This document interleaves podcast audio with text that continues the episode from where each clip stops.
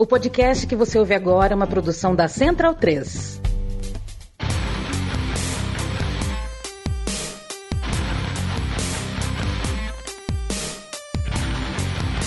Começa agora o Xadrez Verbal. Bom crepúsculo, ouvintes da Central 3. Está começando mais uma edição do Xadrez Verbal, a sua revista semanal de política internacional em formato podcastal. Meu nome é Matias Pinto e, como sempre, estou ao lado dele, meu amigo e companheiro Felipe Nobre Figueiredo, o homem por trás do tabuleiro. Olá, meu caro Matias, olá a todos os nossos ouvintes, todo mundo que nos ouve, nos prestigia, nos divulga, nos tolera, nos ama, nos deseja, diz que nos odeia, mas não nos tira do ouvido. Chegando aqui, programa de número 368. E veja só, Matias, estamos gravando esse programa no dia 22 de fevereiro de 2024. 22 mais 2 dá 4, dá 24 Olha aí. Que é o número do ano. Então, assim, é 22 barra 02 barra 2024. E o meu amigo Daniel Soares, o painelista do lado B do Rio, é, disse que a linha 367 Praça 15 Realengo foi descontinuada e era da viação feital, também conhecido como viação fatal. É, Imagina o, o, o nível dos, do- dos pilotos. E hoje, né, o programa 368 é o Candel, Candelária Rio Centro. Então, agora essa é a nova tradição do programa. O número, qual é a linha a do linha Rio. Do Rio. Tá, é, entendi. É porque o, aqui em São Todas as linhas aqui em São Paulo tem uma letra junto? Acho que sim. Não, são s- a- as que têm letra são só as que são bairro centro. Não, mas, mas, é, mas tem, tem, tem linha que não tem letra? Não lembro agora. Não, que- porque tem, tem linha que é três números e uma letra. E uma letra. E tem linha que são, São quatro, números, é, isso. tá certo. É. Daí as, as que têm letra é as que vão de bairro para bairro. Sim, É, é, ah, me, é, tá me, certo. Me corrigindo, desculpa. é, são as que não param no centro. É isso. As que não têm letra são as que o ponto final é no centro. Então, por exemplo, o 875A, Perdizes Aeroporto, é, ela não para no centro, né? Vai de Isso. Perdizes na Zona Oeste até o aeroporto de Congonhas na Zona Sul. Ou 856R, o Lapa Os- Socorro. a maior linha. Exatamente, Paulo. e que já passei muito tempo nela. E antes da gente começar o nosso programa, caro Matias, nosso programa hoje vai ter Brasil nos três blocos principais, né? E ah, uma correção minha no programa passado, alguns nossos ouvintes corrigiram um, um erro, não foi nem câmara mental, porque eu não sabia mesmo, eu, eu simplesmente falei de orelha e errei para variar, por isso não deve se falar de orelha que ah, eu, você mencionou né, o Robert Kraft, né, o dono do, do New, New England Patriots, e eu falei que ele era o dono da Kraft Foods. Não, ele é o dono do Kraft Group, que é da área imobiliária, papel, celulose, não tem ligação com a Kraft Foods, que hoje é Kraft Heinz, né, inclusive. É, o, o meu amigo Zé Pereira também é, mandou essa errata. E um Ele que torce para os pets. Meu Deus. e um abraço para o nosso ouvinte, Felipe Kautzmann, que pelo segundo ano nos mandam uma leva de camisas do São Paulo, né, da Alemanha, de Hamburgo. Ah, Ele que reside lá. isso. Da outra vez a gente fez. eh, Você ficou com a marrom, eu fiquei com, com a jeans. Agora eu fiquei com a marrom, você ficou com a branca. Então, um abração para ele. Agradecemos muito o carinho e o presente. O carinho de todos, independente de ter ou não presentes materiais. O São Paulo que está liderando a segunda divisão da Bundesliga, com, aliás, com uma vantagem boa. Está a sete pontos do seu rival, o Hamburgo, que hoje seria o, o clube que enfrentaria o 16º da primeira divisão naquele playoff, né? É, então, porque sobem dois direto e o, o terceiro colocado é, joga esse, o playoff com o antepenúltimo da Bundesliga. Eu estou em silêncio devido aos meus últimos comentários sobre Tadiquistão e Jordânia. então, eu estou em silêncio. Não vamos falar mais nada. Não, não, você pode. Eu, aparentemente, o boca de lodo sou eu. Bem, passemos agora para o primeiro bloco do Giro de Notícias.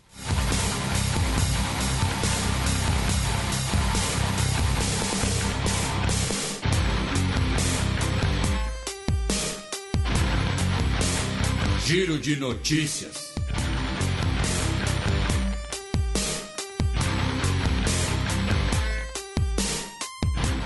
Notícia do sábado passado, dia 17 de fevereiro. República Democrática do Congo acusa Ruanda de ataque com drones a aeroporto no leste do país. A crise no leste do Congo continua. São milhões né, de pessoas afetadas, desde pessoas mortas, pessoas que perderam familiares e pessoas deslocadas. E nessa semana o governo da República Democrática do Congo acusou né, Ruanda de ter realizado um ataque com drones no aeroporto da cidade de Goma, né, que é a capital da província do Kivu do Norte, fica bem no leste do país e é a principal cidade né, perto da fronteira com Ruanda. Né? Inclusive, uh, nós temos combates a cerca de 20 quilômetros de Goma, na cidade de Sake, tá? entre as forças do governo do Congo e as forças do grupo M23, que é financiado, armado, mantido por Ruanda. Uh, também em relação ao Congo, nessa semana, meu caro Matias, o Conselho de Segurança da ONU é, decidiu impor sanções contra os líderes de seis uh, grupos armados que operam no leste do país. Tá? Uh, dois deles líderes das forças democráticas aliadas, tá? Uh, um líder do, da Coalizão Nacional Popular pela Soberania do Congo e outros três integrantes de outros grupos. Tá? Um desses é um dos porta-vozes do M23, né? lembrando que o M23 é formado especialmente por integrantes da etnia Tutsi no leste do Congo e os Tutsi que hoje né, governam Ruanda depois do genocídio né, da, da, década de 1990. É, o Paul Kagame é Tutsi. Exatamente. E uh, essa semana também, na última segunda-feira, o Ministério de Relações Exteriores de Ruanda, ou seja, explicitando que existe uma ligação entre esses grupos, né, afirmou que não aceitaria, não responderia ao pedido dos Estados Unidos pela retirada de tropas ruandesas e de mísseis antiaéreos de Ruanda do leste do Congo afirmando que eles são necessários para a defesa da segurança nacional de Ruanda, já que o Congo estaria fazendo uma concentração militar dramática, tá? Esse foi o termo utilizado pelo governo ruandês uh, para uma eventual ofensiva contra Ruanda. E a gente vai atender o pedido do nosso querido Luiz Fernando Filho, né, que uh, nesse último dia 21 de fevereiro ele postou lá no Twitter, né, falando assim: Eu quase nunca peço ajuda na divulgação dos podcasts. Eu faço parte do África em Pauta, um podcast sobre geopolítica na África que já tem três anos. É um xadrez verbal da África e isso acaba sendo um elogio. Peço ajuda de vocês. No fim de semana soltaremos um episódio sobre Lula na União Africana. Não é a primeira vez que a gente recomenda o trabalho dos nossos amigos do Ponta de Lança e do África em Pauta. E dessa vez a gente vai destacar aqui né, o África em Pauta, que é do mesmo pessoal, né, da mesma, né, nosso Augusto Chidoze, que já participou aqui, dentre outros. O Marcos. O Marcos, que é, está torcendo por Jair Ventura de volta agora. Então, nesse fim de semana, tá? África em pauta, com foco na presença do Lula na cúpula da União Africana. Ouçam lá se você se interessa, se você quer uh, ficar por dentro do continente africano. Claro, aqui no Xadrez Ebal a gente também sempre fala de África, mas lá eles falam só de África, é mais focado, mais aprofundado. Então fica a sugestão. Os trabalhos se complementam, tá, gente? Ainda no continente mãe, notícia da segunda-feira passada, dia 19 de fevereiro. Níger dá calote em pagamentos de dívida. A junta militar do Níger, essa semana, não pagou é, uma parcela de sua dívida externa no valor de mais ou menos 22 milhões de dólares. A junta militar alega tanto que, enquanto o país estiver sofrendo as sanções da CDAO, né, a Comunidade Econômica dos Estados da África Ocidental, mesmo o Níger tendo saído da CDAO, né, a CDAO mantém as sanções, então enquanto estiverem essas sanções, o país não vai pagar uh, sua dívida, suas dívidas externas, no plural talvez. E também que, devido à situação econômica do país, o foco é na situação interna. Né? Então, o grande exemplo disso é o fato de que o Níger dependia, né, até o golpe militar, da energia elétrica vinda da Nigéria. Né? Nigéria que hoje preside a CDAO, inclusive. Mais de 70% da energia elétrica do Níger vinha da Nigéria. E isso foi cortado. O país está passando por racionamento de energia elétrica em diversas regiões, inclusive na capital. Uh, então, a situação econômica do Níger não está uh, uh, boa, por assim dizer, e tem a questão das sanções e tem essa disputa em relação às sanções.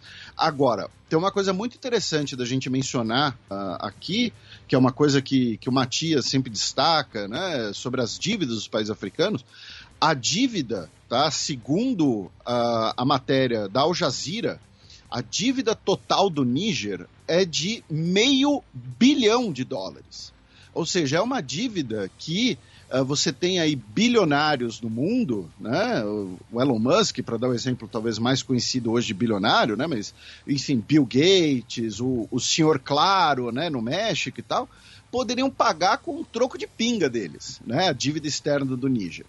Mas tá aí esse calote essa semana. Também no começo da semana, a Abadia de Westminster aceita negociar a devolução de artefato histórico à Etiópia. Já era sem tempo. A Abadia de Westminster, né, que é a sede da Igreja Anglicana e que você tem o abade como autoridade uh, cotidiana, digamos assim, porém ela está sob a autoridade do chefe da igreja anglicana, que é o rei Carlos III, né, o rei da Inglaterra, o rei do Reino Unido, no, né, mais especificamente. E, inclusive, uh, ela, que... ela serve né, para praticamente todos os ritos cerimoniais religiosos envolvendo a família real. É, de, ca de casamento coroação, a né? funeral né? e coração. E a abadia afirmou que, em princípio, aceita a negociação da devolução. Se trata de uma tabota, tá? Esse é o termo uh, em português que uh, se trata basicamente de uh, uma placa de madeira com inscrições né, sobre a Arca da Aliança que representa a Arca da Aliança nos ritos tá, ortodoxos etíopes. E essa tabota, especificamente, que está na abadia de Westminster, ela foi uh, saqueada pelas tropas britânicas em 1868, depois da Batalha de Magdala.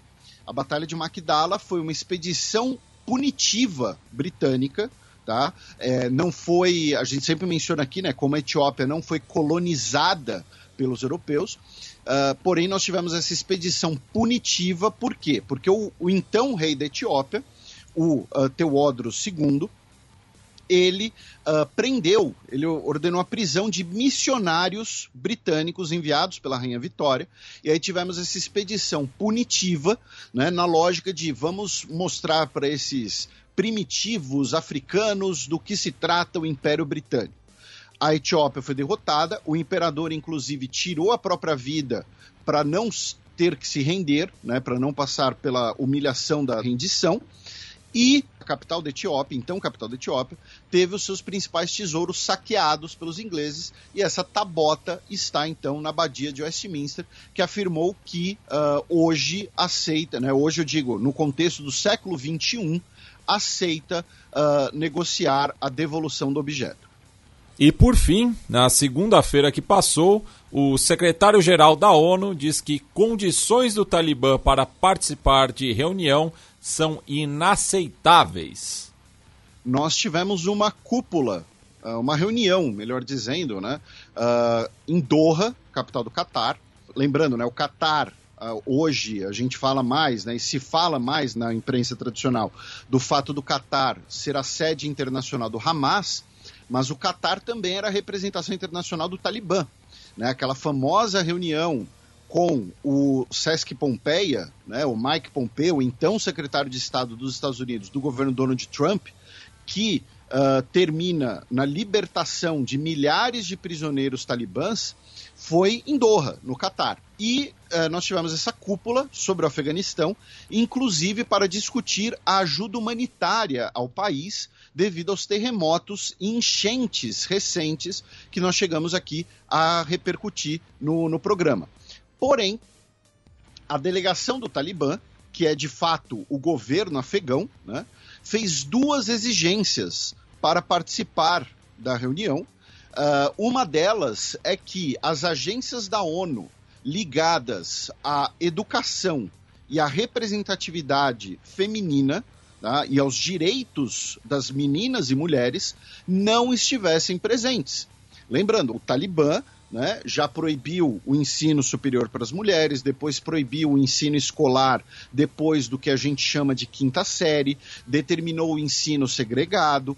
Então, fez essa exigência. A ONU, né, o, o secretário-geral Antônio Guterres, não aceitou essa exigência, também não aceitou né, que o Talibã tivesse o direito a vetar o eventual nomeado da ONU para o Afeganistão, ou seja, uh, a ONU nomearia alguém para ser o, o, enviado especial da ONU, uma espécie de embaixador, digamos assim, da ONU no Afeganistão, e o Talibã gostaria de ter o poder de vetar esse nome. O Antônio Guterres também não aceitou essas exigências, então, no final das contas, nós tivemos uma reunião sobre Afeganistão em Doha, sem o Talibã claro, muito mais improdutivo, porém a delegação, os representantes diplomatas catares acabam servindo de intermediários, digamos assim. Bueno, passemos agora para a coluna aberta, na qual eu, Felipe e a Silvia daremos aquele tradicional peão pela nossa quebrada latino-americana.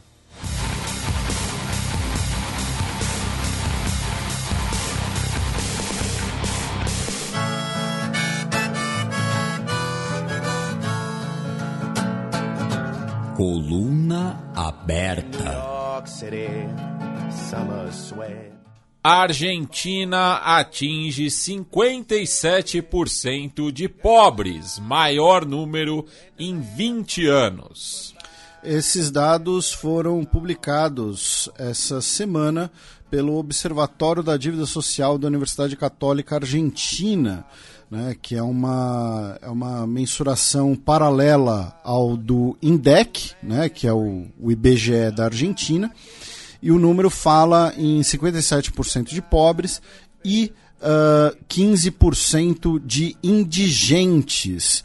Uh, esse número uh, teria estourado, né, teria não, não, estourou nos últimos dois meses, Uh, provavelmente, possivelmente, e isso a Silvia que vai explicar e comentar, né, uh, possivelmente ligados a o fim uh, dos subsídios né, para diversas questões como transporte, enfim, os subsídios que vários deles foram cortados, diminuídos no governo Milley. Inclusive, esse corte de subsídios fez com que a Argentina tenha registrado nesse mês o seu primeiro superávit em 12 anos. Tá? Foi um superávit de uh, 589 milhões de dólares. E aí isso se encaixa muito com um debate econômico, né? um debate muitas vezes feito inclusive aqui no Brasil, né? entre os índices macroeconômicos e a ligação com inflação, com pobreza, né? Então, ah, o superávit, o custo do superávit é a pobreza das pessoas, se teria qual é a ligação, não há ligação, é uma ligação populista, enfim. E nossa querida Silvia Colombo está de volta essa semana, depois daquele imprevisto na semana passada, diretamente de Buenos Aires, para nos contar tudo sobre isso e sobre os mosquitos. É certo. É, bom, a princípio, essa, essas medições, assim, existem duas medições confiáveis hoje na Argentina. É, a da UCA, que já mede a pobreza há muitos anos e é, é das, das instituições mais respeitáveis nesse assunto e os, e, a, e os números do INDEC, que estão para sair, os da pobreza, nos próximos dias ou semanas, se não me engano. dizem que vai estar próximo disso também. É, só para dar um pouco mais de confiabilidade a esses números, é, a UCA acabou sendo a grande medidora de, de pobreza é, confiável durante os anos em que o INDEC esteve sob intervenção, né, nos anos da parte do governo da Cristina, do segundo, segundo mandato. Né?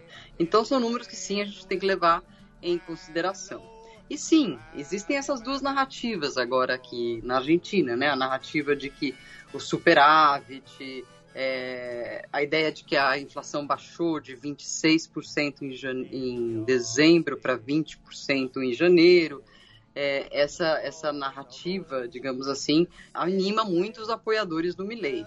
Mas a realidade das ruas é realmente muito visível, né? A quantidade de, de de moradores de rua, de gente que toca sua campainha no meio da tarde pedindo roupa, pedindo de tudo, é, pobres revirando lixo. Isso aqui nos bairros um pouco mais é, nobres da cidade, mas na periferia também. Inclusive, os preços dos transportes aumentaram muito e já há algumas manifestações programadas por conta disso. O grande desafio, o grande dilema que se está esperando aí é para março, quando começam as aulas. E aí, obviamente, muitas, é, muito mais gastos familiares é, vão ocorrer, porque é preciso comprar material escolar, é preciso, enfim, é, é, vai ter muito mais gente circulando no transporte. Então, é, é, vai ser um pouco a prova de fogo dessa, dessa inflação. Será que ela vai crescer diante desse novo cenário ou será que não?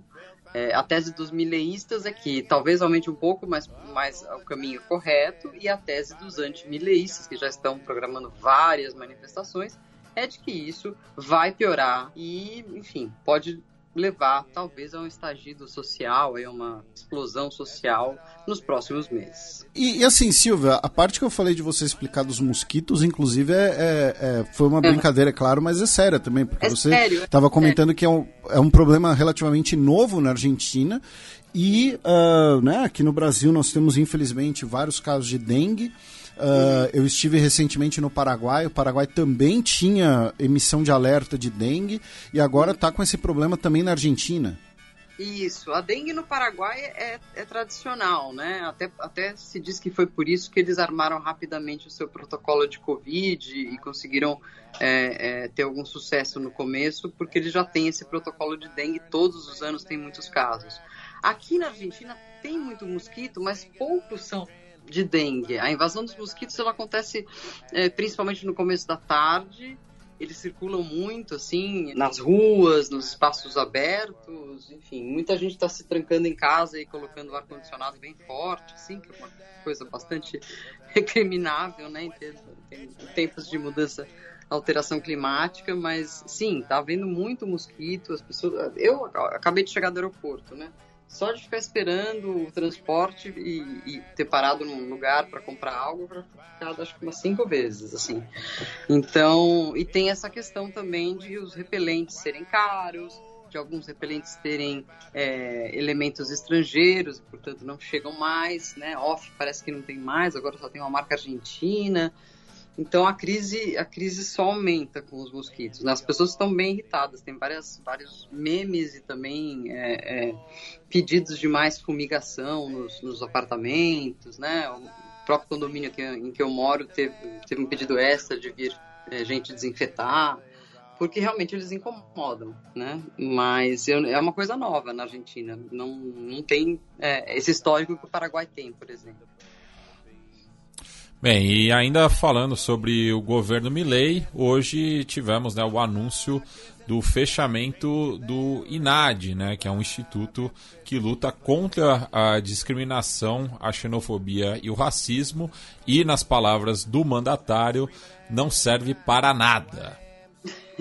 Essa é uma discussão que tem alguns anos. É, em geral, é, os governos mais esquerdos, peronistas, apoiam muito o INAD e os governos mais liberais são contra, né? De fato, ele não é que não serve para nada, mas ele é o lugar é, onde as pessoas que se sentem discriminadas ou por cor, é, sexualidade é, ou, ou, por pertencer a qualquer minoria, que, enfim, é, quer denunciar algum tipo de abuso, algum tipo de discriminação, vai ao INAD. Mas o INAD, propriamente dito, ele não tem é, autonomia para tomar decisões é, é, de nível jurídico, de nível de, enfim, para começar uma causa nem nada. Eles podem levar, eles levam, na verdade, essas denúncias para as delegacias e, e, e, ficam vigiando, fazendo um acompanhamento para ver se elas é, vão em frente. Eu não diria que não serve para nada, porque acaba sendo um lugar onde as pessoas encontram algum conforto ali, tem, tem uma equipe de psicólogos, tem uma equipe de apoio ali, né? É uma instituição tradicional, mas é, é fato que a, a Criada, inclusive, no, no segundo mandato do Carlos Menem, né? Uhum, então estava uhum. prestes a completar 30 anos. Isso, isso. É, é uma, é uma criação peronista, né? E e de fato, essa, a direita nunca gostou do INAD, até, até pelas bandeiras que defende, né? A questão das minorias. E, da... e assim, só uma provocação, Silvia, né? Eu falei que foi criado em meados dos anos 90 e parece que o, o debate, principalmente racial na Argentina, parou por aí, né? Tipo. Sim, hum. sim. É, praticamente não existe. Tudo isso é. que a gente viveu de, de Me Too também no Brasil, aqui não existe muito, né? Inclusive e, mas a, a, a, discriminação existe, né? É, tem essa narrativa de que. Estou falando muita palavra narrativa hoje, vou, vou me moderar. É, de que na Argentina não há negros, né? E, e, o movimento negro aqui é forte, enfim, tenta. tenta é, é Desmistificar é, isso, né? É, desmistificar, mostrar que é, a, a, comunidade parda ou, ou, ou, ou, negra propriamente dita existe e, e, e, que não é essa história de que todo mundo morreu na, na, na Guerra do Paraguai nem Sim. nada. Eles estão aí. É, você, é, é, é, o que tem se chamado ultimamente da Argentina marrom, né? Isso, a Argentina parda, né? É. Então aí já tem um elemento de negritude, mas não é uma coisa bem aceita. Não é como no, no Uruguai, né? Que você conhece Sim. bem, né, Matias? E o Cassiva mencionou da Guerra do Paraguai, o Matias uma vez me ensinou e explicou aqui no programa que na Guerra do Paraguai os argentinos literalmente usaram a população de origem africana como bucha de canhão. Né? Ó, uhum. vai, vai na frente, morre na frente e depois a gente vai. É, é. Mas não causou extermínios ou tal, né? Enfim, isso é que eu acho que é, que é uma coisa que o movimento negro aqui hoje em dia tenta dizer, olha, tudo bem, teve a guerra do Paraguai, mas a, a, discriminação continua até hoje, na própria ideia de que a gente não é branca, europeia, e não é assim, se você vai para as províncias, você vai ter muitos... É, é, não, não, não, precisa nem tão longe, né? Só atravessar General Paz que você já vê uma diferença, né? Claro, claro. Enfim, esse é todo, todo um debate, assim. Inclusive, durante a Copa do Mundo, é, uma articulista do Washington Post, uma professora que pertence ao movimento negro nos Estados Unidos, escreveu um artigo sobre o fato de todos os jogadores da seleção serem considerados brancos. E não são totalmente não. brancos. Muitos são morenos, muitos são. Enfim. É. Mas é uma Argentina que se vê branca, se vê mais branca do que é. Assim. É aquela frase do Alberto Fernandes, é. quer dizer que, que ele repercutiu, né? Que é. os, uh, os mexicanos vêm dos astecas, os peruanos vêm dos incas e os argentinos chegaram de barco. É. É, e os brasileiros é, da, vieram selva. É. Da selva, é. Isso. Somos monitos, macaquitos. Isso, e falando de uma outra polêmica, né, que é, repercutiu bastante na Argentina, foi a visita do chanceler do Reino Unido, o David Cameron, as Malvinas, né? O que é, é um prato cheio, né, para narrativa é, argentina, né? Porque o, o que, que o, o, o, ministro das Relações Exteriores é, do Reino Unido estaria uhum. fazendo nas Malvinas, né? Sim, sim. E aí houve, houve uma certa crise assim na cúpula do poder, porque a, a, a chanceler Diana Mondino é, respondeu com uma espécie de piadinha lá inglesa, assim. Depois ela disse, ah, eu quis imitar os ingleses, por isso eu fiz a piadinha, que era, ah, senhor David Cameron, muito obrigada por sua visita à Argentina, esperamos que da próxima vez você venha também a Buenos Aires. E isso causou um incômodo, houve parte da, da, da, do grupo do Juntos por El Câmbio pedindo que ela renunciasse, inclusive. Mas aí ela se encontrou com o Cameron aí no Brasil, no Rio de Janeiro, no encontro do G20, parece que os dois conversaram e acertaram um pouco a, a, a questão. E teve o agravante que o porta-voz do Milley, naquelas é, coletivas que ele dá todas as manhãs, ter dito que é, isso era uma, uma questão da agenda do governo britânico e não havia por que o governo argentino é, se pronunciar. Na verdade, eu acho que toda essa turma mileísta que está no poder pouco se importa com a questão das Sim. Malvinas. É, mas É como pro é forma. é, é pro forma. Mas como é um mandato constitucional, né? Enfim, alguma, alguma coisa tem que ser dita. Agora, dizer em termos de piadinha, assim, sendo chanceler, é um pouco chato, né? É, o, o David Cameron é, é o primeiro é, chanceler britânico que visita o arquipélago nos últimos 30 anos, né? É, e ele fez questão de, inclusive, passar por alguns locais de batalhas da, da Guerra das Malvinas, que se deu né, no começo dos anos 80, e declarou né, que é, enquanto as, as Ilhas Malvinas queiram ser parte da família do Reino Unido, são absolutamente bem-vindas e as apoiaremos e respaldaremos e ajudaremos a protegê-las e defendê-las no que me diz respeito pelo tempo que elas quiserem. E espero que isso seja por muito tempo, possivelmente para sempre. E a- acabou postando uma foto dele em frente a um letreiro que dizia Welcome to the Falkland Islands. É, é um tanto provocativo também, né? Mas enfim. é, Ah, as pessoas têm visões diferentes aqui sobre tudo, mas sobre as Malvinas há um certo, um certo consenso. Só que os mais liberais, direitistas, dizem, gente, já, tá, já tem gente lá há mais de nove gerações, né? Enfim. Eu estive cobrindo o referendo que acabou sendo feito para responder a Cristina, porque a Cristina Kirchner, no seu mandato, fez muita pressão por isso, né? Por voltar às conversações, etc. E eles fizeram então um referendo. Eu fui cobrir. E o referendo foi daqueles referendos que dá, sei lá, 99% deles queriam permanecer parte da Inglaterra e, e o resto não votou, basicamente, não teve voto contra. Então é muito difícil, já é uma população, já é um país, né, praticamente pequeno, população ridícula. Nem bairro de Pinheiros tem a, a população que tem a- as Malvinas, são 3.500 habitantes. É, mas eles são outra cultura, realmente está, está num outro país quando você vai para lá. É, e lembrando que na zona econômica exclusiva, muito provavelmente temos gás e petróleo. né? Esse é o principal motivo. É, essa história do petróleo é um pouco, não sei, há, há muitos anos que eu ouço falar e nunca. É, Tipo, o, o, o que acontece é, você tem gás, mas o, o gás não é, ainda pelo menos, ah, tão viável assim de ser explorado. E, e, e aí o que acontece? Muitas vezes tem essa coisa de onde ter gás, tem disso de ter petróleo. Né? Pode ter petróleo. Então, mas de, de fato, você não é que você tem ali um, um campo gigantesco pronto para ser explorado. Né? É, não tem. O que tem muito ali é, É ovelha. pesca, né? Então as, as reservas, é, todo, toda a área em torno lá das Malvinas é de uso das Malvinas. É, então eles controlam todos os pesqueiros que vão lá, tem que pagar impostos e tudo mais. Por isso é uma ilha muito rica, né? E tudo é muito caro. É, é o lugar da América Latina maior renda per capita, por exemplo.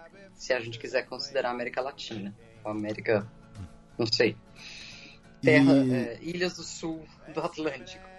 E nessa viagem, o David Cameron, ele aproveitou e comeu grama. Né? E isso Literalmente. É, não é a expressão futebolística, ele literalmente comeu grama, já que uma garotada de uma escola decidiu trollar ele e convenceu ele de que uma, um tipo de grama lá era comestível e que eles costumavam comer no intervalo e tal. E, gente, esse homem foi primeiro-ministro do Reino Unido. Sim. E, e aí deram a grama pra ele comer, ele comeu, disse que parece aipo, e aí quando ele tentou dividir o, o aipo fake com as crianças, todo mundo recusou, porque estavam secretamente rindo da cara dele. Sim, secret... é, eu tô vendo a foto aqui, eles estão rindo meio assim, quase abertamente. É realmente surreal. E ainda falando das relações diplomáticas da Argentina, tivemos nesse sábado a visita do ministro das Relações Exteriores, Wang Yi, né? Ele que declarou que apesar de estarem longe, a China e a Argentina sempre compartilharam amizade uma com a outra. E a China respeita as escolhas do povo argentino e acredita que a Argentina possa superar as dificuldades atuais e embarcar no caminho do desenvolvimento e da prosperidade em breve. Ele também salientou, né, que os países completaram 52 anos do estabelecimento dos laços diplomáticos e posou né, para fotos com a sua homóloga, a Diana Mondino. Só que também no, no mesmo contexto houve um encontro do atual embaixador da República Popular da China, Wang Wei, não confundir, como eu fiz é, em off, é, ao governador da província de Buenos Aires, o Axel Kicillof, né, é, dizendo que isso é importante para aprofundar os vínculos bilaterais e isso é fundamental para o desenvolvimento é, bonarense, né? ou seja, da província de Buenos Aires. Né? Lembrando né, de todas aquelas polêmicas durante a, as últimas eleições em relação ao Javier Milei, né, que dizia que ia cortar né, os laços com a China, enfim. Aí foi uma chamada para a realidade, né, Silvia?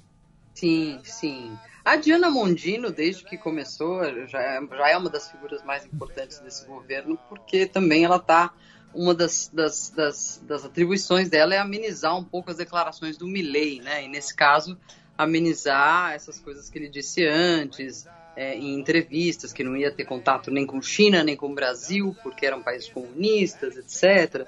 E de fato não teve ainda um encontro, uma chamada telefônica entre é, o Milley e líderes desses, desses países, né? Então a Diana Mondino faz esse meio de campo.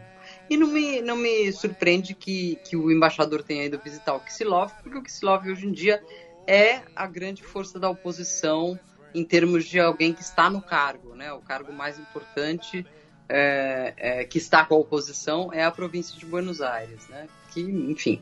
Estamos falando da, da província mais rica do país também. Tá. Uhum. Bem, agora falar, né, Felipe, um pouco também das relações entre Brasil e Argentina, né? É, isso é uma coisa interessante da gente levantar aqui, por quê? Né, nós tivemos uh, algumas matérias na imprensa brasileira essa semana falando sobre um uh, aumento de estudantes brasileiros que estariam sendo barrados ao tentar entrar na Argentina com a argumentação de que eles seriam uh, falsos turistas, que é uma argumentação, inclusive, que era utilizada pela ditadura militar argentina né, para impedir a entrada de pessoas consideradas suspeitas. Uh, inicialmente, eu pensei que essa notícia poderia se relacionar, por exemplo, com aquela notícia dos estudantes colombianos, né, a treta entre o Milei e o Petro. Porém, a nossa Silvia Colombo comentou no Twitter que uh, não é bem assim, né? Que uhum. talvez seja interessante contextualizar um pouco mais. Então, uh, Silvia, o que, que você tem a dizer? Você que faz esse trâmite, inclusive, né, frequentemente, né? De, de, entrar e sair da Argentina.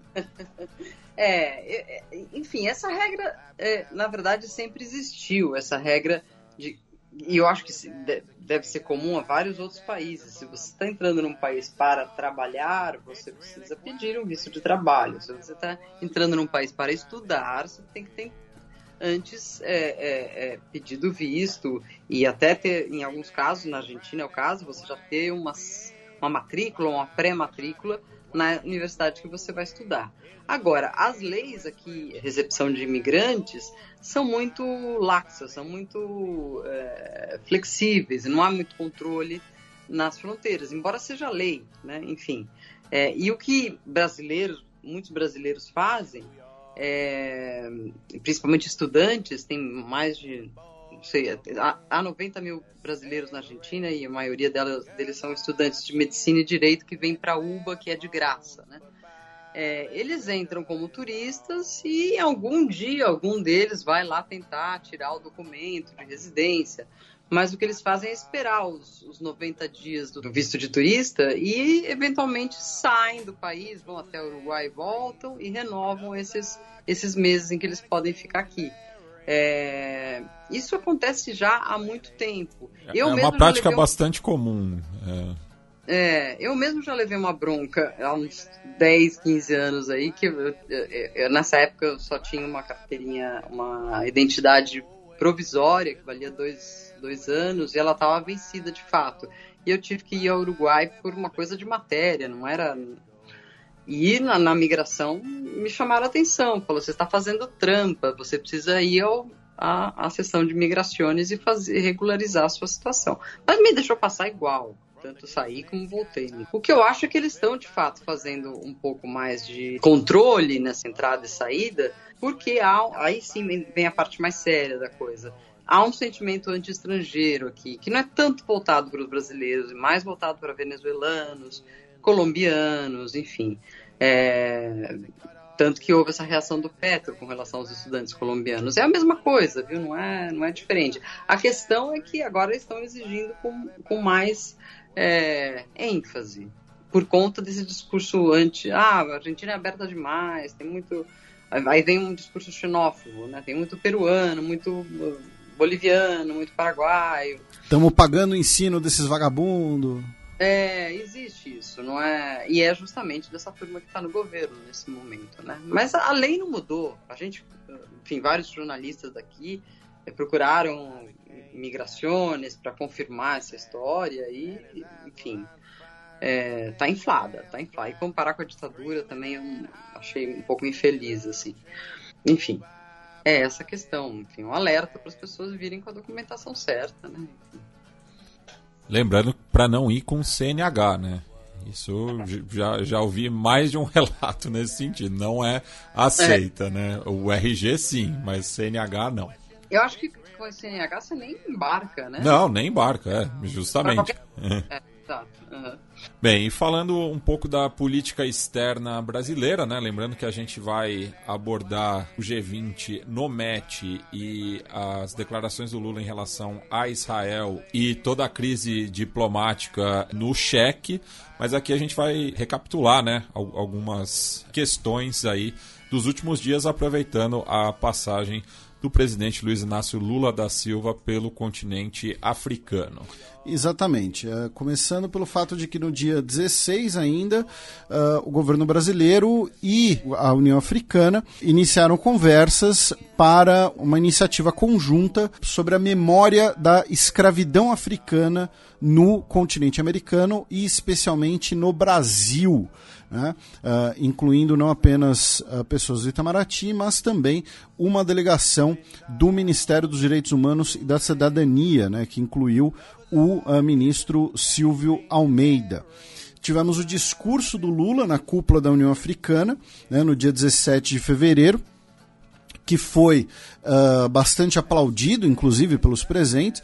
Falou-se do combate a doenças tropicais negligenciadas, falou-se de mudanças climáticas, da aproximação entre Brasil e o continente africano e uh, incluindo aí uh, a renegociação de dívidas de países africanos e o fato de que tanto o Brasil quanto os países africanos também têm o compromisso de combate à fome. Tá? Claro, estou resumindo bem aqui. Quem quiser pode assistir ou ler o discurso na íntegra. A gente sempre recomenda isso quando se trata de um discurso um pouco mais longo. E o presidente Lula também teve três uh, encontros bilaterais. Né? Ele se encontrou com o presidente do Conselho Presidencial da Líbia, o Mohamed eh, Al-Menfi, que pediu a reabertura da embaixada brasileira na Líbia. Né? Lembrando que a embaixada brasileira na Líbia ela uh, foi transferida temporariamente para Tunísia em 2014, né, por conta do fato de que a Líbia hoje é um país dividido em dois, é um país que, enfim, infelizmente está em conflito ainda. O Lula também se encontrou com o presidente nigeriano, o Bola Tinubu, uh, né, que é um dos principais parceiros brasileiros né, na África uh, subsaariana. e uh, conversaram sobre a expansão desse fluxo comercial e também cooperação energética, lembrando que são dois países grandes produtores de petróleo. E também se encontrou com o presidente do Quênia, William Ruto, onde conversaram inclusive sobre a questão do Haiti. E finalmente, dois ouvintes nossos no Twitter que chamaram atenção para a gente para essa notícia. Uh, infelizmente, eu não, não, anotei aqui os nomes nessa semana corrida, mas que a Fiocruz, né, que é uh, uma das principais instituições sanitárias né, de pesquisa científica no Brasil, uh, muito importante durante a pandemia, por isso, inclusive, muita gente combateu ela, muita gente disse que o logo da Fiocruz incluiria pênis, né, como parte ali de um pânico moral, mas a Fiocruz vai abrir uma representação na Etiópia como parte da cooperação com a União Africana como um todo, né, lembrando que a sede da União Africana fica na Etiópia a colaboração com o Centro Africano de Controle e Prevenção de Doenças uh, e também para a eventual produção de vacinas. Né? Agora há pouco a Silva estava comentando dos mosquitos né? na, na, na, Argentina, lembrando que a questão Brasil e o continente africano enfrentam ainda, infelizmente, muitas doenças em comum. Né, como a, a, dengue que citamos, a malária, febre amarela, febre amarela, né, inclusive para entrar no Paraguai tinha que ser vacinado contra a febre amarela. Uh, uma moça que estava na fila do voo comigo não pôde embarcar porque ela tinha tomado a vacina no dia anterior. E você tem que tomar 10 dias, dias, antes, pelo né? menos. E aí, uh, feita essa breve retrospectiva, lembrando que nossos amigos do Ponta de Lança vão falar mais dessa visita no programa deles, a gente cruza a fronteira com a Venezuela, começando pelas declarações do ex-presidente do Uruguai, o Pepe Mujica, uma das figuras talvez mais conhecidas e mais admiradas da América Latina hoje, que inclusive a nossa querida Silvia compartilhou lá no Twitter, ele que, dentre outras coisas, né, e aí a Silvia vai fazer os comentários dela, o Pepe uh, disse, o Pepe, né, sou íntimo, né, sou amigo, disse que a Venezuela tem um governo autoritário e que se pode chamar o Nicolás Maduro de ditador. É, é uma mudança de atitude, né? Lembrando que o Mujica sempre foi amigo, entre aspas, aí, do chavismo. lembro que ele foi no enterro do Chaves, eram os três ali ao lado da, do caixão no momento de, de homenagem dos líderes, enfim. E lembrando também que outros presidentes, é, o Mujica obviamente é um ex-presidente, né, mas é uma figura muito importante para a esquerda latino-americana, né, ele ter, tá falado, tão, ter falado de maneira tão dura com relação ao Maduro é uma marcada de posição. É, e outros líderes é, estiveram falando sobre esse tema é, recentemente, né? O presidente Petro, por exemplo, que foi um grande defensor de abertura de fronteira, de vamos nos aproximar, é preciso ter relações com a Venezuela. Enfim, ele mesmo andou tweetando recentemente que tem coisas que não, não deveriam ser aceitas. Por exemplo, esse tipo de ataque é, que o, o, regime tem feito a tudo aquilo que foi acordado em Barbados, né, com a oposição e com os Estados Unidos, né, a ideia, mais uma, aí para enfim, para mim não tem muita novidade, já são 15 as tentativas de, de fazer acordos com, com a oposição para prometer as famosas é, eleições livres e, e, independentes, né? O acordo de Barbados a essa altura parece moribundo, se não morto já. É, ele previa um retorno à mesa de negociações no México, isso já caiu. As eleições livres estão sob dúvida aí, né? Porque, enfim, não temos uma data. Ela geralmente acontecia em abril, não vai ter em abril, obviamente, seria no segundo semestre. É, a eleição primária da, da, da oposição foi é, considerada fraudulenta, é, com irregularidades, ou seja, não é reconhecida pelo regime. E a Maria Corina Machado, principal líder da oposição, é, foi inabilitada de novo, né? teve sua inabilitação renovada. E além disso, houve uma prisão muito terrível aí da, de uma ativista, Rocio San Miguel, com toda a sua família, é, indo totalmente em contra a outra promessa do Acordo de Barbados, que era liberar os presos políticos. Então, eu acho que os, os líderes da região é, talvez sigam essa tendência de Mujica e Petro de dar um passo atrás. Resta saber o que o Brasil fará. Né? O Brasil que não solta a mão do Maduro é, tão fácil, aparentemente. E ainda sobre a Venezuela, tivemos né, a, o fechamento do alto comissionado das Nações Unidas para os Direitos Humanos no país é, na semana passada e o Nicolás Maduro veio a público na última segunda-feira acusando esse escritório de espionagem e conspiração. Né? Nas palavras dele, o escritório se desviou de ser uma oficina de assessoria técnica que deve respeitar as instituições e mais bem assessorar as reformas legais que o país necessita, assessorar as instituições para que melhorem. De repente, se transformou em um escritório de espionagem interna, de conspiração interna, é, isso naquele programa televisivo que o presidente venezuelano tem, né? Sim, esse é mais um, mais um dos elementos aí que mostram que esse acordo de fato não, não deu certo, mais um que não deu certo, e as eleições em dúvida, né? Bem, da Venezuela a gente vai dar agora uma volta pela bacia caribenha, a começar por São Vicente e Granadinas. É, São Vicente e Granadinas que é aqueles países que a gente tem que dar uma roubadinha, né, para pôr na América Latina, já que o idioma oficial do país é o inglês, né, a língua do, do colonizador. Uh, inclusive, o Carlos III é o chefe de Estado do país.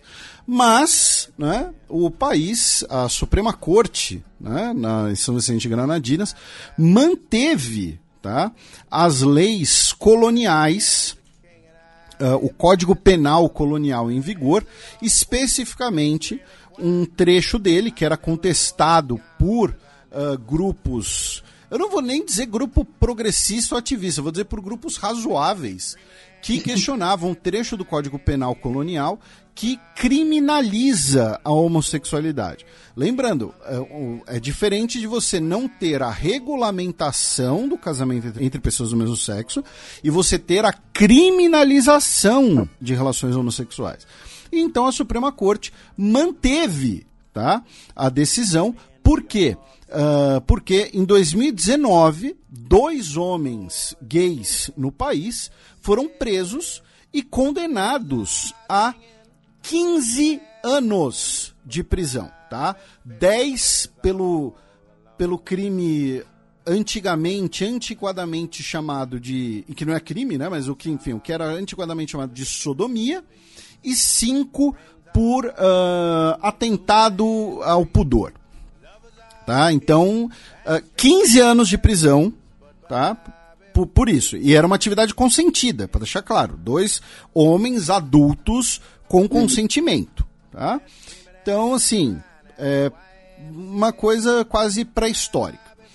Uh, outras notícias das Ilhas Caribenhas, antes de passar a palavra uh, para o Matias e para a Silvia, é que no Haiti nós tivemos agora o indiciamento de 50 pessoas pela conspiração do assassinato do presidente Jovenel Moise em 2021 e o detalhe aqui inclui o ex-primeiro-ministro Claude Joseph, que a gente já havia comentado aqui que era um possível suspeito, mas também a viúva do presidente, a Martine Moise, que chegou a ser ferida no ataque que uh, matou o presidente. Tá? É, a primeira-dama, ex-primeira-dama, né, não respondeu uh, o, os comentários, os pedidos da imprensa de comentários, porém, numa rede social, ela disse que é vítima de perseguição política dos assassinos que estão no poder. Tá? E uh, em Cuba, duas notícias cubanas. Uma delas é que dois médicos cubanos que estavam na Somália uh, que estavam no Quênia, desculpem, haviam sido sequestrados pelo Al-Shabaab em 2019, estavam sob cativeiro do grupo, foram mortos nessa semana em um ataque com drones é, realizado pela República Federal Somali. Então, essa notícia e a outra notícia é que, como parte da visita do ministro de Relações Exteriores da Rússia, Sergei Lavrov, a, uh, ao Brasil, ele passou em Cuba, na Venezuela. Em Cuba, ele se encontrou com o Bruno Rodrigues, o ministro cubano, uh, numa notícia que acho que o Matias está mais por dentro. Mas enfim, o Matias e a Silvia, uh, fiquem à vontade. É, em relação à, visita do Lavrov à Havana, né, ele é, reiterou né, o, o, apoio da Rússia em relação à, à mobilização né, da maioria global para é,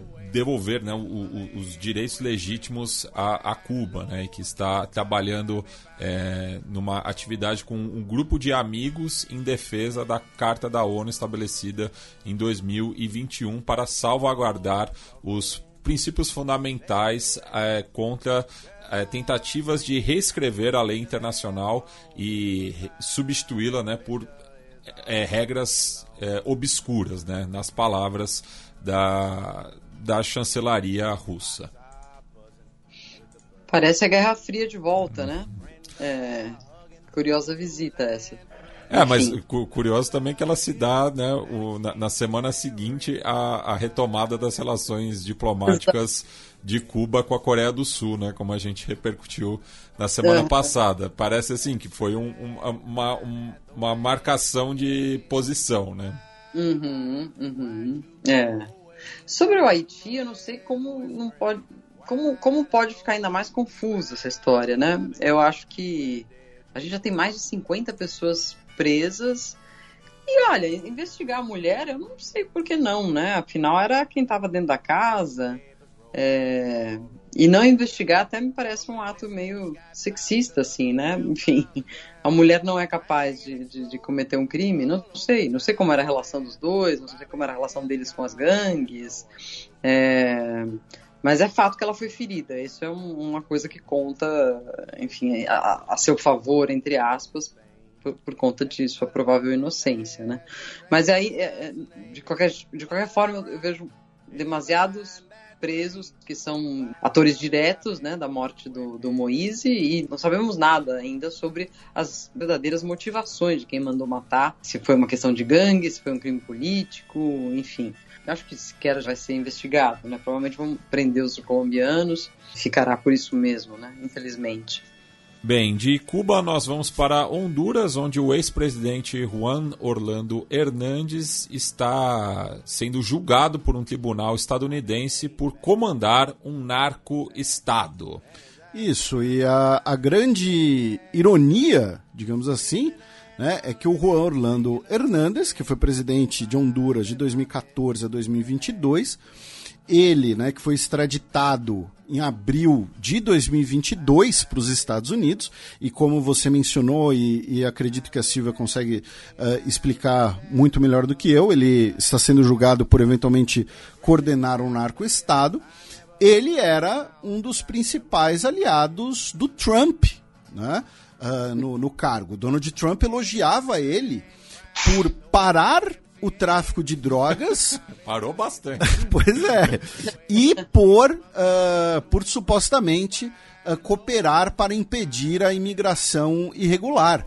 Né? E, e, e, assim, e não é que você tenha imagem do, do encontro entre os dois, né? porque durante o governo uh, Donald Trump, o governo Trump e o governo hondurenho do uh, Hernandes assinaram né, um, um acordo, né, um convênio, melhor dizendo, né, para o combate à imigração irregular.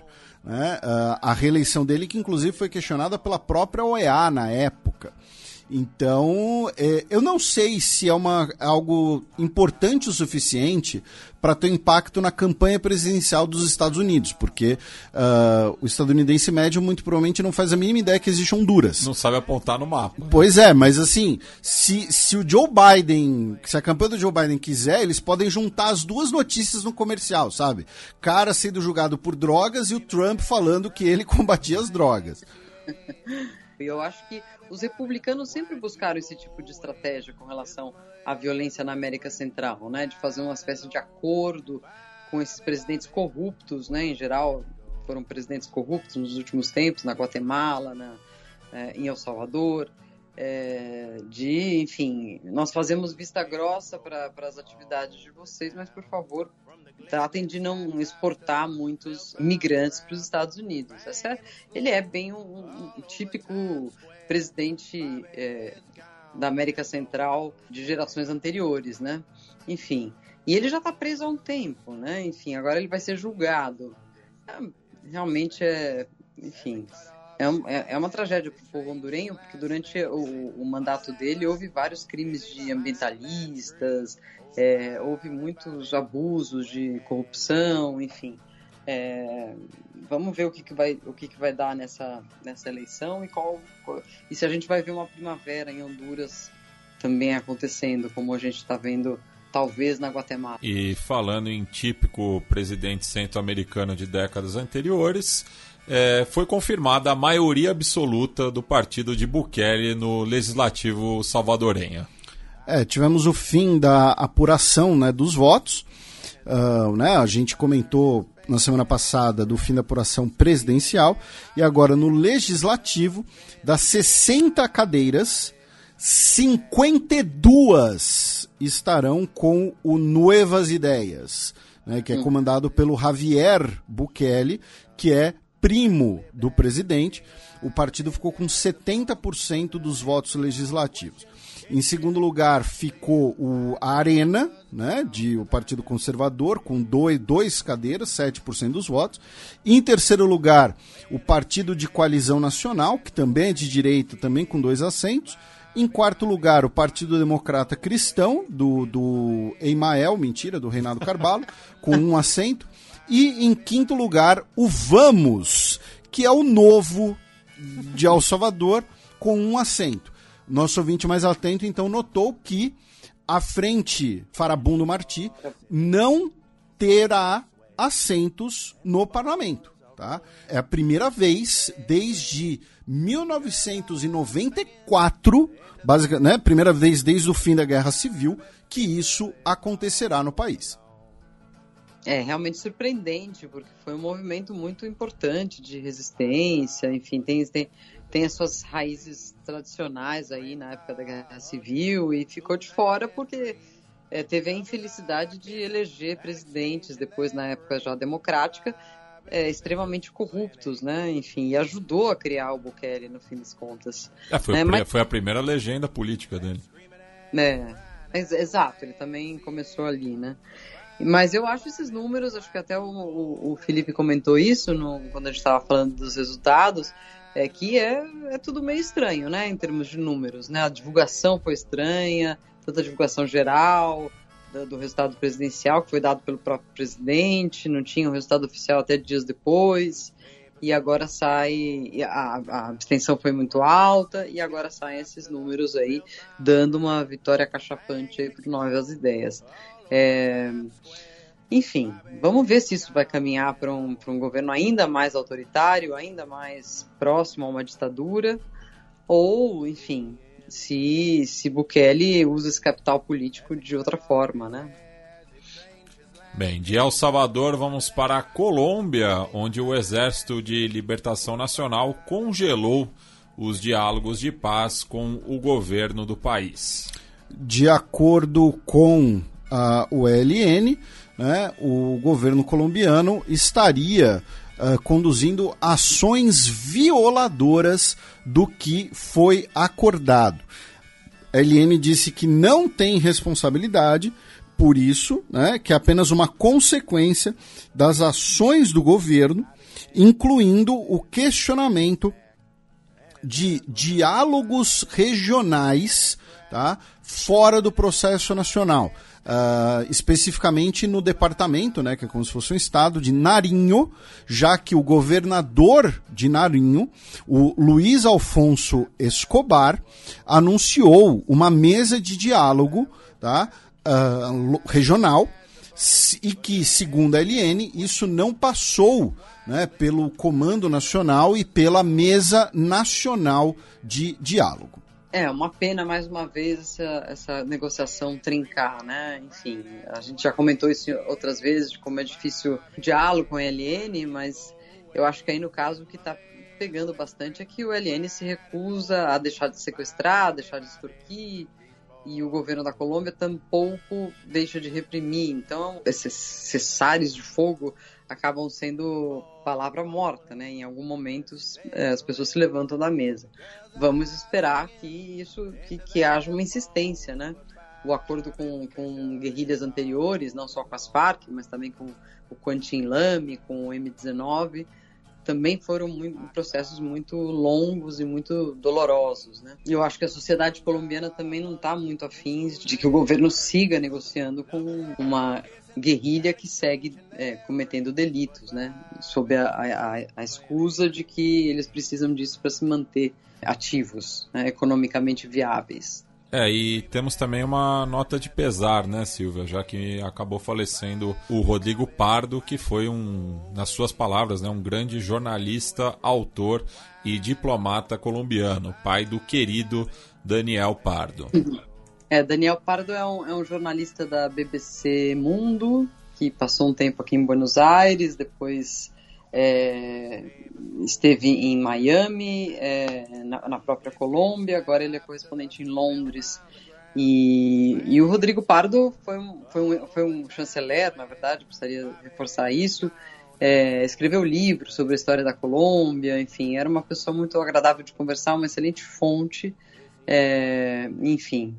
E já, já tinha, já vinha vivenciando aí um câncer de um tumor no cérebro, uh, que foi tratado, enfim, por uns 3, 4 anos, até durou bastante para o tipo de, de, de, enfermidade que é, e acabou é, morrendo cedo aí, mas deixou um legado importante aí, um, um liberal, próximo ao Santos, também foi próximo ao Uribe e ao Duque, mas enfim.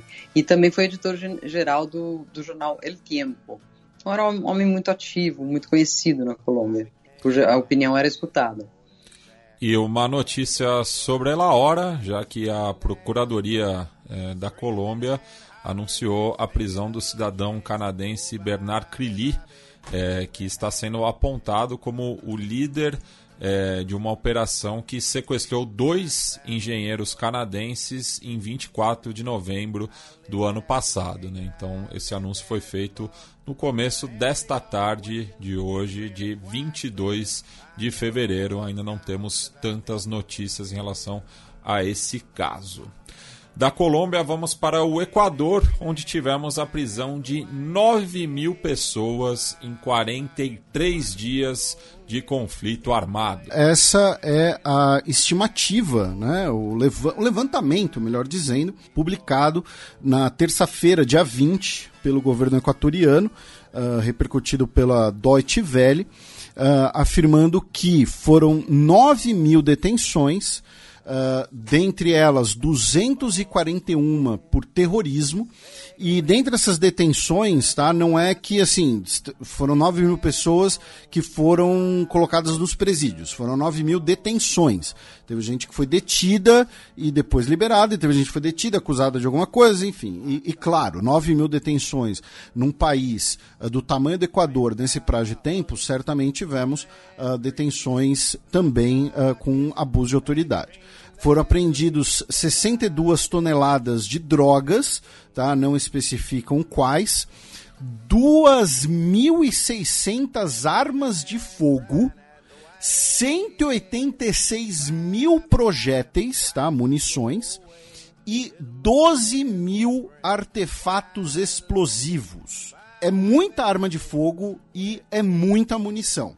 Lembrando que o Equador não produz armas de fogo, tá? Você não tem uma grande empresa produtora de armas de fogo no Equador. A gente até repercutiu aqui recentemente que boa parte desses armamentos vem do Peru.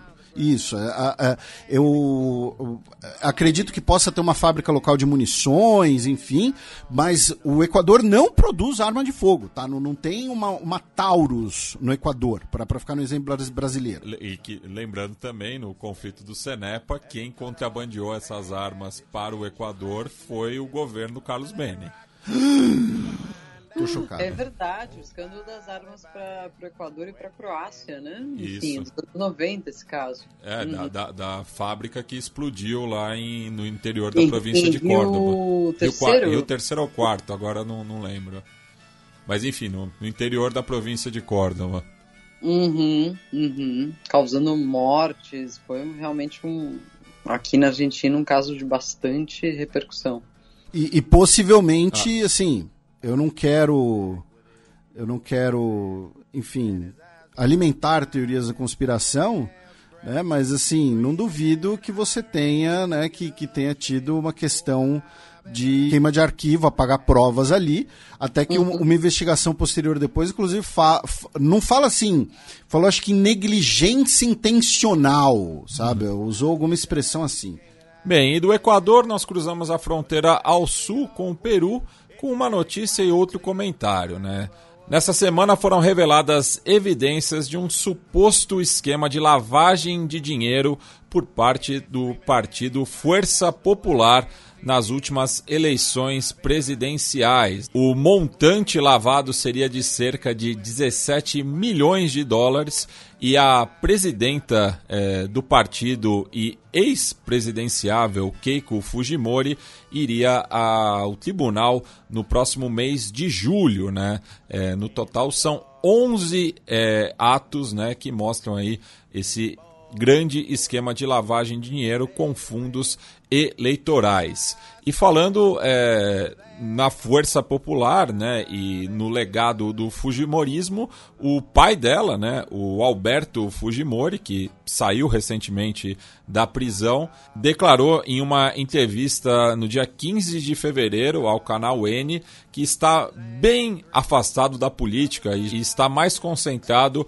em sua saúde, né, e se abstém de opiniões. Porém, quatro dias depois, em uma nova entrevista, dessa vez para o canal Willax, ele disse que o governo da presidenta Dina Boluarte vai continuar até 2026. Pelo menos é o que a Força Popular e o Fujimorismo assim acordaram.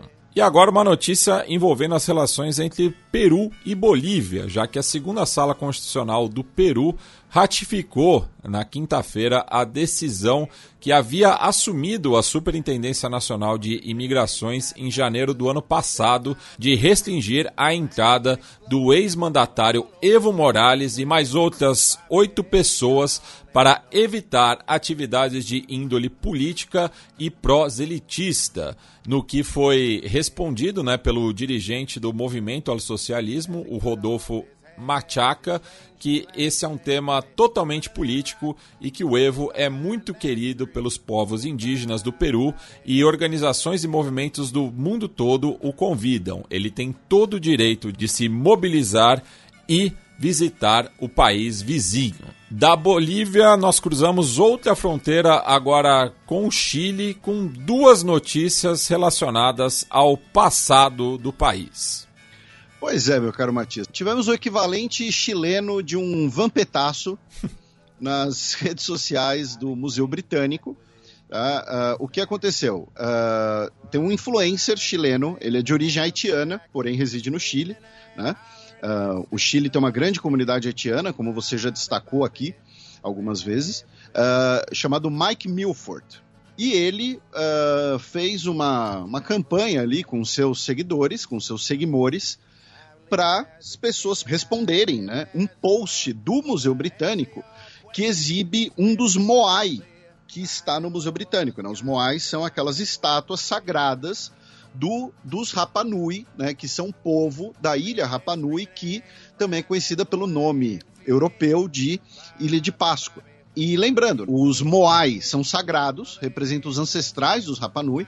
Então, os Rapanui uh, querem que todos os Moais estejam na ilha. Inclusive, tinha um, tinha um Moai no Chile continental, até alguns anos atrás, que foi devolvido. Né? Uh, e você tem dois Moai no Museu Britânico, né? esse, grande, esse grande saque global, que é o Museu Britânico, e fizeram esse, esse protesto virtual pela devolução dos Moai, e aí o Museu Britânico fechou os seus posts para comentários, pelo menos no, nos posts que exibiam os Moai. Então tivemos, como eu disse, falando brincando, né, o equivalente chileno de um vampetaço né, nas redes do Museu Britânico. Uh, e, e, é interessante, assim, quando a gente fala do Museu Britânico, dessa questão do, do patrimônio histórico, né? Uh, você tem várias camadas uh, de, de, problemas nisso. E uma delas está ligada, inclusive, à própria educação dos jovens britânicos, né? Já que o, o, jovem britânico, né, o, a criança, o adolescente, ele visita o Museu Britânico na escola, com os seus pais e tal, e ele é submetido a, essa, a esse bombardeio de apologia e saudosismo do período imperial britânico. Brainwash. Né? Que, que não é mais condizente com nem com o século XXI, nem com a posição britânica no mundo de hoje. Né? Então, essa é uma camada que acho que às vezes é pouco debatida. E, finalmente, na última terça-feira, dia 20, a justiça chilena ordenou mais uma vez né, que seja reaberta a investigação sobre a causa mortes do poeta, uh, prêmio Nobel e militante socialista chileno Pablo Neruda. Né, ele que morreu no dia 23 de setembro de 1973, 12 dias depois do golpe de Estado, né, uh, que uh, culmina na morte do Allende e inicia o período do pinochetismo. E existe a suspeita, com muitos indícios, de que ele teria sido envenenado né, pelos militares, pela ditadura, devido às suas posições políticas, sua importância política. Tá? Ele já estava doente no período, né? ele, ele estava tratando um câncer de próstata, então as pessoas que falam que ele morreu de causas naturais né, evocam a doença dele. Uh, porém, existe inclusive um relatório, né, de acho que dois anos atrás, né, que a gente uh, comentou aqui, repercutiu na época, né, que foi uh, um, usando uma nova técnica, né, uma nova perícia nos restos mortais dele, uh, teria concluído que ele morreu sim envenenado. Então agora a justiça chilena ordenou a reabertura oficial da investigação sobre a causa mortes. Bem, nós tivemos alguns problemas técnicos no final da gravação deste bloco do anterior e do seguinte, é, por isso que a, a voz do Felipe, inclusive, está um pouco diferente, porque a gente teve que regravar remotamente e a Silvia não pôde participar do finalzinho né, da coluna aberta, mas ela enviou né, a dica cultural dela via WhatsApp.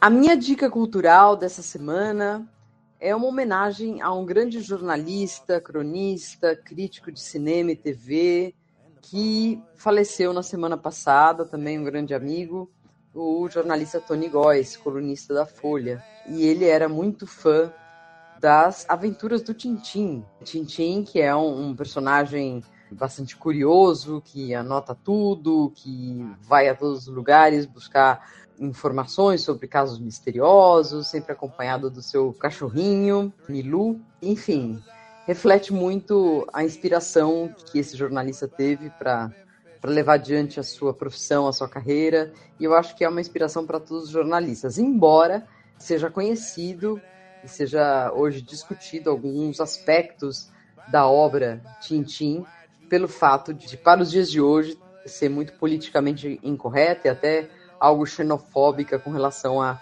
a, a outros países, a outras populações.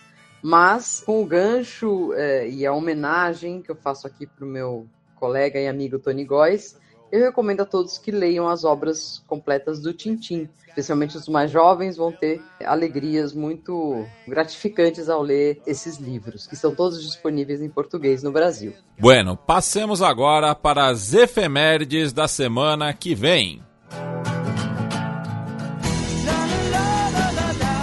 A Semana na História. E aproveitando que estamos em um ano bissexto, o Felipe selecionou três efemérides do dia 29 de fevereiro, a começar por 1504, ou seja, há 520 anos, quando Colombo usou o eclipse lunar para chantagear nativos da Jamaica. Então, né, a Silvia né, já comentou do, do Tintim, né? Ela salientou, inclusive, né, as, as questões ligadas a racismo, né, a supremacia europeia no Tintim. Uh, porém, se você assistiu ou leu o episódio do Templo do Sol, uh, isso daqui, essa efeméride, é o que inspira aquele episódio, digamos assim, né? Em 29 de fevereiro, né, para 1 de março de 1504, o Colombo estava na Jamaica, já havia alguns meses. Uh, ele e sua tripulação estavam passando por problemas de suprimentos, porque eles já haviam usado todos os suprimentos que viram da Europa. Uh, teve um navio que teve problemas, inclusive, e uh, eles estavam dependendo dos nativos para sobreviver. E uma hora os nativos falaram: olha só, né? Vocês já ficaram aqui muito tempo, né? Acho que já está na hora de ir embora, né? Que nem aquela esquete do Porta dos Fundos. E aí o seu navegador sabia né, que ocorreria um eclipse. Então, o Colombo falou: olha só, se vocês não me ajudarem, o meu Deus vai destruir vocês. E como prova do que eu estou falando, o meu Deus vai tapar o sol. Né? E aí ocorre o eclipse, né? e ele usa o eclipse para fazer essa chantagem com os indígenas e receber suprimentos. Né? Inclusive, o, o nome Jamaica é de origem indígena, né, Matias? Você viu isso? Isso, é o nome de origem taína, né? Que era Xamaca, e daí foi sendo castelhanizado para Jamaica, depois para o inglês Jamaica. Pois é, então, e infelizmente, né, os taínos foram, em grande parte, não sei se dá para dizer uh, completamente né, exterminados, mas acredito que sim, foram completamente exterminados pelo contato com os europeus. Já em 1644, é, 380 anos atrás, Abel Tasman iniciava sua segunda expedição. E aqui um segredo né, de bastidor já que no, no modelo do, do roteiro, né, que o Felipe deixa é, preparado, né, no, no arquivo, no Drive, né, é, sempre começa a Semana da História com a primeira expedição do Abel Tasman, né, que tá salvo lá, sei lá, desde a primeira temporada do Xadrez Verbal. Exatamente. E nesse caso é a segunda expedição, né, como você mencionou. A primeira expedição do Abel Tasman é a que uh, vai, né, entre aspas, descobrir, né, vai ter o primeiro contato europeu com a Nova Zelândia, né, lembrando que Zelândia é uma província dos Países Baixos, e principalmente ele descobre a Tasmânia. Né? Já sua segunda expedição vai ser mais focada na Indonésia, né, que era uma região uh, rica né, em especiarias, né, fazia parte ali das, né, da, da, busca pelas drogas, né, às vezes chamada assim, enfim, uh, especiarias, temperos, né, produtos que na época tinham um grande valor mercantil. Uh, lembrando que ele, né, parte, a sua expedição parte da região da Batávia, né, nos Países Baixos, e que Batávia era o nome colonial né, uh, de Jakarta, né, a, a, atual capital da Indonésia, que né, vai, vai deixar de ser a capital. Né?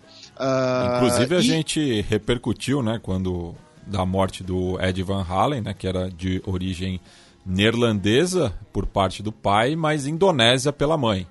Exatamente. Né? Então tá aí, aniversário da expedição do Abel Tasman. E por fim, é, vamos para 2004, quando eu e Felipe é, estávamos aí na maioridade, é, já que na próxima quinta-feira completam-se 20 anos da deposição de Jean Bertrand Aristide no Haiti. O Jean Bertrand Aristide ele foi presidente uh, haitiano né, em quatro ocasiões. Em duas delas, ele sofreu golpes militares. Né? Em 2004, ele sofre um golpe militar coordenado especialmente né, por uma milícia uh, de extrema direita, né, a Frente Nacional Revolucionária pela Libertação do Haiti. Ele, ele eu digo, Jean, o, o Aristide, né, ele vai dizer que os Estados Unidos tiveram uma participação uh, central né, uh, nesse golpe, que ele sofreu pressão do governo dos Estados Unidos para renunciar e ele foi entre aspas, né, muitas aspas, resgatado por um avião dos Estados Unidos e retirado do Haiti. Mas ele, ele diz que ele não foi resgatado coisa nenhuma, que ele foi raptado. Né? Uh, depois ele vive no exílio na África do Sul. Né? Ele hoje está no Haiti, né? ele é uma figura Uh, importante na política haitiana, uh, porém, uh, recentemente ele foi até colocado em prisão domiciliar por suspeitas de corrupção e esse golpe né, de 2004 é o que uh, origina a crise que vai resultar na MINUSTAH, né, que, cujo componente militar será liderado pelo Brasil. Bem, passemos agora para o match no qual eu e o Felipe cruzamos a rodovia Dutra em direção ao Rio de Janeiro, onde foi sediada a reunião de ministros de Relações Exteriores do G20.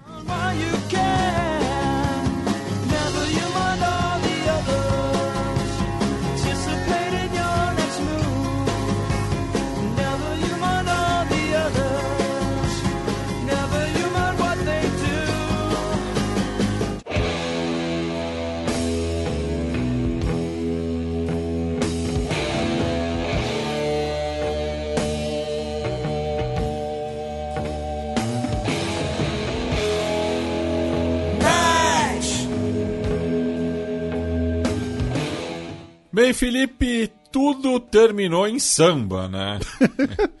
e fica aqui o abraço pro Renan Brits Peixoto, repórter do Globo, que é nosso ouvinte. Isso, ele que né? ele compartilhou e muitos ouvintes nossos marcaram a gente. O Eduardo Paes realizou ali uma recepção, né, para os ministros de Relações Exteriores que estavam, né, alguns ainda estão no Rio de Janeiro para o encontro de ministros do G20. E o Eduardo Paes realizou essa recepção com uma temática das escolas de samba do Rio de Janeiro. Né? Então você tinha ali as mes mesas com o nome das escolas de samba e tal. E aí, num mesmo frame, né, estão, dentre outras pessoas, Anthony Blinken, Eduardo Paes, Sergei Lavrov e o que me parece ser um casal de é, mestre sala e porta-bandeira. Né? Mas parece que eles estão com perna de pau, assim, eles estão maiores do que o. o é, público, parece, né? é, batendo quase no teto, enfim, é. não, não, eu não consigo nem sambar, quanto mais sambar com perna de pau. E, e aí o Eduardo, né, o, o, nosso ouvinte Renan Brits Peixoto, né, colocou ali, quem sabe o Eduardo Paes não ajuda na paz mundial, e aí o próprio Eduardo Paes entrou aí na, na, na, brincadeira, digamos assim, e compartilhou e disse, né, que agora vai, né? Então, é muita gente. E aí, por isso que vocês estão dizendo que tudo acabou, né? Em, em samba, né? Uh, teve gente que não, né, que não entrou na brincadeira, né, dizendo que, ah, não, na verdade é uma organização do Brasil, Eduardo Paes não fez nada demais e tal, blá, blá, blá, blá, blá, blá. Mas, enfim, o fato é que era uma recepção e Eduardo Paes estava ali. Uh, Tivemos, né? A gente comentou na semana passada, inclusive, que o trânsito no Rio de Janeiro estaria um inferno, né, já que tivemos a reunião de ministros de Relações Exteriores do G20. Além dos ministros uh, do G20, também estiveram presentes os ministros de Angola, Egito, Emirados Árabes Unidos, Espanha, Nigéria, Noruega, Portugal, Singapura, Bolívia, Paraguai e Uruguai, né? que são, no caso da Espanha, a Espanha, a Espanha é um país que não é do G20, mas é, né? Porque a Espanha é o país permanentemente convidado. Né? Então é um jeito de falar: olha, Espanha, pelos critérios de 20 maiores economias, você não deveria estar aqui. Mas você estará, e na verdade é, é muito mais um reconhecimento da importância do, do idioma castelhano, da influência uh, hispano-ibérica, digamos assim, no mundo, do que da Espanha como Europa, né? Porque, até porque a União Europeia também é parte do G20. Uh, o Mauro Vieira né, realizou diversos encontros bilaterais às margens né, do G20. Uh, ah, claro, ele recepcionou todo mundo. Então, se você entrar lá nos sites, no, no, nos perfis oficiais, você vai ver a foto do Mauro Vieira cumprimentando todo mundo. Né? Então, assim, dá-lhe álcool gel, né? Porque tem que, né? Você fica cumprimentando um monte de gente, né? Tem que evitar aí a Covid. Brincadeiras à parte, né? Uma coisa é você receber, você tem ali uns 10, 15 minutos protocolares, mas você também tem uma reunião às margens, né? O Mauro Vieira se encontrou, uh, dentre outros, né? Com chanceleres da Rússia, com Anthony Blinken, Portugal, Indonésia, França, Egito, Canadá e a Diana Mondino, argentina, que a gente já mencionou aqui no programa, inclusive. Né? E claro, e lembrando, um, uma, uma das grandes. Uma coisa que a gente já explicou aqui no programa, né? Porque sempre tem aquelas pessoas que às vezes não acompanham tanto política internacional uh, e fica pensando, poxa, mas esses negócios aí não servem para nada tal. As reuniões em si, embora muitas vezes elas possam ser dominadas, engessadas pelo protocolo, e aí você tem as divergências oficiais que às vezes impedem grandes avanços, grandes acordos, esses eventos, como Assembleia Geral da ONU, G20, uh, cúpula da, da, União Europeia, sempre são importantes também, né? A, a COP, claro, porque você põe todo mundo no mesmo ambiente. Né? Então você consegue ter muitas conversas paralelas e também muitas conversas extraoficiais. Tá? As conversas extraoficiais às vezes são mais importantes do que as oficiais, tá, gente? Né? Inclusive, uh, por exemplo, se você visita ali o prédio da ONU né, em Nova York, um abraço para nossa querida Nayara Costa, né, que trabalha lá. Você tem o café, né, o Café Viena, e que tem a brincadeira de que ali é o verdadeiro Conselho de Segurança entendeu? Porque longe dos microfones, longe dos holofotes, portas, né, conversas mais informais, enfim. Então tivemos né, a, o, esse, essa série de encontros que, repito, são tão ou mais importantes. Tivemos né, o discurso de abertura do Mauro Vieira, que colocou as três prioridades da presidência do Brasil no G20, né, como já anunciado quando o Lula recebeu ali a, a tocha, entre aspas, do MODI no ano passado. Né? O combate à fome, pobreza e desigualdade, o desenvolvimento sustentável em suas dimensões econômica, social e ambiental e a reforma da governança global. O que, que é reforma da governança global? É reforma do Conselho de Segurança da ONU, é reforma do FMI, é reforma da OMC, especialmente reformas, leia-se, aumento da participação dos países do chamado Sul Global. Né? Uh, então, e, e, que são é, é, reformas necessárias, porque o mundo já não é mais igual a quando essas instituições foram criadas. Né? O grande exemplo disso é o Conselho de Segurança da ONU. Né? O Conselho de Segurança da ONU, vamos lembrar, uh, você tem ali 15 países, né?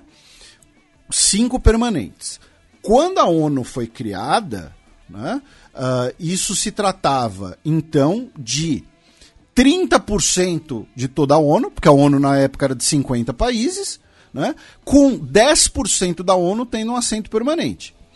Hoje, né? Nós estamos falando de 193 estados, mais dois observadores, logo 7,7% da comunidade internacional está no Conselho de Segurança da ONU.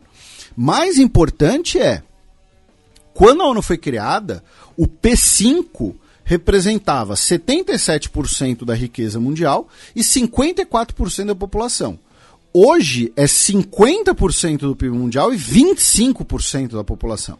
Né? Até porque Reino Unido e França tinham diversas colônias. Exatamente. Ainda. A, a, a, grande questão é a Índia. É. Né? A Índia hoje é uma economia maior que a britânica. A Índia tem a tríade nuclear, a Índia, tem mais, a Índia é o país mais populoso do mundo e não está no Conselho de Segurança da ONU, porque na época era parte do Império Britânico. Né? Inclusive, o, já comentei aqui, né? Se, se, se pudesse resolver assim, no instalar de dedos a reforma da ONU, sem, sem aumentar, seria troca o assento da França por um assento da União Europeia e troca o assento britânico por da Índia. Ué, você tá rindo, mas.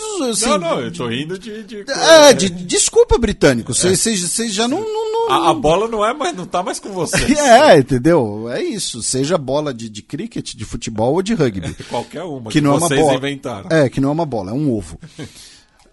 um, então tivemos o, o discurso do, do Mauro Vieira.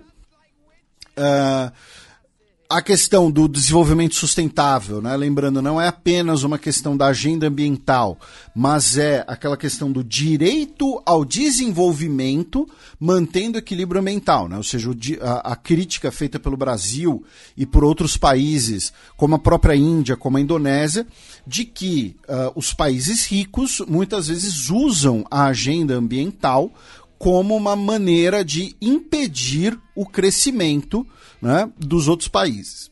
No discurso, né, uh, o Mauro Vieira criticou a paralisia da situação internacional em relação à paz e segurança. Né? Uh, o Brasil disse que o Brasil rejeita a busca de hegemonias e criticou, né, disse que não é sequer minimamente razoável que o mundo ultrapasse a marca de 2 trilhões de dólares em gastos militares a cada ano, trilhões com T de tapioca, como diz o Matias, enquanto programas, por exemplo, para desenvolvimento uh, estão congelados e estagnados. Tá? Ele disse que todos os fundos da assistência oficial de desenvolvimento, né, ou seja, todos os fundos das agências de desenvolvimento da ONU, estão estagnados em 60 bilhões por ano, o que dá 3% dos gastos militares. Enquanto o Acordo de Paris pretende alcançar, não mal consegue alcançar um compromisso de 100 bilhões de dólares, portanto, menos de 5% dos gastos militares. Tá?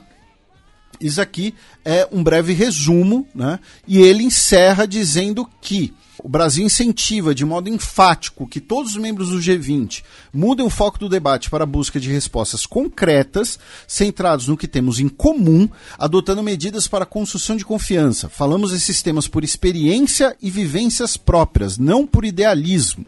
Tá? E que o Brasil está pronto para contribuir com propostas concretas nesse sentido. Tá? Uh, Mauro Vieira também disse que não é de interesse né, que vivemos em um mundo fraturado. Falando um pouco da presença né, dos, dos ministros e chanceleres aqui no Brasil sobre o, o G20, o Joseph Borrell disse numa entrevista à Folha, né, ele que é o chefe da diplomacia da União Europeia, né, o que disse que a Europa é um paraíso, é um jardim, o e mundo é é uma babaca. e o mundo é uma e tá aí porque ele nunca dará uma entrevista ao xadrez verbal. Uh, acabamos de perder a entrevista. pessoal da casa vai mandar uma mensagem agora dizendo: Ó, oh, a gente vai ter que cancelar a entrevista. Uh, disse que o Brasil tem um papel crucial como mediador do G20, já que consegue uh, transitar como um ator global entre os países de desenvolvimento e os países já desenvolvidos. Tá? Achei que foi uma frase interessante. Outra coisa interessante foi que o Brasil anunciou que em setembro, quando tivermos a Assembleia Geral da ONU, teremos uma outra reunião de chanceleres do G20 em paralelo. Tá? É, é algo inédito que vai debater a reforma da governança global. E aí é importante explicar o, o, o, o asterisco nisso. Tá? Uma das funções dessa reunião, né, uh, que seja né, em paralelo à ONU, é até mesmo ter mais uma reunião de alto nível para articular um eventual, uma eventual declaração final tá, do G20. Por quê? Uh, a gente sempre comenta aqui, não é infrequente que reuniões do G20, reuniões que envolvam atores com interesses díspares, encerrem com um acordo meramente protocolar, encerre sem algo aprofundado, né? Uh, que as discordâncias acabem predominando. Então, você ter mais uma reunião antes da reunião de líderes, da cúpula de fato do G20 no Rio de Janeiro, em aproveitando a situação geográfica, a situação logística, né? De ó, vai estar tá todo mundo ali na ONU para se encontrar na ONU, então vamos aproveitar e conversar aqui do G20 também uh, é mais uma oportunidade para construir um consenso em um eventual acordo final. Durante a viagem, a gente vai falar mais disso também no próximo bloco, né? Mas o Lula se encontrou com o Anthony Blinken, secretário de Estado dos Estados Unidos. Eu achei muito curioso, meu caro Matias. Óbvio que não fizeram apenas para isso. Mas as fotos usadas na comunicação do governo, né? As fotos tiradas, obviamente, pelo Ricardo Stuckert, né? Já que o, o Lula ele acorda para tomar o café, o Ricardo Stuckert já está lá fotografando, é, já está lá fotografando o café. Né? Obviamente a gente está fazendo uma brincadeira aqui. Uh, as fotos, várias delas, né, tiradas no Palácio do Planalto, destacam uma imagem de Jesus Cristo. Tá? Ele está sempre ali em destaque. Eu achei isso curioso. Obviamente, né, não, não, a, a, imagem já estava lá, né? mas é, eu não, não sei se, se, se eu estou vendo demais, enfim, se é só uma coincidência, mas eu achei curioso, especialmente já que é no contexto, né? Uh, foi no contexto do, pós as declarações do Lula sobre uh, Israel e Gaza. Tá? Uh, o Anthony Blinken, nas redes, na, nas redes sociais, disse que o Brasil é um parceiro-chave em muitos assuntos, inclusive na luta do, da crise climática e no avanço dos direitos, dos direitos humanos e trabalhistas. E, além disso, lembrou que esse ano nós temos os 200 anos das relações Brasil-Estados Unidos. E eu e Matias aqui a gente já se convidou para os Convescotes. Um, é, na reunião também foram abordados a questão do G20, obviamente, né? E uh, um, evento, um eventual uh, encontro uh, certamente vai ocorrer no contexto do G20 entre o Lula e o Joe Biden. Tá? o Mauro Vieira, como eu mencionei, ele também teve uma reunião com o Sergei Lavrov. A Rússia, inclusive, nesse momento, é a presidente dos BRICS. Né? porém, nem tudo, obviamente, é flores, né? nem tudo é, é, é paraíso. Tá? Uh, a primeira questão é que uh, o Lula se encontrou com o Blinken, esse é um encontro muito importante, claro, tanto para sinalizações externas quanto para sinalizações internas brasileiras. E como eu disse, é o preparo para uma reunião mais aprofundada ainda com o Joe Biden, especialmente por aquela conversa né, que uh, tem uma, tem uma informação de bastidor, né? Que o Brasil e os Estados Unidos estão avançando sim nas conversas de uma proposta, de uma cooperação no sentido trabalhista, né? Direitos dos trabalhadores, que é um tema que aproxima os dois, né? O, é, é, obviamente o Lula, né? O Lula é líder sindical, Lula começou a carreira como líder sindical, e o Joe Biden, como a gente sempre comenta aqui, ele sempre destaca as forças dos sindicatos dos Estados Unidos, a importância dos sindicatos, e ele é um fanboy do FDR, o Frank Delano Roosevelt, que é quem, com o, o New Deal Coalition, põe os sindicatos no, no, na política partidária dos Estados Unidos, né? ainda lá em 1933. Tá? Então, os dois, por motivos diferentes. Né? O Lula, pela atuação prática, né? por ter sido um operário, um líder sindical, e o Joe Biden, por ter essa visão da história do país dele né, ter essa perspectiva do sindicato, dos blue collar workers, né, ele que vem de uma região industrial, inclusive né, a, sua, a sua carreira política, melhor dizendo, né, o seu reduto político é uma região industrial dos Estados Unidos, enfim. Mas, ao mesmo tempo, o que se viu no G20 foi já o prenúncio da manutenção, óbvio, né, dessa fratura, digamos assim, na ordem internacional, e agora não se trata talvez nem de uma fratura, mas de do governo dos Estados Unidos, do Anthony Blinken, não ter tido né, nessa viagem a atenção e o prestígio, digamos assim, esperado. Tá? Isso uh, muito provavelmente é fruto de duas coisas.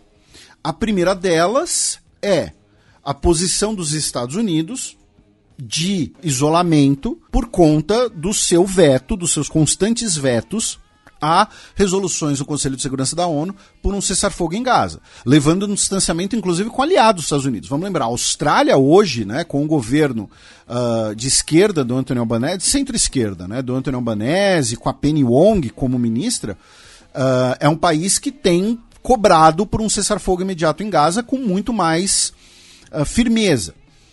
E segundo, o Anthony Blinken representa um governo ele representa um, um Estado, claro, mas ele foi nomeado por um governo que corre o risco de ser demissionário.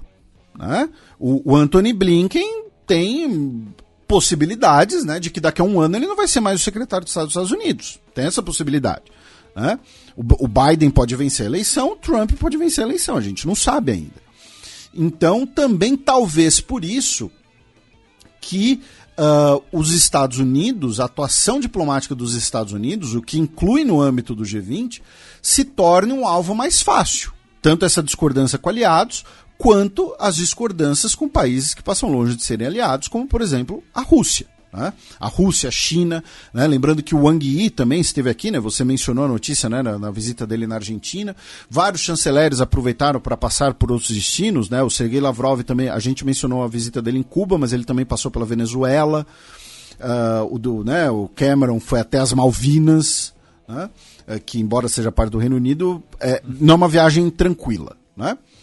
E a outra questão e que dialoga com isso, né, que, que, que, eu estava falando, que você teve uma exposição direta do Lavrov dessa fratura, que disse, abro aspas para ele, não acredito que encontraremos soluções para os desafios e ameaças de segurança global no G20. A delegação russa chama a atenção dos parceiros para a inaceitável politização do G20, que está planejado para se concentrar estritamente nos desafios socioeconômicos. Tá? Ou seja, o que a Rússia está falando é: olha só, Estados Unidos quer trazer Ucrânia para o G20, tá? Tem o pessoal que quer trazer Gaza para o G20, tem o pessoal que quer trazer, uh, sei lá, Mianmar para o G20. Aqui não é o lugar para isso, aqui é o lugar para desafios socioeconômicos. E rejeitou o uso da economia como arma, que é o discurso né, tradicional russo uh, desde 2014, basicamente, quando começaram as sanções contra a Rússia pela, naquele ano, anexação da Crimeia. Então, o que, que, eu quero concluir com, com tudo isso que a gente está falando aqui?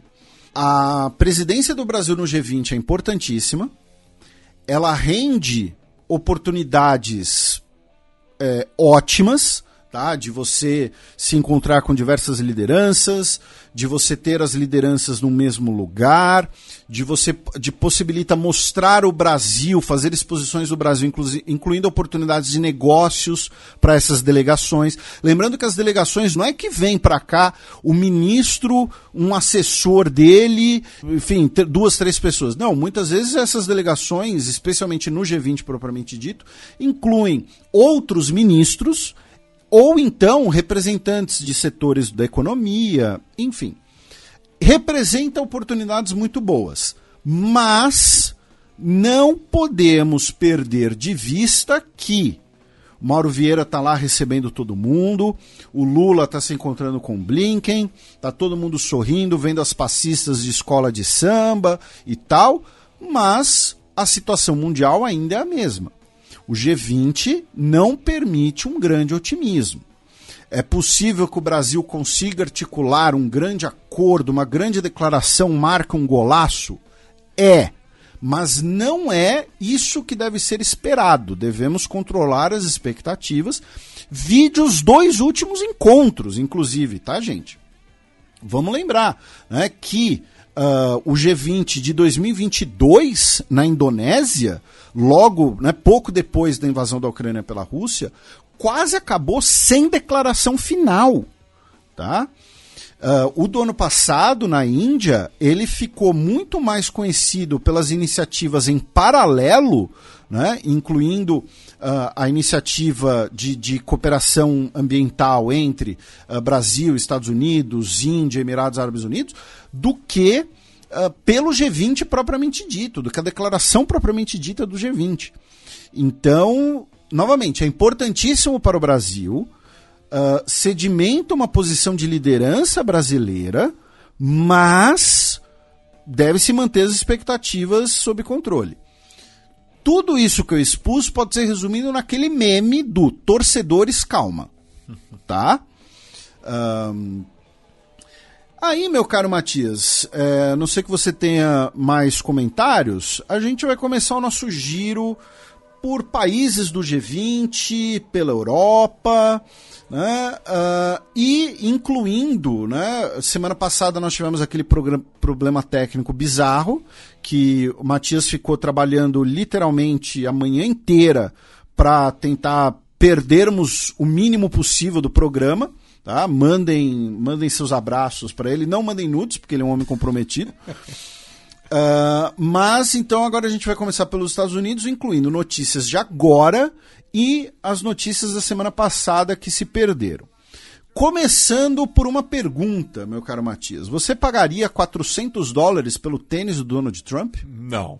Então, o Donald Trump, ele foi condenado na justiça de Nova York, a pagar 355 milhões de dólares por maquiagem, né? Ele fraudou, ele maquiou o tamanho do próprio patrimônio para conseguir uh, mais contratos, né? Elevar ali a imagem dele e tudo mais. E como a gente mencionou, né? Não lembro se, se esse trecho chegou aí ao ar ou não. Uh, essa imagem de um empresário muito bem sucedido é, foi parte importante da campanha do Donald Trump, né? Aquela coisa do art of the deal, eu construí um império imobiliário, então eu vou gerenciar os Estados Unidos muito bem. E aí ele foi condenado a pagar 355 milhões de dólares em Nova York, no estado de Nova York, por essas fraudes. E logo depois, num comício, ele lançou o Greatest Sneaker Show on Earth. Uh, é um tênis dourado, cafonérrimo, com uma representação da bandeira dos Estados Unidos e um T por 400 dólares. Para os nossos ouvintes terem noção, isso é o dobro de um Air Jordan nos Estados Unidos. Tá? O dobro de um Air Jordan, que talvez seja o tênis mais conhecido do mundo, mais colecionado do mundo, provavelmente. Né? Então você vai lá na loja da Nike dos Estados Unidos, vai comprar um Air Jordan novinho, ele vai sair em média ali 200 dólares. Né? Tem uns modelos um pouco mais caros, tem um pouco mais baratos. Então o tênis do Donald Trump é o dobro de um Air Jordan. Não faz sentido isso. E ele também lançou. É, e, e, curioso você ter citado essa questão do, do Air Jordan, porque um apresentador da Fox News disse que o, o Trump agora pode é, ter mais votos da comunidade afro-americana porque eles adoram calçados esportivos. É, eu, não, não, eu não tinha visto isso, mas assim, é fantástico, né? Porque é uma mistura de estereótipo racial com falta de noção. O, o nome do babaca é Raymond Arroyo. Eu acho que se um cara chegar na quadra de basquete usando esse tênis. Ele, ele... vai ser zoado. Não, não, zoado acho que é o mínimo que ele vai ser. É. Porque, como eu disse, o tênis é cafona ainda por cima. Uh, e lembrando que o, né, o, o existe a história, né, que muito provavelmente é verdade, né, mas que ali no, início dos anos 90, né, quando teve os LA Riots, né, aquela a questão racial estava muito sensível nos Estados Unidos, algumas pessoas teriam procurado o Michael Jordan né, e perguntado para ele né, se ele não ia se pronunciar, se ele não ia falar nada e tal, tal, tal. E ele teria dito que não, porque ele tinha medo que isso ameaçasse a, a marca dele, né, as imagens dele. Ele teria dito que Republicans buy shoes too. Hum. Né? Republicanos também compram tênis, também compram caçados. Uh, e o... que é uma frase atribuída a ele. É, é, tem essa história. É. Que, considerando, depois que você vê o Last Dance, muito provavelmente é você... é verdade. É. Né? Ele, ele levou o tênis pro pessoal. e o Donald Trump também lançou um perfume. Uh, outra notícia dessa semana dos Estados Unidos, que temos uma das maiores uh, compras de todos os tempos, já que a empresa Capital One, né, que é justamente né, um fundo de investimentos, está comprando a Discover Financial Services por 35 bilhões de dólares. Tá? Uh, comprando todas as ações uh, do, do banco. E, enfim, o que promete aí ser um dos maiores negócios do ano. E repercutimos aqui justamente por isso. Uh, depois, ainda essa semana, no dia 19, o Donald Trump ele comentou a morte do Alexei Navalny. E ele disse que a morte repentina né, do Navalny deixa cada vez mais consciente que os Estados Unidos é uma nação em decadência e que as fronteiras abertas, eleições manipuladas e decisões judiciais grosseiramente injustas né, mostram o caminho da destruição do país. Ou seja, ele não mencionou a Rússia. Ele disse que a morte do Navalny mostra como as fronteiras abertas estão levando à decadência dos Estados Unidos. Né, o nome disso é dissonância cognitiva. Uh, notícia de ontem, quarta-feira, dia 21 de fevereiro. A Suprema Corte do Alabama julgou, né, por 7 a 2, que embriões congelados em clínicas de fertilidade são legalmente crianças Tá? Uh, essa decisão foi criticada por diversos grupos ligados à medicina reprodutiva e à saúde da mulher. Também foi criticada pelo governo federal dos Estados Unidos. E o que motivou, né, o, o que provocou o judiciário a se pronunciarem foi o fato de que três casais abriram um processo contra uma clínica de fertilidade que destruiu os embriões congelados desses três casais, que estavam congelados para fertilização in vitro. Tá? Uh, a destruição foi acidental por um paciente, ou uma paciente, não sei, e os casais entraram com a ação contra a empresa, solicitando uh, reparações por wrongful death, ou seja, morte por negligência. A primeira instância disse que os embriões não podiam ser considerados crianças, né, pessoas, então não era possível ter essa condenação. Porém, por 7 a 2, a Suprema Corte do Estado decidiu isso, baseados numa lei de 1872. E, embora eu não conheça tanto assim de história da medicina, eu acho que em 1872 não tinha congelamento de embrião. E um dos juízes sustentou a sua decisão na Bíblia, que, ao meu ver, não é um documento legal. É um documento muito importante, é o livro mais vendido em todos os tempos, é muito importante para diversas pessoas, diversas religiões, mas não é um documento legal. É import sempre importante lembrar isso. Ah, mas é a lei de Deus, ela está acima de todo mundo. É a sua lei de Deus. Tá? Importante lembrar isso também. É a sua lei de Deus. Um... Lembrando que não é obrigatório você fazer o juramento é, nos Estados Unidos com a mão em cima da Bíblia. Esse, um... esse, é um mito. É, tem, é, uma, é criado por Hollywood, né? É. E, e tem a questão da bandeira, né? É. Um, aí, meu caro Matias, para a gente fechar as notícias dessa semana dos Estados Unidos, no último dia 19 de fevereiro, o grande George Takei, ator mais conhecido né, pelo, por ser o Sulo de Star Wars, mas também por ser um militante pelos direitos das pessoas LGBT e por ser um militante do direito das pessoas de origem asiática nos Estados Unidos. E detestar o William Shatner. e detestar o William Shatner e o Donald Trump. Uh, ele, no último dia 19, ele publicou um grande texto nas suas redes sociais, lembrando que, nesse dia, 82 anos atrás, o presidente Franklin Delano Roosevelt, no auge da insanidade do racismo depois do ataque a Pearl Harbor, assinou a Ordem Executiva 9066, que foi quando todos os residentes dos Estados Unidos, com alguma origem japonesa, fossem aprisionados. É, aprisionados, né? Em, em, campos de concentração. Em campos de concentração, sem julgamento, sem acusações formais. Sobretudo na Califórnia, onde estava localizada a maior parte da colônia nipo-estadunidense. Exatamente.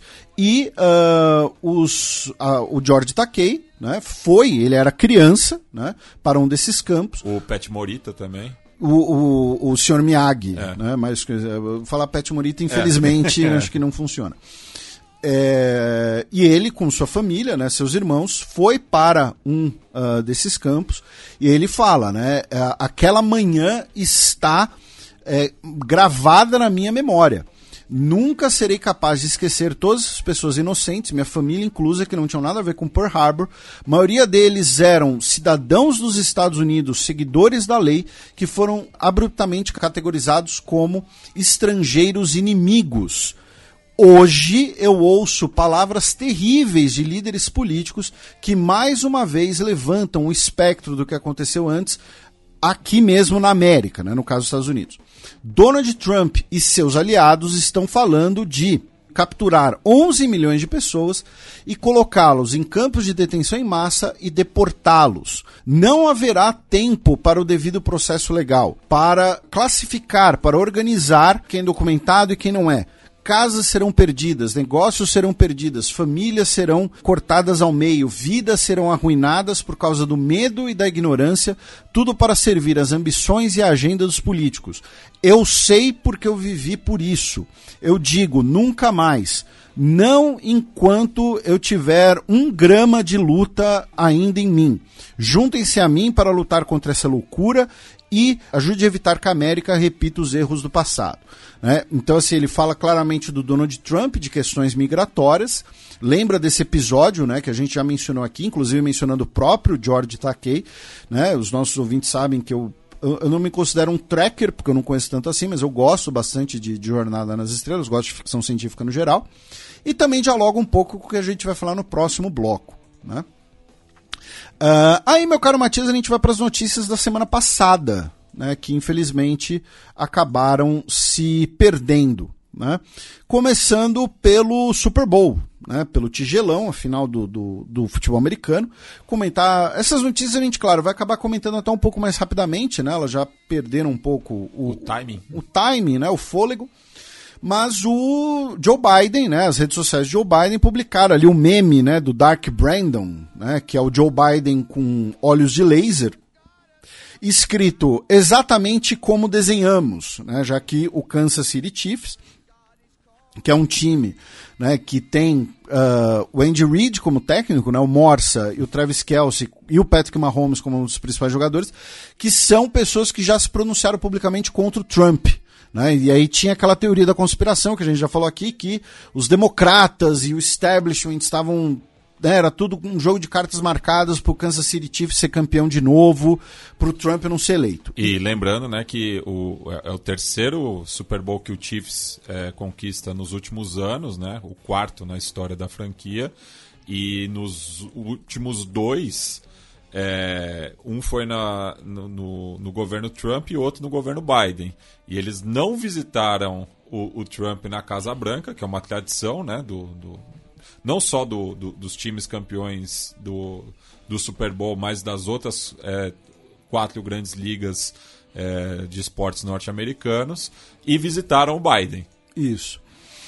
E, né, a questão Taylor Swift, né, que ela é a namorada agora do, do, do Kelsey, estava no jogo, enfim, o jogo que acabou literalmente no último, últimos segundos da prorrogação. Infelizmente, logo depois tivemos mais um episódio né, de, de, de, tiroteio em massa na parada do título, né, que deixou uma pessoa morta e 21 pessoas feridas. Não foi um caso de terrorismo nem nada, foi um caso de uh, desinteligência. Né, uh, as pessoas estavam discutindo ali e começaram a atirar uma nas outras.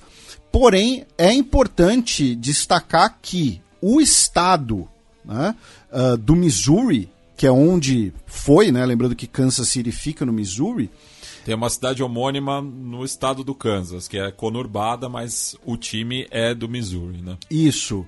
Uh, é um estado é, que você tem o chamado Open Carry, né?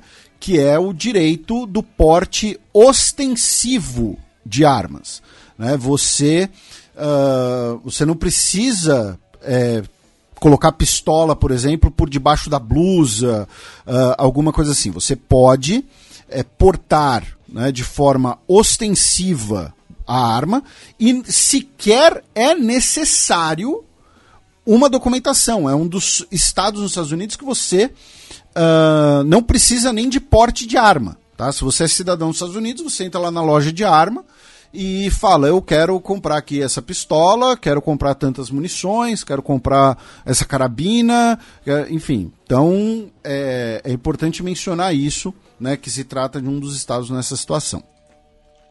Uh, outra notícia ligada ao Super Bowl, que rendeu bastante debate nos Estados Unidos, foi o fato de que duas associações uh, evangélicas do país gastaram cerca de 14 milhões de dólares para fazerem comerciais no intervalo do Super Bowl que é um dos minutos mais caros de toda a televisão, se não for o minuto mais caro. Né? Uh, os dois comerciais né, pregam ali né, a mensagem do, do evangelho, porém o debate é porque, primeiro, essas organizações, a campanha, né, He Gets Us, também são organizações que doam para campanhas anti-LGBT e anti-aborto de gestação. E segundo, né, uh, eu imagino que dá para fazer algo muito mais próximo da mensagem de Cristo com 14 milhões de dólares. Né? Dá para alimentar. Isso, alimentar pessoas, vestir pessoas. Aí alguém pode falar, não, mas tem que espalhar a boa nova. Né? Espalhar a boa nova é para os povos né, que não conheciam o cristianismo, né? evangelizar. No caso dos Estados Unidos, eu imagino que todo mundo, pelo menos, já ouviu falar. Né? Acho que no comercial do Super Bowl não ia fazer, não vai fazer tanta diferença assim, não. Também na semana passada nós iríamos comentar que uma das principais revistas científicas de genética dos Estados Unidos, a Molecular Genetics and Genomic Medicine, uh, retirou 18 artigos de origem chinesa uh, afirmando que eles uh, são dúbios do ponto de vista de direitos humanos e consentimento. Tá? Uh, um deles, por exemplo, analisa o DNA coletado de 120 indivíduos tibetanos e o, a organização afirma que não é possível dizer que uh, se todos esses indivíduos tiveram o devido consentimento informado. Uh, é claro que isso também dialoga com o cenário atual de relações uh, entre Estados Unidos e China e um maior escrutínio dessas relações. Né? Também é importante mencionar isso. Um, as três ilhas do Pacífico associadas aos Estados Unidos, os Estados Federados da Micronésia, as Ilhas Marshall e Palau, uh, solicitaram que os Estados Unidos, né, devido ao problema dos Estados Unidos votar o seu orçamento, né, uh, solicitaram que os Estados Unidos libere logo o orçamento para esses países, libere logo a grana, né? E fizeram ali uma, uma ameaçinha, digamos assim, falaram, olha só, né? Isso, né? Quanto mais tempo demorar para votar o orçamento, uh, mais próximos, né? Mais interessante podem ficar os laços com a China. Aí, meu caro Matias, também na semana passada, a Câmara dos Estados Unidos aprovou o impeachment do Alejandro Mayorkas, o secretário de Segurança Interna, né, o secretário de uh, Homeland Security. Uh, é apenas a segunda vez que isso ocorre na história. Né? A outra vez foi uh, o impeachment do William Belknap, que era secretário da Guerra em 1876 né, o secretário da Guerra, algo que antecedia o Ministério da né, Secretaria de Defesa. Né, a Secretaria da Guerra virou Secretaria do Exército, Secretaria da Marinha, depois foi tudo juntado na Secretaria de Defesa. O impeachment dele foi aprovado por 214 a 213, apenas um voto de diferença. Desses, os 214 votos a favor foram todos republicanos. Três republicanos votaram não e dois não votaram. Do lado democrata, dois não votaram e todos os outros votaram não. Porém, o impeachment dele dificilmente será concretizado, já que no Senado os democratas têm maioria, ele deve ser salvo. Ele foi impeachmentado por supostamente se recusar uh, voluntariamente e sistematicamente a cumprir as leis migratórias do país. Né? Isso faz parte daquela queda de braço, especialmente sobre em relação à fronteira sul, né? Uh, a queda de braço especialmente com o estado do Texas, né? e uh, dizendo que ele não teria cumprido aí com, com as leis, claro, uma pressão republicana, né, devido às políticas migratórias. Lembrando que o próprio Maiorcas é imigrante, né? Ele é de origem cubana, inclusive nasceu é, alguns meses após a Revolução Cubana e também é de origem judaico-sefardita, né? É, já que a família dele é, vem é, em parte é, da Turquia e da Grécia e também Askenazi de, por parte da Polônia. É, ele nasceu em 1959, como você mencionou, e a família dele foi para os Estados Unidos em 1960. É... Para Miami, primeiramente. Isso, é. Tem, tem, tem, tem que ver aí com, com, se, se algum deles tinha, tinha cargo no, no, no governo Fulgêncio. Uh, aí vamos para o estado de Nova York, já que no último dia 13 de fevereiro tivemos a eleição especial do terceiro distrito do estado e o democrata Tom Suozzi venceu com 53% é o distrito do George Santos. Né? O George Santos, lembrando, foi expulso da Câmara. Né? E aí, então, você tem eleição especial para definir o substituto dele. O Tom Suozzi é democrata, ou seja, os democratas viraram o distrito, né? era republicano virou democrata. e o mandato dele vai só até novembro, tá? Não é um mandato de dois anos novo, vai até só novembro. Em segundo lugar, ficou a republicana Mazi Meleza Filipe, tá? Uh, ela que é de origem judaico-etíope, né? Os Beta Israel. Ela imigrou para Israel em 91, quando ela tinha 12 anos, né? Como parte da Operação Salomão, né? Que foi quando uh, Israel levou de avião né? milhares de judeus etíopes para Israel.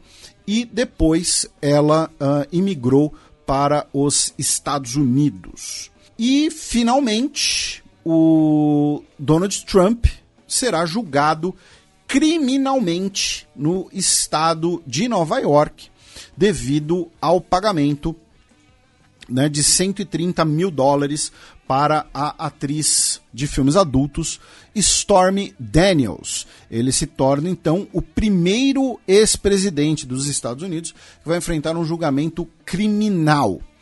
Por que ele vai enfrentar um julgamento criminal? Não é por ter tido relações com uma atriz, não é por adultério, isso não é crime, nem pelo pagamento, tá? Isso também não é crime. O que acontece é que o Donald Trump teria sido um ator diretamente envolvido na falsificação de registros comerciais para encobrir o pagamento. Né? O bom e velho Caixa 2. Tá? Então usaram, né? ele encobriu o pagamento, o pagamento do, do que nos Estados Unidos chama né, de hush money, né, o dinheiro para, olha só, você assina aqui que não vai contar nada disso para ninguém, que não vai escrever um livro sobre isso, nem nada disso. Então, uh, por ter falsificado os registros, que ele será julgado criminalmente. Bem, Felipe, evidente, né, que com todos esses chanceleres reunidos, né, no Rio de Janeiro, um assunto que rondou aí né, os encontros foi a guerra na Ucrânia, que está prestes a completar dois anos. Né? Um, um espectro rondo G20, é. é isso? e aí a gente vai passar aqui algumas notícias né, da guerra na Ucrânia, começando pelos dois pactos de segurança que a Ucrânia assinou no última, na última conferência de Munique. Tá? Uh, no total, França e Alemanha vão fornecer 4,4 bilhões de dólares né, em ajuda militar aos ucranianos. E, uh, além disso, esses acordos bilaterais, além de armamento, né, também incluem o treinamento de soldados tá?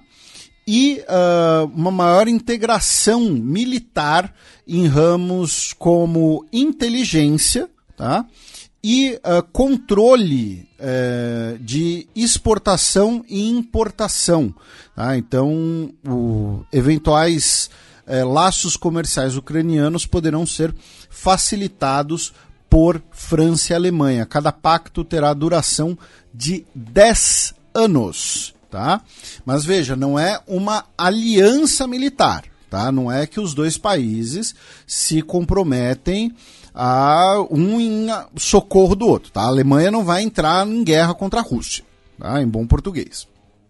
Mas temos esses dois pactos militares que, além do fornecimento de grana, né, também presumem o fornecimento de treinamento, inteligência e cooperação econômica.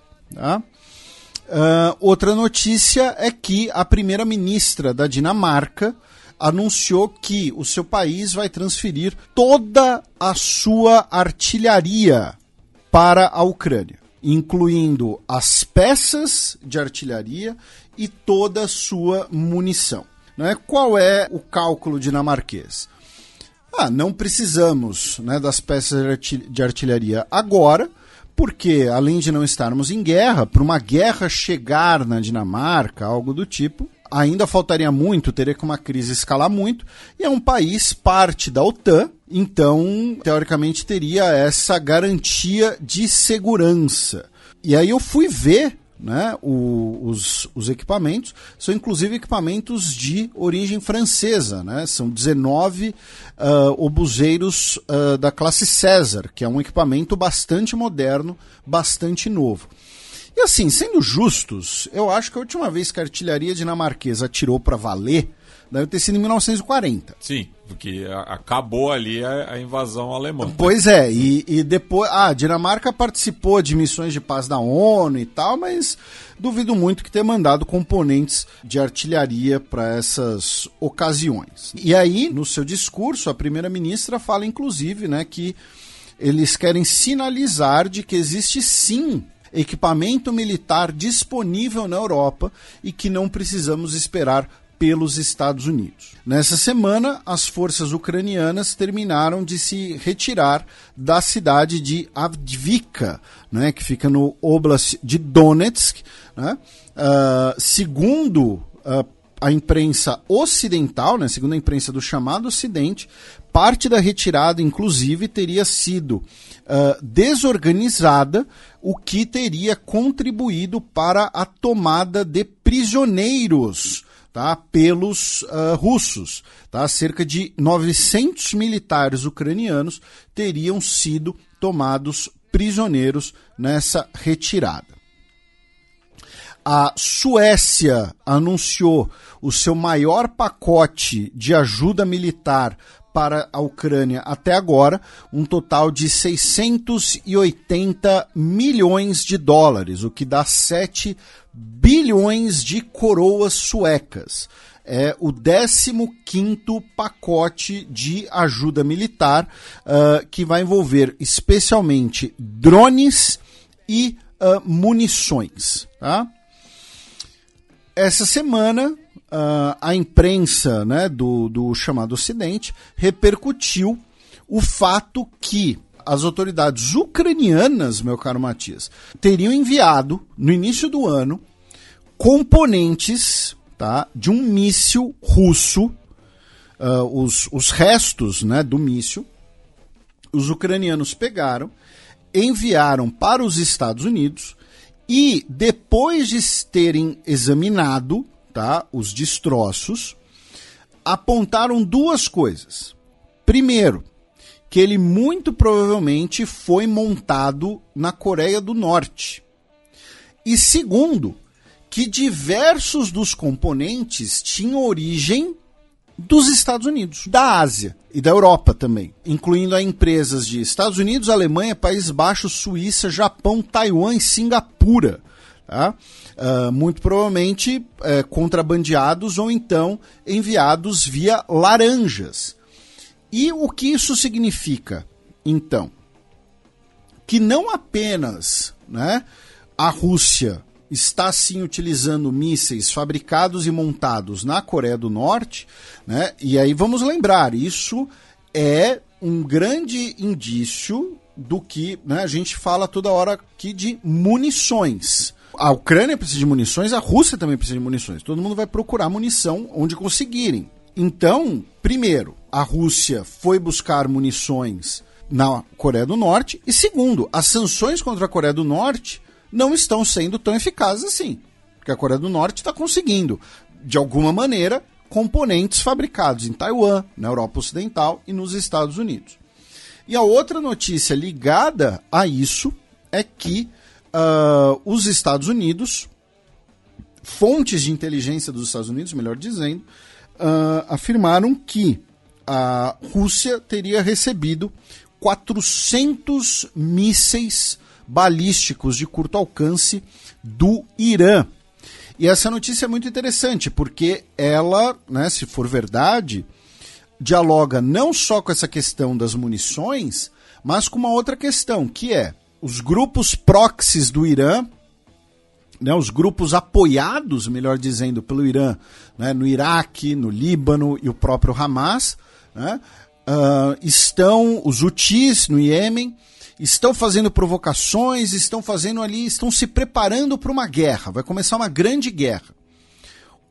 Ou o Irã vai começar uma grande guerra contra Estados Unidos ou Israel, ou o Irã manda 400 mísseis para a Rússia utilizar na Ucrânia. As duas coisas, a, a, conta não bate, as duas coisas ao mesmo tempo não batem. Tá? Ou você fornece munição para um aliado, ou você fala: olha, aliado, eu preciso dessa munição aqui para mim, não posso fornecer para você. Então, isso também é interessante. Outras três notícias ligadas à guerra, meu caro Matias. Primeiro, o piloto uh, russo que desertou né, no ano passado, levando o helicóptero, né, inclusive, né, a gente comentou aqui uh, no, no programa na época, né, ele pousou lá com o helicóptero dele em território ucraniano e se rendeu. Ele foi morto com 12 tiros na Espanha, onde ele estava vivendo em exílio. Ele, inclusive, estava com outra identidade, tá? E ele morreu com 12 tiros. É, algo me diz que não foi por acidente. Outra notícia é que essa semana tivemos mais um protesto de agricultores da União Europeia. Nesse caso, agricultores poloneses. E onde eles decidiram protestar? Na fronteira com a Ucrânia, tá? É, protestando inclusive contra a importação de produtos agrícolas ucranianos. E já não é novidade isso. Exatamente, a gente fala aqui várias vezes. E aí o Zelensky foi às redes sociais dizendo que essa situação é inaceitável que precisamos de unidade, que precisamos de uma solução e que se trata de segurança nacional. Né? E o detalhe é que, não sei se para valer ou como provocação, os agricultores, acredito como provocação, né? Porque assim, os poloneses é, têm uma, uma disputa histórica, tem um rancor histórico dos russos, né? que antecede a própria União Soviética. Né? A gente já comentou aqui, por exemplo, né, quando você tem o levante polonês em 1830, né, a repressão ali é violentíssima né, na, durante a Rússia czarista. Mas vários agricultores poloneses estavam com cartazes apoiando Putin, apoiando a Rússia. Né? E o Zelensky uh, disse que isso era algo inaceitável. E finalmente, Nessa semana, um blogueiro militar, né, que tinha um canal no Telegram, uh, um canal que inclusive já usei como fonte aqui no programa, o, o, o Andrei Morozov, ele, abro aspas no ar, cometeu suicídio. E por que eu abro aspas no ar? Ele foi suicidado. É, possivelmente. Por quê? Porque assim, ele morreu coincidentemente, ele nunca tinha, né, aparentemente, ele nunca tinha indicado que cogitava isso, enfim, mas foi dois dias depois, no dia 18 de fevereiro, ele publicou no canal do Telegram dele, afirmando que a Rússia teria sofrido pesadas baixas na batalha de Avdiivka, que a gente acabou de mencionar. Tá? Ele dizendo que as baixas eram maiores do que o governo dizia. Dois dias depois, ele deletou o post. E no dia seguinte, apareceu morto. Né? Supostamente cometeu suicídio. Aí, meu caro Matias, a gente vai resgatar algo que ficou de fora do programa passado. Né? A gente chegou a gravar, porém, uh, né, no, no, nos esforços de salvar o programa, não deu para salvar esse trecho. Vamos tentar ser até um pouco mais concisos aqui, enfim. Uh, que é o seguinte: muitos nossos ouvintes devem ter visto as notícias nessas semanas né, de que a Rússia estaria pronta para, ou já teria colocado, um dispositivo nuclear em órbita. Tá? E eu quero destacar essa, essa notícia, a relação dessa notícia com duas coisas. Uma é o Congresso dos Estados Unidos, outra é o Elon Musk. Tá? E aqui não, aqui não é meme, aqui não é zoeira. Tá? Uh, vamos lá, qual, qual, é, qual, qual seria a notícia? Né? Começou pelo fato de que na quarta-feira retrasada, dia 14 de fevereiro, o deputado do, do, Partido Republicano dos Estados Unidos, Mike Turner, que é presidente do Comitê de Inteligência da Câmara, ele publicamente, tá, emitiu um alerta, publicamente eu digo, tipo, nas redes sociais, sobre uma séria ameaça à segurança nacional. De que os outros deputados estavam sendo brifados, de que o presidente Joe Biden estava sendo brifado. Todo mundo entrou em polvorosa, a imprensa dos Estados Unidos começou a especular do que se tratava e tal. E aí rapidamente veio informação vazada, muitas aspas, né, de que a Rússia estaria pronta para colocar ou estaria colocando um dispositivo nuclear em órbita. Depois, o John Kirby, porta-voz da Casa Branca, disse que esse dispositivo de matriz nuclear não seria um explosivo, tá? Não é uma ogiva no espaço, nem um míssil no espaço, mas um dispositivo anti-satélite, tá? Um dispositivo que é feito para interferir ou anular componentes eletrônicos satélites em órbita. Uh, o termo utilizado às vezes em inglês é literalmente fritar um satélite. E aí seria via um, um pulso eletromagnético, algo do tipo. Né? Nem, nem o Matias somos físicos, nem engenheiros bélicos, nem nada. Lembrando, né, pelo Tratado do Espaço Exterior, de 1967, né, uh, sob proposta justamente né, dos Estados Unidos, da então União Soviética, né, no período da Guerra Fria, nós temos a proibição de armas de destruição em massa no espaço. Tá? Então, uh, existe o questionamento da legalidade de você colocar um dispositivo nuclear no espaço. Aí entra. Primeiro, o que, que isso tem a ver com o Congresso? No programa passado, né, essa parte Matias conseguiu salvar, a gente comentou que o Senado dos Estados Unidos aprovou o pacotão de ajuda militar, né, com dezenas de bilhões de dólares, para a Ucrânia, uh, Israel e Taiwan. Porém, ele ainda vai para a Câmara agora, que é onde os republicanos têm uma situação bem mais confortável. E parte dos deputados republicanos não querem esse pacote, não querem esse pacote nessa magnitude e usam isso como barganha para a questão do migratório e tudo mais, lembrando que é ano eleitoral. Então você criar ou você vende. Quando eu digo criar, é vamos pensar se essa arma russa for falsa. Tá? Se ela for verdadeira, jogaram no ventilador. De qualquer jeito, tornaram algo público algo que normalmente seria sensível. Então você criar no público a ideia de que existe uma ameaça iminente à segurança dos Estados Unidos, aos interesses dos Estados Unidos, é uma maneira de você criar pressão pública e paranoia, em bom português, para o uh, Congresso, para a Câmara, aprovar o pacotão militar. Falar: olha só, nós precisamos mandar dinheiro para a Ucrânia agora para deter a Rússia, porque a Rússia está colocando uma arma nuclear no espaço, está colocando um dispositivo nuclear no espaço. E não é a primeira vez que isso ocorreria. Para ficar num dos casos mais conhecidos, que hoje sabemos por conta do vazamento do, do Wikileaks, né, com o Julian Assange, em 2004, a Força Aérea dos Estados Unidos a Força Aérea da Índia uh, realizaram um exercício conjunto chamado COPE India 04. É o período em que estava no auge tá, o debate sobre o orçamento para os novos caças F-22 dos Estados Unidos tá? que é um projeto militar caríssimo.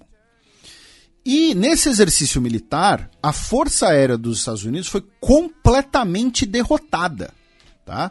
Foi coisa tipo de 90% de vitórias para a Força Aérea Indiana, que usa caças uh, de origem russa, principalmente, né? o Sukhoi 30 naquela ocasião. E aí essa surra foi usada como argumento para justificar a suposta necessidade de um novo caça. Olha só, nossa Força Aérea já não tem mais a primazia anterior. Precisamos de um novo e super caro caça. Hoje, sabemos que os militares dos Estados Unidos intencionalmente tiraram o pé naquele exercício militar para gerar essa surra e gerar essas manchetes alarmistas sobre um suposto declínio do poderio dos Estados Unidos. E no programa passado, né, o, o trecho que se perdeu, eu lembrei, né, para quem quiser achar que isso é teoria da conspiração, que eu estou inventando, que é coisa de esquerdista, né, é só ir lá ver o discurso de despedida do Dwight Eisenhower da presidência dos Estados Unidos. Dwight Eisenhower, que foi um presidente republicano, conservador, anticomunista, e que comandou as tropas aliadas ocidentais no desembarque do dia D, na Operação Overlord. E no seu discurso de despedida ele fala para os eleitores, para o cidadão comum, se preocupar com o uso da política, o uso do, do, do orçamento dos Estados Unidos pelo complexo industrial militar. Tá? Então essa é a primeira coisa. O vazamento dessa notícia ou a invenção dessa possível ameaça tem essa ligação. A segunda ligação está com Elon Musk. Por quê? A origem da internet, vamos lembrar, era a comunicação entre laboratórios dos Estados Unidos, laboratórios ligados ao Pentágono, inclusive. A internet, as comunicações, as telecomunicações por satélite são essenciais hoje como infraestrutura, inclusive. Uh, o nosso ouvinte, muito provavelmente, que mora no Brasil, quando ele vai andar de carro, quando ele usa um aplicativo, um táxi, muito provavelmente usa algum aplicativo que usa o tal do GPS, né, o Global Positioning System. Um sistema de satélites que, pela internet, vai mandar para ele as suas coordenadas, as melhores coordenadas, as melhores coordenadas, o melhor caminho. Né? Se os Estados Unidos forem invadir um país, for invadir o Brasil, vamos supor, primeira coisa que os Estados Unidos vai fazer vai ser desligar o GPS para os usuários daquele país. Tá? E vai tentar, e às vezes vai conseguir, derrubar toda a internet, derrubar todas as telecomunicações. Lembrando que a internet depende de um sistema físico de conexão de cabos submarinos. Né? Uh, por isso que as principais potências não dependem do GPS, eles têm os seus próprios sistemas. Né? O GPS é o mais conhecido no mundo e é o mais comercialmente usado. Porém, a Rússia tem o GLONASS. A Rússia não de... Os militares da Rússia não vão utilizar o GPS naquela situação. Né? A União Europeia tem o Galileu, a China tem o Beidou, a Índia está implementando o Navik, que ainda não, não concluiu, porque é uma questão de infraestrutura, de soberania. Quando a Rússia invadiu a Geórgia em 2008, a primeira coisa que a Rússia fez foi um apagão nas telecomunicações georgianas. Quando invadiu a Ucrânia em 2022, mesma coisa, fez um apagão nas telecomunicações ucranianas. Qual foi a diferença? Alguns dias depois, o governo dos Estados Unidos determinou que a empresa Starlink, do Elon Musk, fornecesse internet para o governo e para os militares ucranianos. E até agora os ucranianos têm usam Starlink para fazer as suas operações com drones, para fazer suas telecomunicações, para coordenar suas forças. Então, a internet ucraniana hoje depende de uma rede de satélites uma rede de satélites pequenos, tá? Não a rede, mas os satélites Starlink são bem pequenos. E você destruir um satélite é algo muito perigoso, é algo muito complicado. Você, desde a década de 1960, já começou a desenvolver mísseis antissatélites. Né? Os primeiros entraram em serviço na década de 1980. Só que se você destruir um satélite em órbita, com um míssil, por exemplo, você vai gerar uma nuvem de destroços que vai afetar o funcionamento de vários outros satélites, inclusive os seus, tá? Então o que acontece? A partir de fevereiro de 2022, você tem um novo desafio estratégico nas comunicações. Eu não estou dizendo que a Rússia está desenvolvendo um negócio para destruir o satélite do Elon Musk, especificamente. O que eu estou dizendo é que o desenvolvimento da rede Starlink cria um novo cenário, um novo desafio, que é eu preciso interromper esses satélites, esses mini satélites, sem destruí-los fisicamente. E aí algum físico, sei lá quem, falou: aí se a gente botar um dispositivo nuclear em órbita que vai conseguir fritar esses satélites? Aí, sei lá, você vai conseguir fritar os que operam só numa determinada frequência? Não sei tá? E eh, quem souber, muito provavelmente está tá trancado num laboratório nos Estados Unidos, uh, na, na Rússia, enfim, tá lá fazendo uma pesquisa super secreta, tá? O fato é, é uma novidade no cenário militar né, global e vai abrir uma nova, pode abrir, melhor dizendo, uma nova corrida armamentista, agora em órbita. Né? Lembrando que o Tratado de 67 do Espaço Exterior foi assinado menos de cinco anos depois da crise dos mísseis de Cuba, tá? quando o mundo tinha medo de uma guerra nuclear. Hoje o cenário é bem diferente. Então, são esses comentários que eu queria né, trazer sobre esse assunto. Aí, meu caro Matias, vamos para notícias, vamos girar pelos países do G20. Né? Começando pela Europa, a gente vai passar por Turquia, Índia e Japão tá? Começando pela própria Rússia. Nessa semana, cerca de 400 pessoas foram presas ao uh, fazerem homenagens ao Navalny uh, em monumentos tanto em São Petersburgo quanto em Moscou. A mãe do Navalny, depois de ter que fazer um pedido público pôde ver o corpo do filho, porém ela disse que as autoridades russas estariam chantageando ela para a liberação dos restos mortais, desde que não fosse feito um velório público. O Joe Biden se encontrou com a viúva do Navalny e afirmou que vai, vai anunciar novas sanções contra a Rússia como consequência. Tá? E uh, o laudo oficial, certificado de óbito, disse que o Navalny teria falecido de causas naturais. É. É. É. Né? Mas enfim. Também em relação à Rússia, o governo russo deu de presente para o governo da Coreia do Norte uma limousine blindada. Por quê? Segundo o Putin, quando ele se encontrou com Kim Jong-un recentemente, uh, o Kim teria gostado muito da limousine Aurus Senat, tá? que é o modelo utilizado né, pelo Putin. Uh, como disse, é um modelo blindado, inclusive, né? lembrando de todo tipo de blindagem, deve ter telecomunicações e blá blá blá blá. blá. Enfim. Uh, e por conta desse gosto, o governo russo então deu uma de presente para a Coreia do Norte, né? aí como aproximação, né? como parte das boas relações entre os dois países. Da Rússia, vamos para a Hungria, já que essa semana o primeiro-ministro da Hungria, o Viktor Orbán, né, o fascista autoritário, se encontrou com o ministro da Segurança Pública da China, o Wang Xiaohong, uh, em Budapeste, tá? E afirmaram que os dois países estão prontos para aprofundar a cooperação em áreas como contra-terrorismo, crimes transnacionais e operações de forças da lei. Tá? E, obviamente, isso foi visto com muito alarmismo, né? com muito alarme dentro da União Europeia e da OTAN. Uh, da Hungria passamos pela Grécia, já que também tivemos um protesto de agricultores. Tá? Cerca de 130 tratores foram colocados na frente do parlamento grego em Atenas.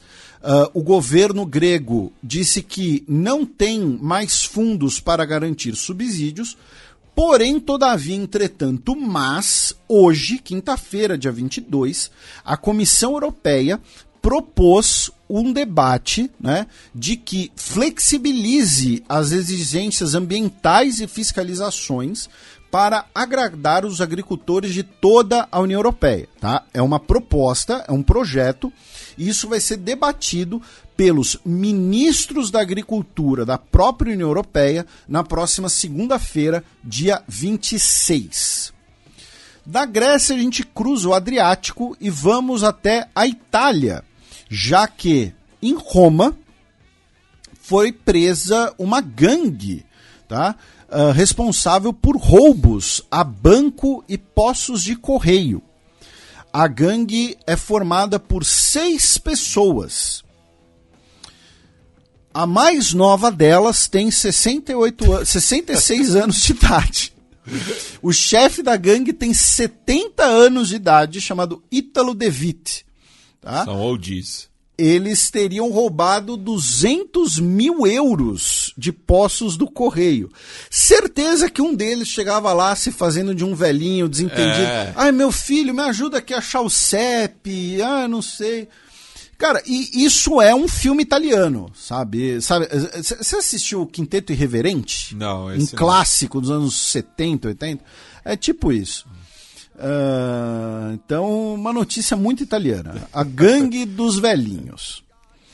Aí vamos passar pela França, meu caro Matias, com duas notícias. Uma delas é que hoje ah, os trabalhadores da Torre Eiffel estão em greve. Vocês pretendem ir a Paris em breve, talvez não consiga visitar a Torre Eiffel. E eles, hoje, repito, emitiram um comunicado né, dizendo que o seu movimento não é por salários, mas contra a gestão financeira do monumento, afirmando que a própria Torre Eiffel está uh, sob risco, tá? Devido à gestão da prefeitura parisiense. E um cartaz ali, um, mostrava um cartoon da prefeita Anne Hidalgo, né, do Partido Socialista, ordenhando uma, uma vaca Torre Eiffel, tá?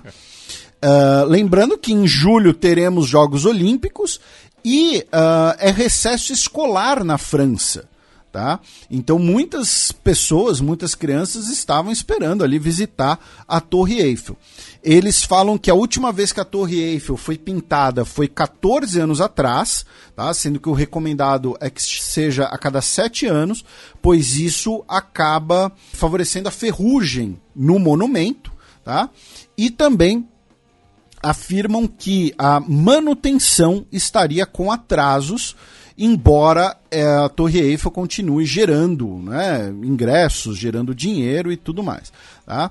É, segundo uh, os grevistas, tá? a cada semana, só de ingressos, são mais de um milhão de euros que a Torre Eiffel gera. Tá? Por semana. Só ingressos. Isso diretamente, né? Pois é né? Fora ali o. Merchan. O, o, o, cara que deve. Ah, vou comer ali no. no souvenir, no, na verdade. É, né? souvenir. O cara que vai comer ali no, no, no, no restaurante próximo e tal. E a outra notícia é um fio da nossa queridíssima Fran Becher, que agora é doutora, tá? Pela Universidade de Paris. Né? Uh, doutora em História, ela cuja tese aborda a memória das crianças francesas né, que foram colocadas né, uh, em campos de detenção durante a Segunda Guerra Mundial. E ela fez um fio, né, cobrindo e explicando em detalhes. Recomendo que vocês sigam a nossa a Fran Becher, tá? Arroba Fran underline Becher, tá? B-E-C-H-E-R. E ela fez um fio sobre a imortalização no panteão de dois armênios comunistas que foram da resistência francesa, né? A Missak e Meliné Manouchian. Inclusive, né, ela comenta a capa do jornal Libération, fala que uh, finalmente a França reconhece os estrangeiros, né, que ela comenta que é, provavelmente uma, uma alfinetada na lei anti-imigração. Ela comenta do papel deles na resistência. Tivemos a cerimônia no, no, no Panteão, com o traslado dos restos mortais, a presença do, do, do coro militar cantando o canto dos partisanos. Né?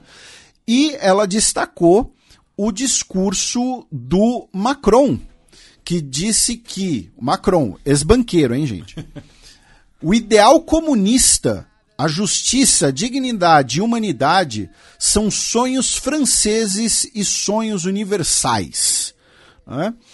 Uh, a Marine Le Pen, logo depois, né, tuitou dizendo que uh, os ideais da Revolução Francesa não tem nada a ver com 100 milhões de mortos pelo comunismo, e ela que esteve presente na cerimônia embora o próprio governo Macron e familiares né, do, do, dos dois militantes armênios que foram imortalizados tenham pedido para ela não ir.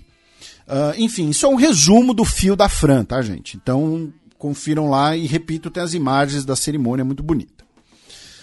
Cruzamos os Pirineus, já que no último dia 18 de fevereiro tivemos eleições regionais da Galícia, uh, ah, 75 assentos do parlamento regional, 38 são necessários para a maioria, e o Partido Popular Conservador ficou com 40. Lembrando que o líder nacional do Partido, do, do Partido Popular, né, o Feijó O, é galego, né, de origem galega. Uh, então, os conservadores vão governar a Galícia com maioria, tá? Não vão precisar nem de, de coalizão. Mas detalhe, né, que houve uma participação bem maior do que nas últimas eleições autonômicas, é, de 18% a mais, né? Foi 67,30% no total e que o bloco nacionalista galego acabou tendo uma maior participação, né? Inclusive teve 50% a mais dos votos do que nas eleições anteriores, conquistando seis cadeiras, mais seis cadeiras, indo para 25, sendo a principal força de oposição. Né? Enquanto isso, o Partido dos Socialistas da Galícia, que é a, vamos dizer, a seção local do PSOE, é, perdeu cinco cadeiras, indo para nove, e, e, por fim, né, a democracia ourensana, que daí é um, é um, partido local, né, provincial, justamente da província de Ourense, conquistou uma cadeira no parlamento local, né. E só um detalhe curioso, Felipe, né, que é, ano passado foi o centenário do Celta de Vigo, né, o, o único representante galego atualmente na primeira divisão espanhola, mas que está justamente brigando contra o rebaixamento e tem crescido, né, a, a, aquela retórica muito por conta também do, da, das arbitragens, né, do centralismo castelhano. É, da Galícia formar parte de Portugal, né? É, inclusive tem uma matéria da TV Renascença de Portugal é, tratando sobre isso, né? O Celta de Vigo jogar o portuguesão, é isso? isso? Não, não, não só o Celta de Vigo, mas é, é, o, os demais clubes galegos também. Sendo que nesse irredentismo galaico português incluiria as Astúrias também. E um abraço para nossa querida Cecília Farias, né, que uh, não sei, não, não, vou dizer aqui que ela é fluente, né, não, não sei, mas é. sei que ela estuda uh, ou estudou galego, se interessa pelo galego. Lembrando que o galego é o português miguxo.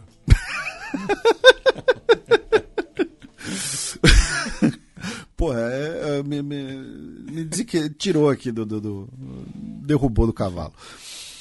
É, do português miguxo, a gente vai pro Reino Unido com uma notícia de que uh, né, foi revelado agora que uh, o governo britânico é, vetou vistos para diversos militares afegãos, incluindo comandos de elite afegãos que lutaram junto com as tropas britânicas contra o Talibã e negaram a permissão para que uh, esses homens afegãos pudessem ir, né, se assentar no Reino Unido.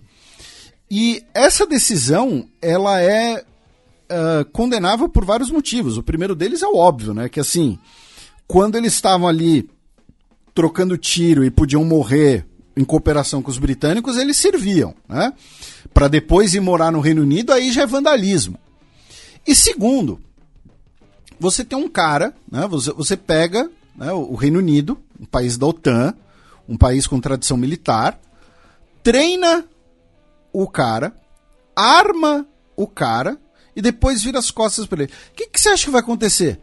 Esse cara vai, vai lutar na, na, na, Ucrânia, esse cara vai lutar na Síria, esse cara vai lutar no, na Líbia, ele vai virar mercenário. P pode, possivelmente vai virar mercenário, né? especialmente se, se ele não tiver família ou se ele correr risco de ser perseguido pelo Talibã. E aí você vai ter um cara com treinamento de forças especiais fornecido pelos britânicos no mercado. Tá? Então, assim, é de uma imbecilidade gigantesca. Né? Outra notícia é que essa semana começa, começou o julgamento do último recurso, tá? Uh, sobre a extradição ou não do Julian Assange do Reino Unido para os Estados Unidos. Tá? A sentença ainda deve demorar algumas, se algumas semanas na decisão. Essa semana, pela segunda vez, o Reino Unido falhou em um teste de míssil balístico nuclear. Tá? Um submarino da Marinha Real Britânica, o HMS Vanguard, é, ia fazer o teste do lançamento de um míssil Trident e o teste falhou. Tá? O, o, o motor do míssil falhou e o míssil caiu no mar. Tá? O míssil, tipo, plup. Uh, gostou do, da sonografia? é, então, e assim, lembrando, o Reino Unido cada vez mais depende na, na sua capacidade estratégica de defesa uh, dos Estados Unidos. Tá? O Reino Unido não tem mísseis balísticos continentais, o Reino Unido não tem uma capacidade uh, de aviação de longo alcance mais. Uh, o único porta-aviões do Reino Unido, né, o, o Queen Elizabeth, tá, tá, ele parece que teve algum problema de desenho, tá? Porque toda hora ele precisa fazer algum, algum refit. Né? Então ele provavelmente teve algum problema de desenho que não vão admitir. Então a situação de segurança estratégica do Reino Unido é bem complicada. E finalmente, a imprensa britânica denunciou que essa semana tivemos um encontro entre o Foreign Office do Reino Unido e lideranças empresariais com o governo britânico vendendo né, fazendo pitch para que essas empresas britânicas invistam nas grandes oportunidades econômicas da região de Nagorno-Karabakh, né, agora uh, reincorporada pelo Azerbaijão depois da expulsão, né, da limpeza étnica de mais de 100 mil armênios da região. Uh, e por conta disso, né, isso, foi condena uh, isso foi criticado, até porque oficialmente o governo britânico condenou o uso da força pelo Azerbaijão e Nagorno-Karabakh. Tá? Então, oficialmente condenou, mas por trás dos panos, né, dinheiro para variar. Vamos então para a Turquia, meu caro Matias. Três notícias. A primeira delas é que a Somália assinou um, um acordo de cooperação marítima com a Turquia, autorizando o governo turco a patrulhar a zona marítima exclusiva somali, né, as águas territoriais somalis, melhor dizendo, lembrando que águas territoriais e zona econômica exclusiva não são a mesma coisa, e também para a compra de navios de patrulha produzidos na Turquia. Tá? Isso muito provavelmente é mais uma pecinha né, na disputa atual entre Somália e Etiópia. A outra notícia é que o governo turco, a gente vai falar mais de Turquia no próximo bloco também, tá? São notícias turcas sem ligação com Palestina. As autoridades turcas anunciaram que prenderam seis pessoas acusadas de espionarem para China. E alguns ouvintes podem falar, pô, Felipe, será que isso aí não é paranoia, alguma coisa assim? O que, que tem a ver? Vamos lembrar, a Turquia é, internacionalmente falando, um dos principais apoiadores do movimento do Turquestão, que é a província de Xinjiang, da China, onde vivem os uigures. E os uigures são um povo túrquico. Então, em nome do panturquismo, a Turquia é um dos principais apoiadores internacionais dos uigures. Então, uh, não é de se estranhar que você tenha uh, profissionais de inteligência chinesa agindo na Turquia. E a outra notícia, a gente vai pegar aqui um fio dos nossos amigos do Copa Além da Copa. O grupo City, né, do futebol, que controla o Manchester City, o Bahia, o Montevideo City, o New York City, o... tem um time na Austrália o... também. Tem participação no Bolívar também. É, é o Melbourne City Melbourne. na Austrália, o Mumbai City na Índia. Isso, e todo e mundo. o Girona na Espanha. Isso, e tirando o Girona e o Bahia, todo mundo joga de, de pijamas o bebê. É. Né? Se bem que o Bahia é, já querem... adotou a isso, terceira camisa. Isso, né? como terceira camisa, né? É. Daqui a pouco querem meter essa também. Que nem o Newcastle, que é propriedade saudita, também tem uma camisa verde. verde é. né? O clube que é alvinegro. O grupo City anunciou um acordo de co cooperação né, com o Istanbul Bas Basaksehir, que é um clube de futebol de Istambul muito ligado ao Erdogan, ao Erdogolum, né? Inclusive, ele foi o terceiro presidente do clube desde a sua fundação em 1990, né? Ele assumiu de 1994 a 2000. Exatamente. O, o clube é de propriedade de um aliado, digamos assim, do Erdogan, para não dizer de um laranja do Erdogan. E por que a gente está falando dessa notícia? Porque o grupo Siri é do Fundo de Investimento Soberano dos Emirados Árabes Unidos. Então, é, eles investirem na Turquia pode ser um sinal de aproximação, de reaproximação, melhor dizendo, entre Turquia e Emirados Árabes. Né? Um dos fatores que de afastamento entre os dois países é a Irmandade Muçulmana. Né? A Turquia é, o, junto com o Catar, os principais apoiadores da Irmandade Muçulmana no cenário internacional. A gente vai falar mais disso no próximo bloco, inclusive. Uh, então, pode ser um sinal do, de um início, né, de uma retomada de aproximação. Tá? Uh, o fio do pessoal do Copa Além da Copa tem mais informações sobre o clube, uh, tem outras informações também para quem quiser ver, mas principalmente é isso. Na Índia, meu caro Matia, nacionalistas hindus entraram na justiça contra o fato de que um zoológico na região de Bengala. É, é, é, é surreal, tá? É surreal que os fascistas hindus, eh, a visão dos fascistas hindus de, de, de mundo e de história, né? Um zoológico na região de Bengala colocou no mesmo habitat, no mesmo ambiente, uma leoa chamada Sita e um leão chamado Akbar. E qual é o problema deles? Sita é o nome de uma deusa hindu. E Akbar foi um, um dos imperadores mugais, né? ou seja, um dos imperadores muçulmanos da Índia. Então esse grupo, tá? que é um dos principais grupos nacionalistas hindus, está dizendo que Sita não pode se sentar com o imperador Akbar. Tá? Que isso seria blasfêmia e um ataque contra as crenças de todos os hindus. Então, assim, é, é, é, é, é surreal, cara. É surreal. E tem um detalhe. É, lembrando que Akbar é, no, do, vem do árabe de maior, né? Tem, Isso. tem a, a, a saudação Allahu Akbar. Né? Isso, e é um nome relativamente comum. É. Né? Uh, e tem um outro detalhe. O, o leão, anteriormente, suposta, segundo, segundo a, os acusadores, mudaram o nome do leão para o nome né, de um imperador Mughal, devido ao fato de que em Bengala Ocidental, né, né, lembrando, é um, é um, estado perto de Bangladesh, né, uh, é controlado por um partido da oposição que tem população muçulmana. Tá? Então, assim, que ele, o, o, o leão teria inclusive um nome hindu anterior, e aí mudaram o nome do leão. Tá? Então, assim, é, é, é surreal, surreal. E finalmente, três notícias japonesas, meu caro Matias.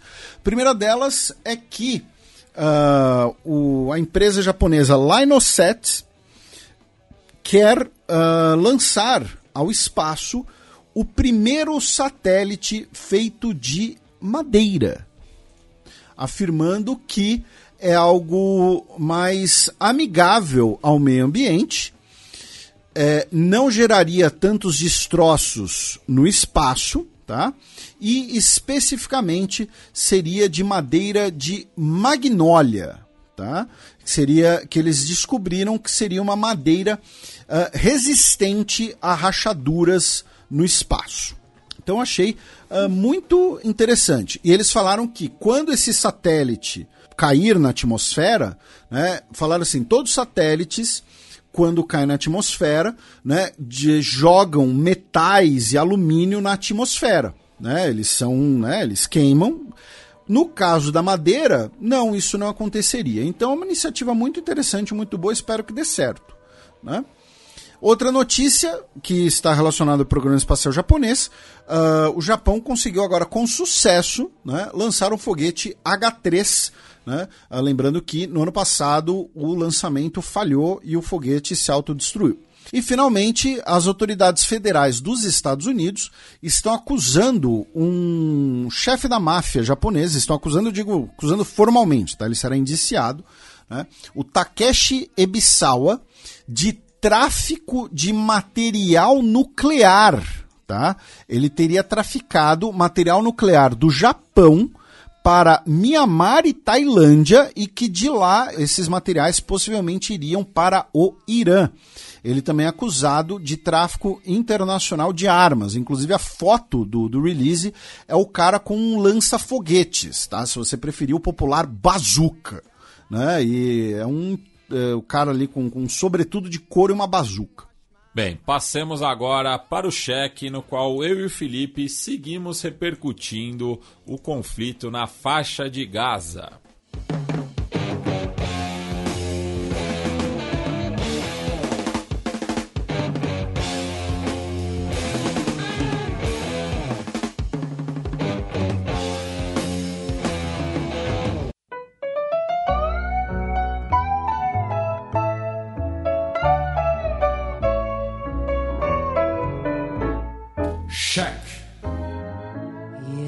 Estaba cuando caíste en desgracia, el que siempre acompañaba tus momentos de viudez. Lula compara a ação de Israel na faixa de Gaza à de Hitler contra judeus. Então, meu caro Matias, vamos, vamos enfiar a mão na lama aqui. Acho que ninguém ah. falou sobre isso nessa semana. É, então, algumas coisas eu acho que a gente. Algumas coisas que a gente vai intencionalmente meio que só citar, até porque é o que o Matias falou. Então, a gente não tem que ficar uh, sei lá, uh, repassando tudo que o Jacques Wagner falou, tudo que o Omar Aziz falou, a gente pode só citar tal. acho mais interessante para a gente aqui é trazer o debate para história também, inclusive. Né? inclusive fazendo um disclaimer, um disclaimer lembrete pedido, tá?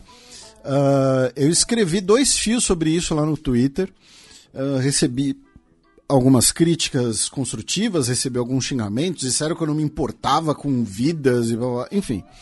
Só queria lembrar o seguinte, gente. Na, no Twitter, na arroba xadrez herbal, quem escreve sou eu. Então, às vezes algumas pessoas falam assim no plural: ah, não esperava isso de vocês. Quem escreve sou eu. Eu tô falando isso até pro Matias não pagar o pato pelo que eu escrevo, tá? Então, se você, ah, não, acho o perfil de xadrez no Twitter uma merda, você tem o direito de achar e a culpa é minha, tá? Não é do Matias. Pô, quando eu endosso Felipe, eu retuito. é, então, Matias, vocês seguem lá no Joe Matias Pinto, tá? Joe Y-O, tá?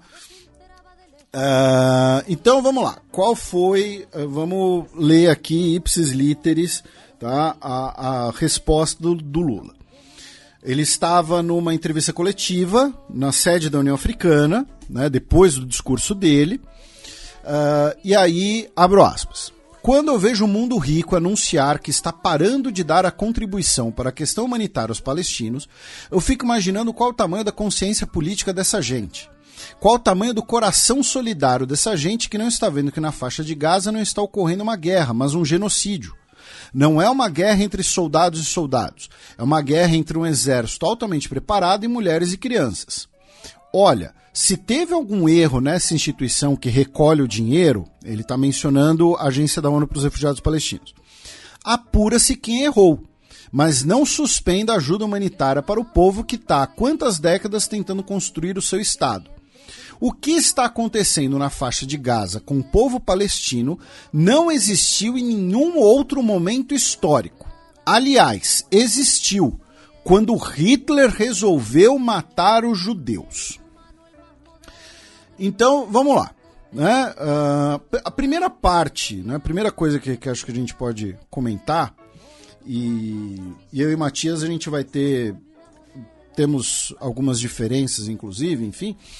Uh, mas o que a gente vai trazer aqui são, inclusive, é, metendo, metendo o Abu Janrapai, né, são provocações.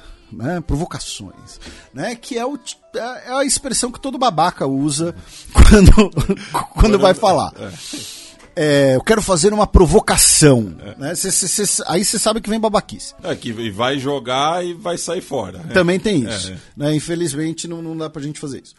Mas é, foi uma, uma expressão feita numa entrevista coletiva para principalmente com um efeito retórico. Né? Então, comparar uh, o que está ocorrendo na faixa de Gaza, que o Lula, né, frases antes, definiu como um genocídio.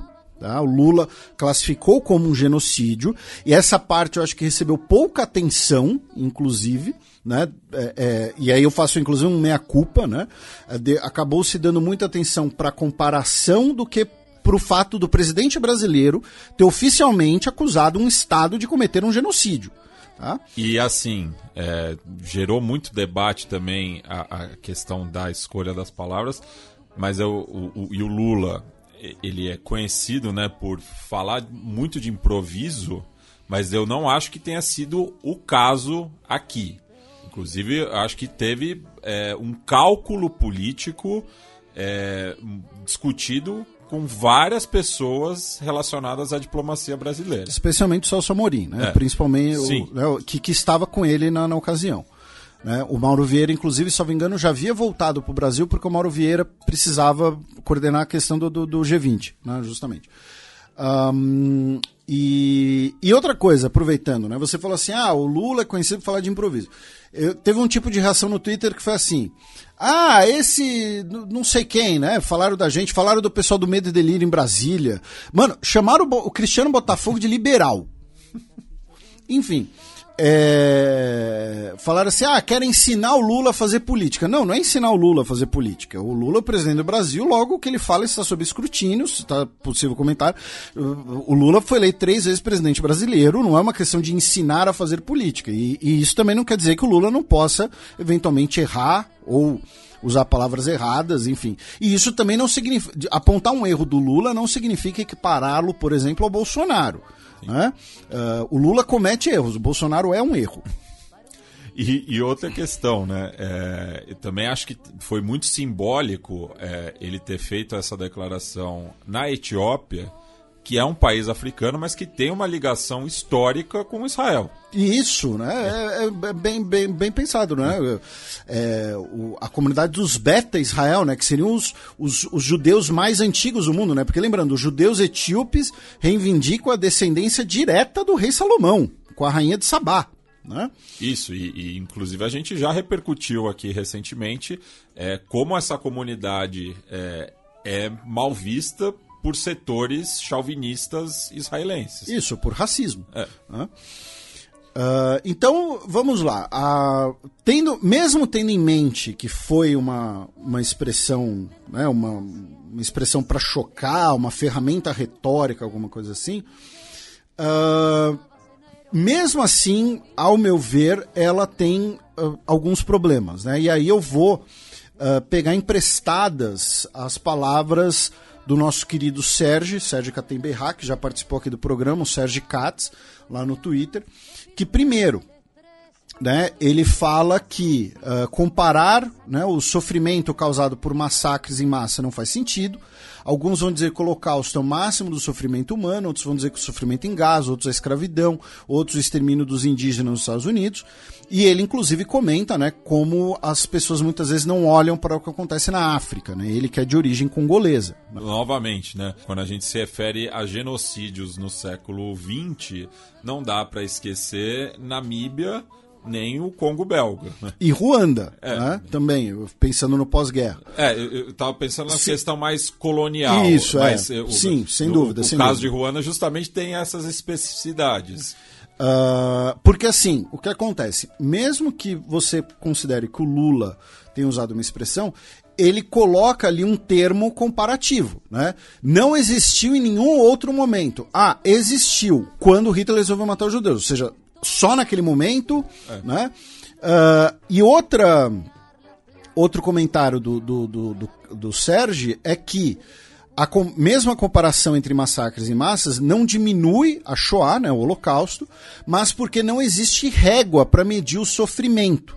E por que eu estou falando disso? Né? Porque uh, entra uma questão que nem eu nem o Matias vamos ter Uh, eu vou usar uma expressão que hoje é, é um pouco ficou batida, virou meme e tal, mas nem eu nem o Matias temos o chamado lugar de fala para comentar, por exemplo, que você teve sim judeus, inclusive judeus à esquerda do espectro político, judeus que votaram no Lula, uh, que se sentiram atingidos, que se sentiram magoados, ofendidos. Uh, e aí, por exemplo, o nosso amigo Renato Levin, né, conhecido como Judes ou Need for Speed, que é sensacional, uh, que é, é filósofo, né, ele escreveu, né, aproveito aqui, peço emprestadas as palavras dele, né, princípio ético fundamental. Não cabe ao não negro dizer como o negro deve sentir sobre racismo, assim como não cabe ao não judeu dizer como ele deve sentir quando se trata do holocausto. A dor de quem sofre não pode ser tutelada por quem não a sente. Princípio ético. E aqui abro um parênteses também, porque boa parte né, da classe política, é, independente do espectro ideológico, é, muitas vezes encara né, de uma maneira errônea de que a comunidade judaica seja um monolito. Isso. É, é.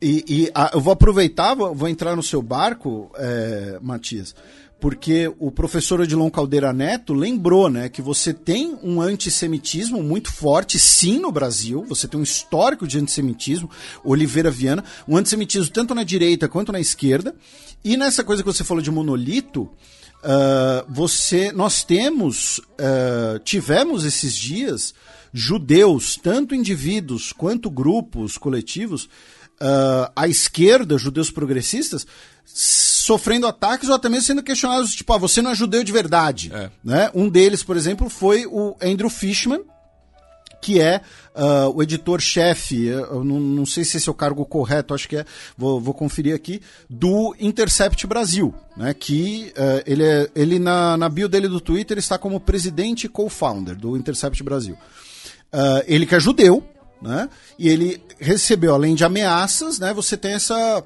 Uh, o, o, caráter judeu da pessoa é questionado, porque o judeu não poderia ser de esquerda, o judeu não poderia ser progressista. Você tem judeus antisionistas, inclusive. Né? Uh, então, é, é, também é importante lembrar: ah, falar de antissemitismo no Brasil é frescura. Não, não é frescura. Antissemitismo, inclusive, é uma forma de racismo. Né? A, a, origem disso é uma, é uma estrutura uh, racialista, né? racializada, quem fala muito bem disso uh, é a Hannah Arendt, no primeiro, no primeira parte do, do, do, clássico dela sobre origens do totalitarismo, quando ela aborda o colonialismo e o antissemitismo. E, e aliás, é, aproveitando a sua citação, né, o, o, uma retórica que ficou muito em voga nesses dias, né, essa coisa, ah, o que a Hannah Arendt e o Albert Einstein achariam das declarações do Lula. Eles foram dos primeiros críticos a partidos políticos fundadores do Estado de Israel que replicavam é, métodos fascistas. Isso. É. O Einstein escreve no New York Times que o Irgun, que a origem do tal Likud era um grupo fascista. E a Hannah Arendt, ela, ela tem um, um, artigo. A Hannah Arendt, nos últimos tempos, se tornou muito polêmica, né? Porque a própria Hannah Arendt também não é um monolito. O caráter da obra dela foi mudando, ela foi ficando um pouco mais conservadora com os passar dos anos, né? Uh, mas ela tem um artigo seminal que ela fala que Israel, sendo fundado, cercado de países uh, inimigos e com uma sociedade já militarizada, tornaria-se a nova Esparta, que é o que acontece hoje. Hoje você tem um país que é centrado no serviço militar. O serviço militar é, é a experiência definidora do cidadão israelense. Tá? Não à toa. Assim, o, o, qual é o rito. E é ao contrário de Esparta para as mulheres também. Isso. qual é o, o rito de passagem do jovem israelense? Ele acaba a escola, serve ao exército, passa lá dois ou três anos, né? Se é mulher ou homem depois, normalmente passa seis meses ou um ano viajando pelo mundo para desopilar, muitas vezes pela América Latina, pela Ásia, pela Índia, Sudeste Asiático. Eu, por exemplo, quando estive pela primeira vez em Córdoba, capital, no interior da Argentina, o albergue é, em que eu fiquei hospedado nas duas primeiras noites, parte do, do, dos computadores, é, os teclados estavam em hebraico. Isso, porque ele faz o serviço militar e vai fazer mochilão pela América Latina. E, e aí é aquela coisa, ah, tem um primo que mora na Argentina, na Argentina tem uma grande comunidade judaica. E aí depois do serviço militar, ele muitas vezes ou vai trabalhar, muitas vezes em kibbutz, ou vai fazer faculdade. E o ramo que ele vai seguir muitas vezes foi determinado pelo serviço militar. Porque no serviço militar, ah, você faz lá os testes de aptidão e tudo mais, você é bom em comunicação, você vai para a rádio do exército, que é o, é o principal escola de jornalismo de Israel. Ah, você uh, vai para o serviço médico, vai virar enfermeiro de combate, depois você vai fazer medicina. E por aí vai. Então, o, o, serviço militar israelense é uma experiência definidora da sociedade israelense. Né? O jovem que não faz o serviço militar, seja por objeção de consciência ou por problemas de saúde, ele tem que fazer algum serviço público uh, para compensar, e mesmo assim, muitas vezes, ele é mal visto. Tá? Uh, uh, se distancia de, de, de vizinhos, de, de colegas de escola, essas coisas. Então, a primeira parte é essa, né? Mesmo o uso para um, uma expressão para uso retórico, ela tem suas complicações devido ao fato de poder atingir pessoas, né, os sentimentos de pessoas, e né, essa questão de comparação de, de, de sofrimento, uh, e importante essa lembrança também, né? Existe sim antissemitismo no Brasil e existem também as pessoas que têm o seu judaísmo questionado, uh, uma forma de antissemitismo, inclusive, por devido às suas posições em relação a ou ao Estado de Israel ou às ações do governo de Israel.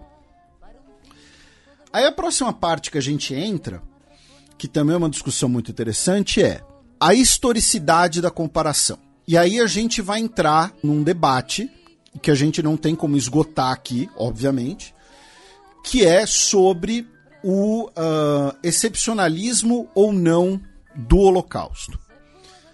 O que eu já comentei aqui no programa, inclusive, é que eu acho muito problemático quando o nazismo é comparado a outros eventos, porque uh, o nazismo teve um, um caráter singular, que foi a criação de um aparato burocrático industrial de assassinato de pessoas. Vejam, o que eu falei é o nazismo. Os nazistas cometeram três genocídios étnico-raciais: contra judeus, contra eslavos e contra os povos roma. Além disso, as políticas racistas, eugenistas e anticomunistas dos nazistas também fizeram com que fossem exterminadas ou, no mínimo, aprisionadas pessoas com deficiência, homossexuais, testemunhas de Jeová, socialistas e comunistas. Tá? Então, o nazismo tem esse caráter que não permite comparações entre o nazismo e outros fenômenos. Uh, quando eu digo não permite, é essa comparação, digamos assim, retórica. Não estou falando de, obviamente, de trabalhos acadêmicos, não estou falando de trabalhos historiográficos, até porque a própria tipificação de genocídio, né, para você tipificar um genocídio, é pela comparação de eventos. Né? Esses eventos aqui são similares, então estão tipificados na mesma categoria. Agora, veja que eu falei em singular. Eu não falei em excepcional. Nós temos uma série de genocídios e nós temos pelo menos três genocídios que se conectam diretamente ao Holocausto. Os dois genocídios cometidos pelos alemães na Namíbia, contra os Herero e contra os Nama, que o Matias citou agora há pouco, e o genocídio armênio, porque o genocídio armênio você tinha inclusive a presença de militares alemães no, no então Império Turco-Otomano, eles eram aliados no contexto da Grande Guerra. Uh, tem a famosa frase do Hitler, né? Quem se lembra dos armênios hoje em dia? E uh, só um comentário, né? Você tem um caráter que muitas pessoas conhecem do Holocausto foi introduzido no genocídio armênio, que é o, quando você fala do genocídio colonial na Namíbia, por exemplo, né? O que você tinha ali? Você tem roubo de terra, você tem roubo de recurso natural, você tem roubo de bens materiais. No genocídio armênio, que você tem introdução dos mecanismos financeiros no genocídio. O confisco de contas, de investimentos, até mesmo de apólice de seguro. Tá? O, os genocidas é, turcos receberam as apólices de seguro das, das próprias vítimas, tá, gente? E aí todo mundo conhece isso em relação a Shoah o genocídio especialmente dos judeus, né? Ah, e aí mandou o ouro para lavar ouro na Suíça, né? Confisco de contas bancárias e tudo mais. Obras de arte. Obras de arte. E quando eu digo singular, e aí tem o que eu falei no, no Twitter e algumas pessoas implicaram, enfim e tal, todo genocídio tem as suas singularidades.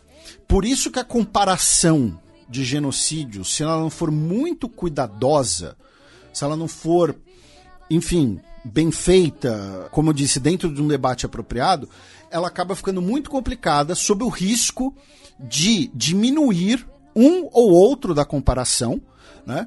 E aí eu falei que muitas, muitas vezes comparações com o nazismo acabam, não estou dizendo que foi o caso do Lula, tá? mas acabam diminuindo os crimes do nazismo. Né? Quando você compara os crimes do nazismo com coisas completamente díspares. Que foi o que a gente viu muita gente do governo Bolsonaro, ligado ao governo Bolsonaro, fazendo aqui no Brasil. O Ernesto Araújo comparou medidas restritivas durante a pandemia com campos de concentração nazista. Compararam a, a prisão em, em, Brasi, em Brasília do, do, dos presos do 8 de janeiro com campos de concentração nazista. Isso não é admissível, isso é simplesmente absurdo. Então, você fazer comparações de genocídios, mesmo com uma ferramenta retórica, é bastante complicado do ponto de vista histórico. Ao mesmo tempo, isso dialoga com uma outra questão que é: você tem muitas pessoas, muitos intelectuais, e a gente já vai falar da, da instrumentalização, tá? Mas que afirmam que o caráter excepcional que muitas vezes é dado ao Holocausto se dá por três motivos ou finalidades, enfim, três coisas diferentes. Uma delas seria colocar o nazismo como uma espécie de mal inexplicável e não como uma consequência quase lógica né, de um etno-estado nacionalista uh, e imperialista como você tinha vários outros. Né, como você tinha os britânicos. Né, os britânicos também cometeram seus genocídios por aí.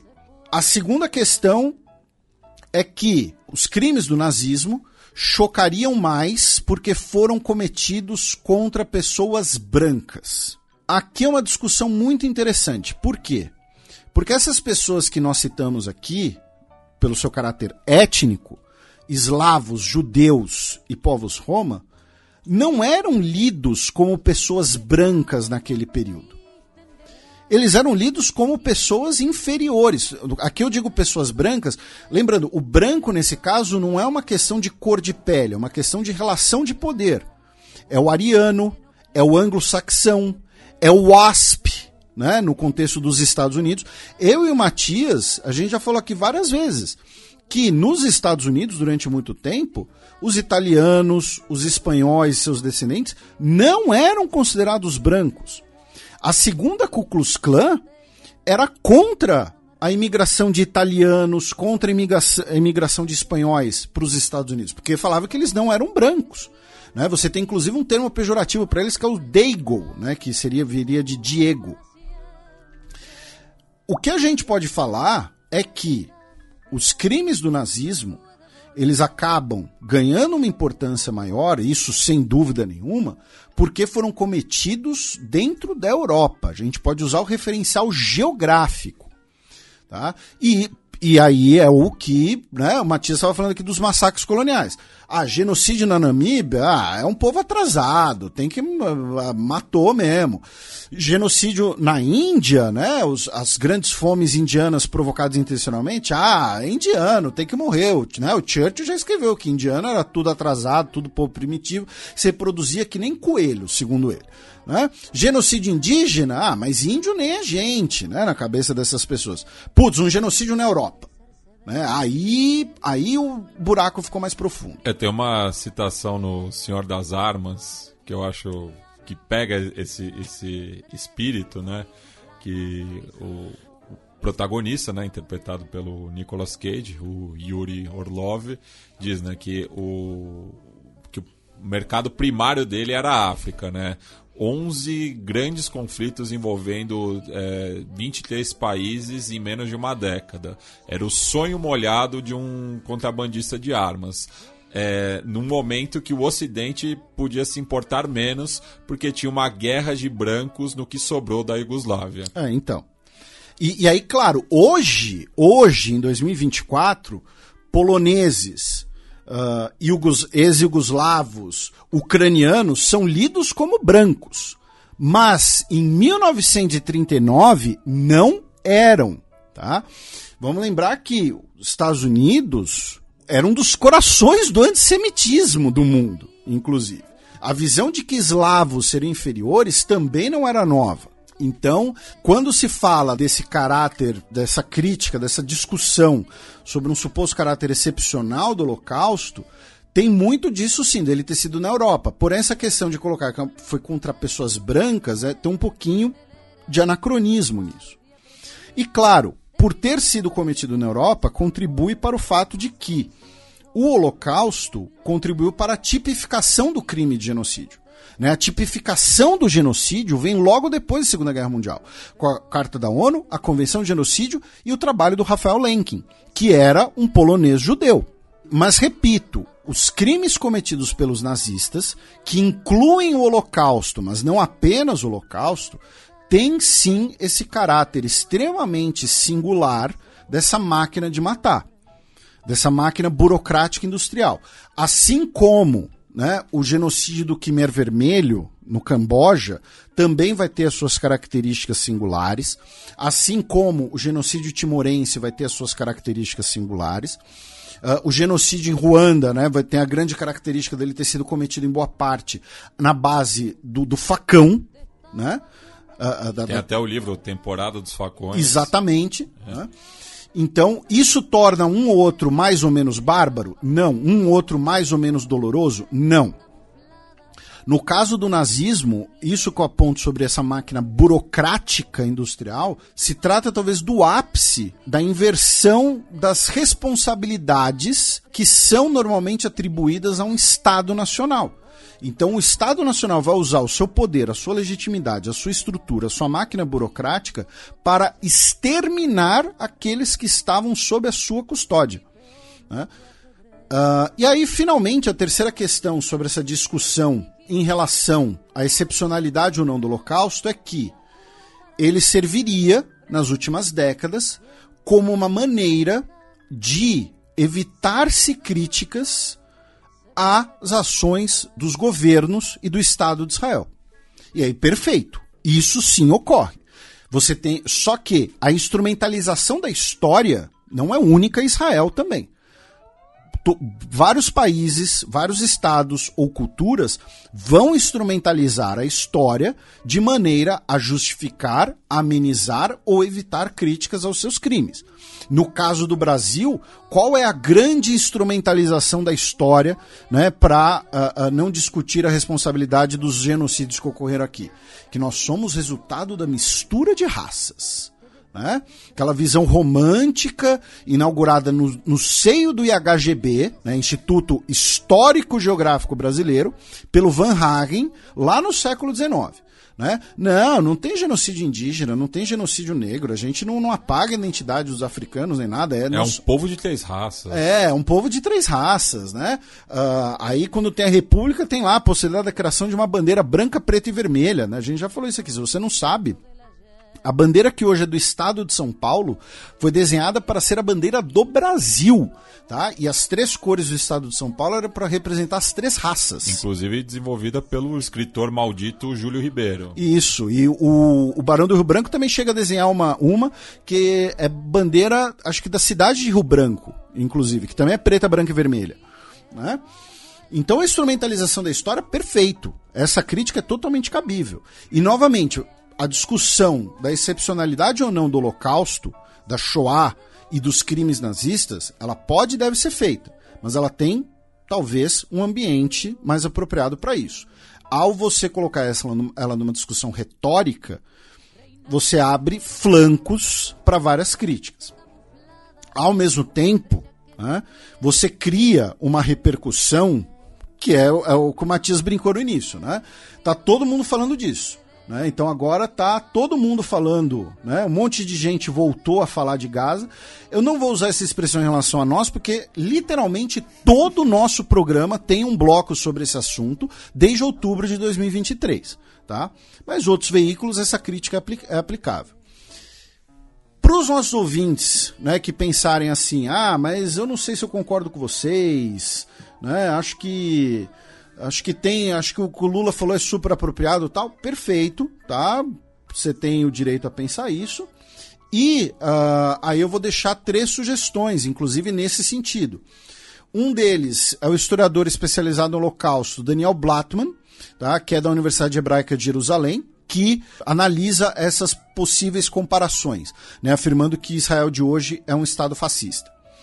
Outra né, é uh, da escritora uh, russo-judaica, né, uh, radicada na Alemanha, né, a Masha Gessen, que inclusive recentemente recebeu o prêmio Hannah Arendt, né, e, e o prêmio foi, foi vetado devido às declarações dela sobre Gaza, né, e que ela escreveu um ensaio na New Yorker em que ela compara a faixa de Gaza aos guetos nazistas na Polônia ocupada. Tá? Ela não compara os campos de extermínio com câmaras de gás e linhas de trem, ela compara aos guetos, especialmente o gueto de Varsóvia. Inclusive, o primeiro gueto com esse caráter antissemita né, surge no começo do século XVI, no bairro de Canarédio, em Veneza. E uma outra leitura uh, de recomendada para vocês é do colunista do UOL, o Ronilson Pacheco, que a coluna dele se chama assim: Lula nos deu uma chance de enfrentar um dilema sobre o Holocausto, que é esse dilema de se o Holocausto seria ou não único, tá? Já no sentido do caráter uh, e, e vou repetir, único para mim ele é, não pelos, não pelos motivos que normalmente as pessoas falam, tá? Uh, ele seria único e único não significa nem maior, nem pior nem melhor, não, não é uma comparação. Uh, pelos seus métodos e uh, principalmente também pelo escopo de vítimas. Porque, vou repetir, os crimes nazistas não foram apenas contra os judeus. Tá? Os judeus foram uh, proporcionalmente Uh, em algumas áreas, certamente os que mais sofreram. Eu já falei aqui que eu já visitei o Museu do Holocausto, Vad Hashem, e tem um painel em que você tem as estatísticas, a proporção de população judaica pré e depois da ocupação nazista. Então você tem alguns territórios ali, não vou me lembrar exatamente de cabeça, mas acho que Hungria e Albânia a gente está falando de quase 100% dos judeus dessas regiões que foram exterminados. E aí, no outro sentido, né, de, o sentido de que o Holocausto não pode ser comparável, uh, tem um artigo do Richard Evans, que é uma das, um, dos, um dos historiadores especializados em, em nazismo, em Terceiro Reich, que está no livro Memória do Terceiro Reich. Tá? Ele tem a famosa coleção que é a chegada do Terceiro Reich, uh, o Terceiro Reich no poder e o Terceiro Reich em guerra que foram publicados no Brasil pela editora Planeta, salvo engano. E ele tem um quarto livro, né, que é o Terceiro Reich na História e na Memória. Tá? E se você for um dos ouvintes, que eu espero que não existam esses, mas se você for um ouvinte que fala, ah, nem existiu o Holocausto, isso é mentira, alguma coisa assim, primeiro, vai a merda. Segundo, o nosso querido Iclis, tá? Que inclusive em breve vamos ter o lançamento do livro dele. Eu vou participar de um podcast uh, com ele, inclusive, sobre isso. Uh, ele fez um vídeo. Aliás, ele... que tá de aniversário também. É, bem lembrado, a gente já passou da meia-noite. Feliz uhum. aniversário pro nosso Iclis do Obriga História do História FM, o principal e melhor podcast de divulgação científica em história do Brasil. Tá? E isso não é falsa modéstia, nem é brincadeira. É o trabalho dele é muito bom, muito importante. A gente sempre vai recomendar. E ele tem um vídeo no YouTube, de quando ele ainda fazia vídeos, sobre negação do Holocausto. Chama Negação do Holocausto, dois pontos. David Irving e o relatório Loster. Tá? Por quê? Tá correndo um boato de que o David Irving, que é um dos principais negacionistas do Holocausto, ele teria batido as botas. Foi de arrasta para cima. É, foi, foi de Americanas. Mas uh, eu, não vi nenhum, eu não vi a notícia em nenhum lugar fora das redes sociais tá? Então não, não, não sei se ele está vivo ou não. Uh, infelizmente, se, eh, se, ele vai falecer, terá sido infelizmente aos 70 anos de idade. Né? Viveu demais o, o coisa. E vamos lembrar outra coisa também. A tipificação de genocídio, como a gente mencionou, ela vem no pós-Segunda Guerra Mundial, especialmente devido à Shoah, ao Holocausto, ao extermínio de judeus em campos de extermínio, tá? Mas nós temos os genocídios anteriores também. E eles não podem ser esquecidos. Não é porque eles foram cometidos quando não existia tipificação que eles deixam de ser genocídios. E entra o que o Sérgio falou. Não pode ter comparação de sofrimento, comparação de é, não pode ser sommelier de genocídio. Eu, inclusive, eu sofri essa acusação no, no Twitter, ao meu ver, foi um problema é, não, da minha comunicação, porque o que você está falando é justamente o contrário. Tá? Nós temos diversos genocídios, cada um com suas características únicas, cada uma tragédia única, e a comparação feita assim a esmo, ela é extremamente problemática. Tá? Uh, então, é, é, nós temos o genocídio da Namíbia, como a gente falou, nós temos o genocídio do Congo, do Leopoldo II. Lembrando que o Congo, durante muito tempo, era propriedade privada. Tá? Para quem fala assim, ah, não, o Estado que sempre comete a violência. Não, o Congo era propriedade privada de Leopoldo II. E claro, temos os genocídios do continente americano contra as populações ameríndias e contra as populações africanas trazidas para o continente americano à força. Tá? O, que, e, e, o que é por si só um processo genocida, porque, vamos lembrar, uh, por que o maior boxeador de todos os tempos adota o nome Muhammad Ali, ou por que um dos maiores jogadores de basquete de todos os tempos usa o nome Karim Abdul-Jabbar, dentre outros exemplos. Porque eles vão falar, olha só, o nome que nós recebemos é o nome do branco escravizador. Nós somos de origem africana, mas essas pessoas perderam o direito ao nome, à própria cultura, à própria ancestralidade. É, isso é um processo genocídio. O genocídio não é apenas o extermínio físico dessas populações. Uh, e é, é, a origem. Outra coisa que a gente já comentou aqui, mas é sempre bom lembrar. Por que você tem o dia, né, o dia da consciência negra, não tem o dia da consciência branca e isso não é racismo? Porque uh, o nosso ouvinte, por exemplo, muitos deles podem celebrar, relembrar a sua ancestralidade italiana, a sua, a sua ancestralidade espanhola, portuguesa, uh, alemã, uh, o que for. A pessoa negra no Brasil, ela não tem como fazer isso. Ela teve a sua ancestralidade apagada. Ela foi reduzida à sua cor de pele. Ela deixa de ser uma pessoa Igbo, uma pessoa Yorubá, uma pessoa Benguela e se torna o quê? Um, no, usando os termos da época, né? um preto cativo. Né? A cor da pele era absolutamente determinante né, para a, a escravidão ou não da pessoa. Inclusive, você tem a frase do Eusébio de Queiroz, que eu já utilizei, inclusive, num Nerdologia, né? Que ele era né, delegado, inspetor de justiça, não sei o que, na corte no Rio de Janeiro, e ele vai escrever. Dos pretos, mais fácil seria presumir a escravidão até mostrada a carta de alforia. Ou seja, ainda, você ainda tem uma inversão do ônus da prova. Né? O, o, aquela pessoa que deveria provar que é inocente, não o contrário, é, livre no caso, né? Uh, pela sua cor da pele. Então, uh, você apontar os caráteres singulares dos genocídios cometidos pelos nazistas, não se trata e não se pode também esquecer esses outros genocídios. E aí a gente entra no que talvez o Lula, de certo modo, ao colocar Hitler na frase dele, ao colocar Hitler na, declaração dele, ele possivelmente, e é o que a gente está vendo agora, né? Ele cai numa cilada que é o que a gente estava falando agora, né? Algumas pessoas vão criticar a discussão sobre a singularidade, sobre a excepcionalidade ou não do Holocausto, uh, por conta da instrumentalização da Shoah pelo governo de Israel. E especialmente esse governo de Israel, esse governo fascista do Netanyahu, é notório em fazer isso. Para ficar em notícias que a gente já passou por aqui, inclusive, né? O Gilad Erdan, que é o embaixador de Israel na ONU, ele utilizou em várias sessões, junto com seu staff, estrelas de Davi amarelas costuradas no, no paletó fazendo uma alusão à perseguição dos judeus pelos nazistas.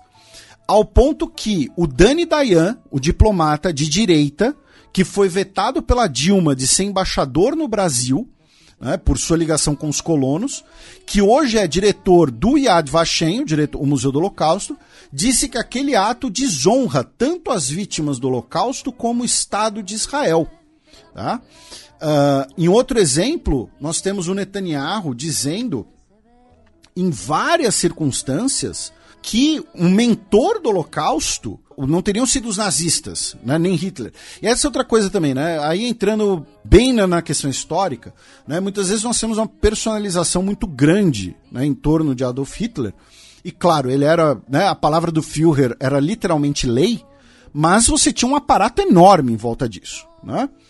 Mas o Netanyahu já disse, Hitler não queria exterminar os judeus ele foi uh, motivado pelo grão-mufti de Jerusalém, né? o então grão-mufti, o palestino Amin al-Husseini. Né?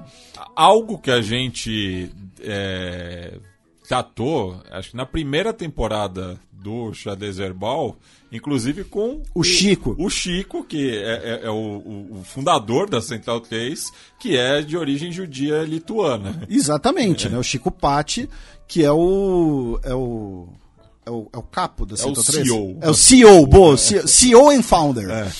Uh, e uh, na época o Netanyahu, vocês forem lá no jornal Times of Israel, que é um jornal de direita em Israel, ele critica o Netanyahu por absolver Hitler.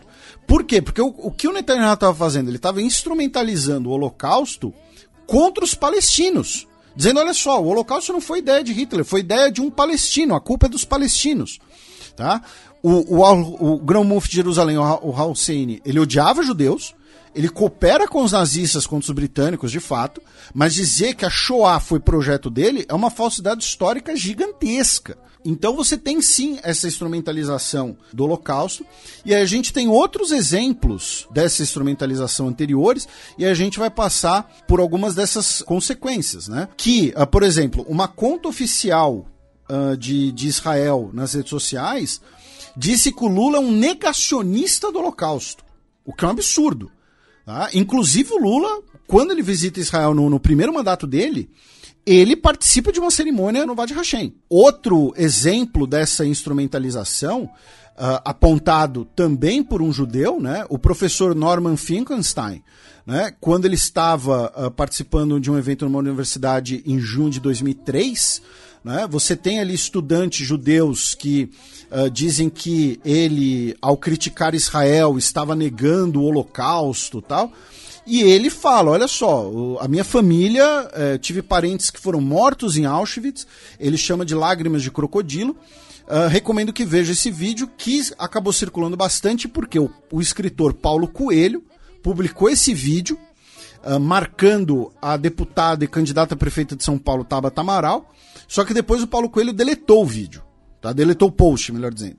Então, mas procure o vídeo do Norman Finkelstein em que ele critica essa instrumentalização da memória do Holocausto. O nosso a, amigo João Quatz Miragaia, né, do podcast a Conexão Israel e do lado esquerdo do muro, é, também criticou a instrumentalização do Holocausto pelo governo Netanyahu lá no Twitter, tá? fez um fio sobre isso. Ele que também é formado em história, logo também faz fios enormes. Ah, outra coisa, o governo israelense acusou Lula essa semana, por exemplo, dentre essa instrumentalização, né, de sequer ter falado com os reféns brasileiros, né, pessoas que foram tomadas reféns pelo Hamas, né, brasileiros, e seus familiares. A gente comentou aqui quando o Lula recebeu familiares aqui no Brasil, e ele participou de uma videoconferência, inclusive, para conversar com os familiares né, dos sequestrados. Vocês podem conferir isso na matéria da Ana Flávia Castro, de 26 de outubro de 2023, no jornal Metrópolis. Tá? Que é um jornal que passa longe de, de, você poder dizer que é um jornal de esquerda, alguma coisa assim. E antes que alguém fale, ah, Felipe, você tá defendendo o Lula. Não, a gente acabou de falar que a frase do Lula, a declaração do Lula é no mínimo complicada e debatível, né? Uh, no mínimo. Eu particularmente, ah, dando minha opinião agora, saindo, né, tirando o chapéu de, de, de, comentarista, o chapéu de professor de história, colocando aqui o chapéu de cidadão brasileiro qualquer. Eu achei a declaração um erro e problemática. Eu acho que o Lula poderia ter falado assim: que ele vê um genocídio sendo cometido por um povo que já sofreu um genocídio. Aí ele falou: me espanta um povo que já sofreu um genocídio cometer outro. Acho que teria o mesmo efeito e sem botar Hitler e eventuais comparações do Holocausto no, no... Mas repito, isso aqui é a minha opinião agora como cidadão brasileiro e que vale igual a dos outros 210 milhões de cidadãos brasileiros. E só reiterando, eu acho que o, o, o, o, Lula novamente não falou isso de improviso e teve um cálculo político e o simbolismo que eu já é, citei anteriormente. O que é perfeitamente cabível da, da a sua interpretação. Então eu estou mencionando aqui o, o Metrópolis não para defender o Lula, mas para mostrar a instrumentalização do Holocausto e a instrumentalização pelo governo de Israel de crimes e de violências cometidas pelos judeus para propósitos políticos. Inclusive ao ponto de mentir, de falar, ah, o Lula negou o Holocausto ou o Lula não falou com os familiares das vítimas. E você citou né, o, o caso da conta é, oficial de Israel, né, que chamou o Lula de é, negacionista. negacionista. E já não é a primeira vez né, que Israel trata com deboche né, em relação a um governo brasileiro. Cabe lembrar aquele episódio em 2014, quando novamente né, a diplomacia brasileira tratava né, do uso desproporcional da força pelos israelenses no contexto é, de do, Gaza do conflito também. israelense-palestino. E daí é, Israel né, é, chama o Brasil de anão diplomático e ainda faz referência ao 7 a 1 né, de que desproporcional é perder um jogo por 7 a 1 sendo que tinha acabado de ocorrer né, a Copa do Mundo no Brasil. E, e tudo a ver, né? É. um jogo de futebol com né, Gaza. Então. é, E aí a gente vê um outro aspecto né, dessa instrumentalização dessa farsa, que foi apontado pelo jornalista ah, Rogério Tomás Júnior, né, ah, também lá no, no, no Twitter, ele que é talvez o segundo, terceiro maior fã do, do Maradona do Brasil, em que ele aponta um tweet do ministro Israel Katz, né, de Israel, conversando com Gert Wilders, né, o líder do PVV dos Países Baixos, que é o partido de extrema direita que tem literalmente neonazistas dentro do partido. Né? Embora o partido oficialmente só tenha o Gert Wilders como integrante, né, você tem, obviamente, uma rede de, de, de, de apoio. Né? E ele fala que o Gert Wilders é o verdadeiro amigo de Israel. Então vejam como é uma instrumentalização, tá? Total, né? do Holocausto. Você ah, usa o Holocausto para criticar um governo que você não é aliado e ignora o fato de que um governo ali, um, possível governante aliado, né, tem ah, simpatizantes neonazistas. Aí, meu caro Matias, ah, vamos passar para um- uma brevíssima linha do tempo né, da, da crise diplomática né, de fato. No dia 18 ainda, o Netanyahu disse que as palavras do presidente do Brasil são vergonhosas e graves, que banaliza o holocausto, prejudica o povo judeu, o direito de Israel se defender. Comparar Israel ao holocausto nazista e a Hitler é cruzar uma linha vermelha, tá? Né, a famosa declaração da linha vermelha. Aí o governo israelense ah, convocou o embaixador brasileiro em Israel, o Frederico Maier, que é um diplomata de carreira e que, pelo que já conversei com várias pessoas, ah, um diplomata bastante ah, respeitado e competente, eh, chamou ele para uma reprimenda. né? Até aí, isso é normal. A questão é que essa reprimenda, né? E, e, novamente, quando eu falo que é normal, é o seguinte: várias vezes a gente fala aqui no, no programa, ah, convocou o embaixador, né? Mandou o embaixador, expulsou o embaixador. É você chamar o embaixador do outro país e falar: olha só, não gostamos disso disso e disso, temos essa essa condenação, podemos fazer isso, isso, isso, aquilo, gostaríamos que vocês fizessem isso, aquilo, outro. O embaixador, se instruído, vai dar alguma resposta, se, se instruído a fazê-lo, não instrução pessoal, claro. Uh, vai repassar isso para o governo que ele representa, né, para o governo da qual ele é credenciado, e, por sua vez, teremos essa comunicação. É para isso que serve uma embaixada também. Só que fizeram isso justamente no Museu do Holocausto, com o sentido de que fazer um constrangimento, no sentido de, olha só, vamos te, te ensinar aqui, vamos te educar sobre a Shoah, sobre o Holocausto. Foi um constrangimento, obviamente, explícito e desnecessário, tanto que o Mauro Vieira, o chanceler brasileiro, convocou o embaixador do, de Israel aqui no Brasil, né, para expressar o descontentamento do governo brasileiro com as ações do governo israelense, inclusive né, esse tour, tour of shame que tentaram impor ao embaixador brasileiro. E nesse meandro, o Lula foi declarado persona non grata né, pelo governo israelense. Ou seja, Lula estaria né, barrado de entrar em Israel, a não ser que peça desculpas, tá? E é... lembrando, né, que desde o do começo do, do conflito, o governo brasileiro chamou o embaixador israelense em Brasília quatro vezes e essas convocações elas foram feitas a portas fechadas. Isso. Ao que começou como conflito e virou um massacre, é. né? Vamos colocar dessa maneira. O Celso Amorim disse que o Lula não vai se desculpar, que Israel que deveria pedir desculpas à humanidade, tá? Pelo que está fazendo em Gaza. O uh, Israel Katz, o ministro de Relações Exteriores de Israel, ele está há pelo menos quatro dias falando do Lula todo dia nas suas redes sociais. Aí no dia 20, o Mauro Vieira, na saída de uma das reuniões dos chanceleres do G20 no Rio de Janeiro, disse que as manifestações do titular da chancelaria do governo Netanyahu de ontem e de hoje são inaceitáveis na forma e mentirosas no conteúdo tá? Uh, incluindo aí a, a, declaração de que o Lula seria um negacionista do Holocausto. Né? Vocês podem ler a nota na íntegra do Mauro Vieira uh, no, no, no, site do, do Planalto. E o Mauro Vieira também disse, e aí a gente vai entrar nisso daqui a pouco, que o governo de Israel está distorcendo posições do Brasil para tirar proveito em política doméstica e criar uma cortina de fumaça para o real problema do massacre em curso em Gaza, onde 30 mil civis palestinos já morreram. Tá? Essa foi uma declaração bastante contundente do Mauro Vieira e uh, bastante pertinente, ao meu ver. Depois, no dia 21, uh, a imprensa brasileira publicou que o governo brasileiro estaria pensando na possibilidade de expulsar o embaixador israelense no país, né? Inclusive o Brasil, né, chamou de volta o seu embaixador uh, em Israel. E aí depois que isso foi publicado, o embaixador israelense no Brasil, o Daniel Zonchini, ele deu uma entrevista a Thaís Bilenque uh, no UOL, né? A Thaís Bilenque que era do Fórum de Teresina, inclusive, né, que foi implodido pela sua direção, que né, está aí de, de, parabéns pelo golaço contra. Uh, ele deu uma entrevista e que ele disse que a comparação foi problemática, mas não pode inviabilizar a relação entre os dois países, tá? E que uh, pediu mais cautela nas relações entre Brasil e Israel e que respeitamos o governo brasileiro. Por que ele adotou esse tom?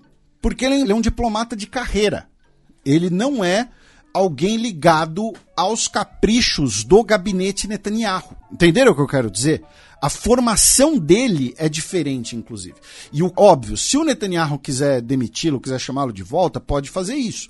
Mas ele não está ali todo dia com o Netanyahu, que usa, e aí a gente fala isso desde o início, que usa Gaza para se manter no poder. Por quê? Porque a hora que ele sair do poder, e a população já queria a saída dele antes mesmo de tudo que está acontecendo, ele vai ter que responder à justiça por tráfico de influência e corrupção. Aí entra talvez uma parte que a imprensa brasileira está sendo mais deficiente.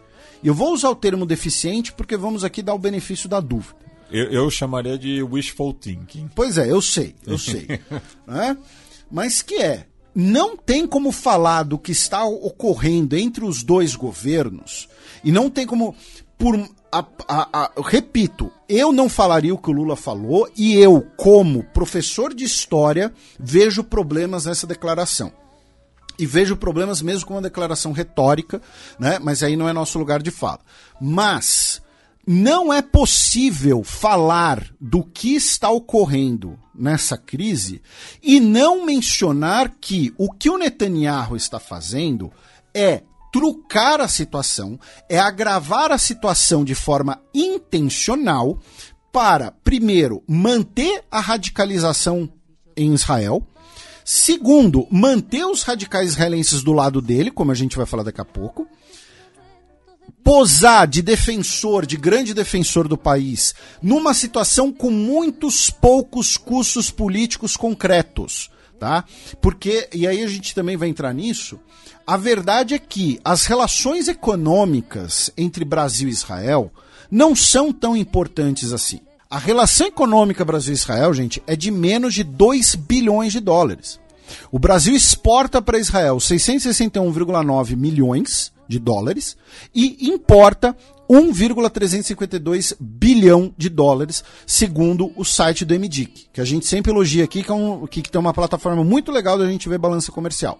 Então, é um país que tem uma comunidade judaica importante, mas que não é das maiores da diáspora. Então, se o Netanyahu escalar essa briga, ele tem mais a ganhar do que se ele desarmar a bomba.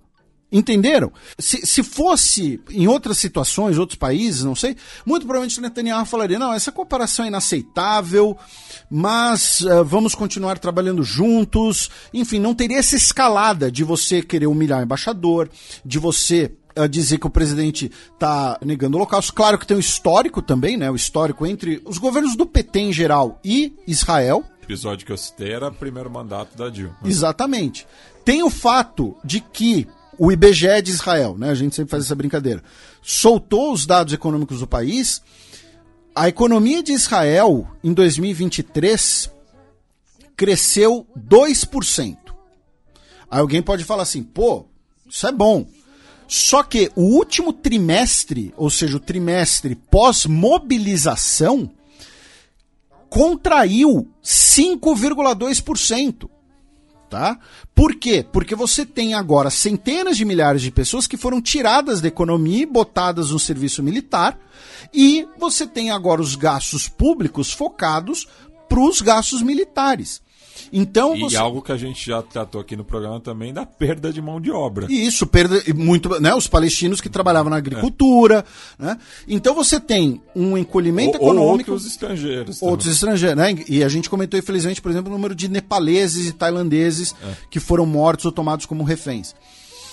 Uh, então você tem a, o, o, o radicalismo do governo fascista Netanyahu, você tem a necessidade política do Netanyahu de manter a situação radicalizada, você tem o preço econômico disso, e você tem o fato de que Israel tem se tornado, ano após ano, um ator importante na política doméstica brasileira. E a gente já vai falar um pouco mais disso também. Na verdade, acho que, acho que a gente já pode começar a entrar nisso. Quando eu falei dos laços econômicos entre os dois países, teve gente no Twitter falando de delírio de sanções econômicas. Como a gente falou, a balança comercial é favorável a Israel, Israel recebe muito turista brasileiro devido ao turismo religioso de diversas vertentes cristãs, tá? Católicos, evangélicos, enfim. E judaicos. E, e judeus também, claro. Então teve gente falando do delírio de sanções. A única possibilidade, e aí o que acontece? Programa passado, a gente mencionou que a Embraer vai exportar pelo menos 30 dos cargueiros 390 para a Índia. E esse avião, assim como a montagem dos Gripen no Brasil, inclui peças de origem israelense. Peças tá? de origem israelense. Se Israel decidir impor sanções ao Brasil, pode talvez prejudicar esses projetos da FAB? Talvez. Por que eu digo talvez? Porque recentemente nós tivemos o caso dos veículos uh, de combate fabricados em parceria com a, a Iveco, né, que uh, você tinha um componente alemão que foi substituído por um componente nacional. Então, é possível que esses componentes sejam substituídos por componentes de outras origens? Eu não sei. Se você é nosso ouvinte e é engenheiro aeronáutico, eu sei, eu sei que nós temos pelo menos um ouvinte que trabalha na Embraer, ou tínhamos, não sei se ainda nos ouve, né? Uh, eu tava falando do blindado Guarani, né? Eu fui colar o nome aqui porque eu não lembrava. Tava com vontade de falar piranha, mas obviamente não era piranha. Uh, se você souber disso e quiser nos escrever, fazer, quiser fazer um comentário, ou mesmo um e-mail e não queira que a gente fale a sua identidade, fica à vontade, tá? Contato arroba xadrezherbal.com. Então esse papo de sanções tal é maluco. E aí eu tava falando, né, que um dos interesses em Israel em escalar essa situação, porque Israel hoje é um ator político interno importante no Brasil. Inclusive, né, nesse dia 21, a Folha de São Paulo publicou uma matéria dizendo: o embaixador de Israel não vai a ato de apoio a Bolsonaro, na coluna da Mônica Bergamo.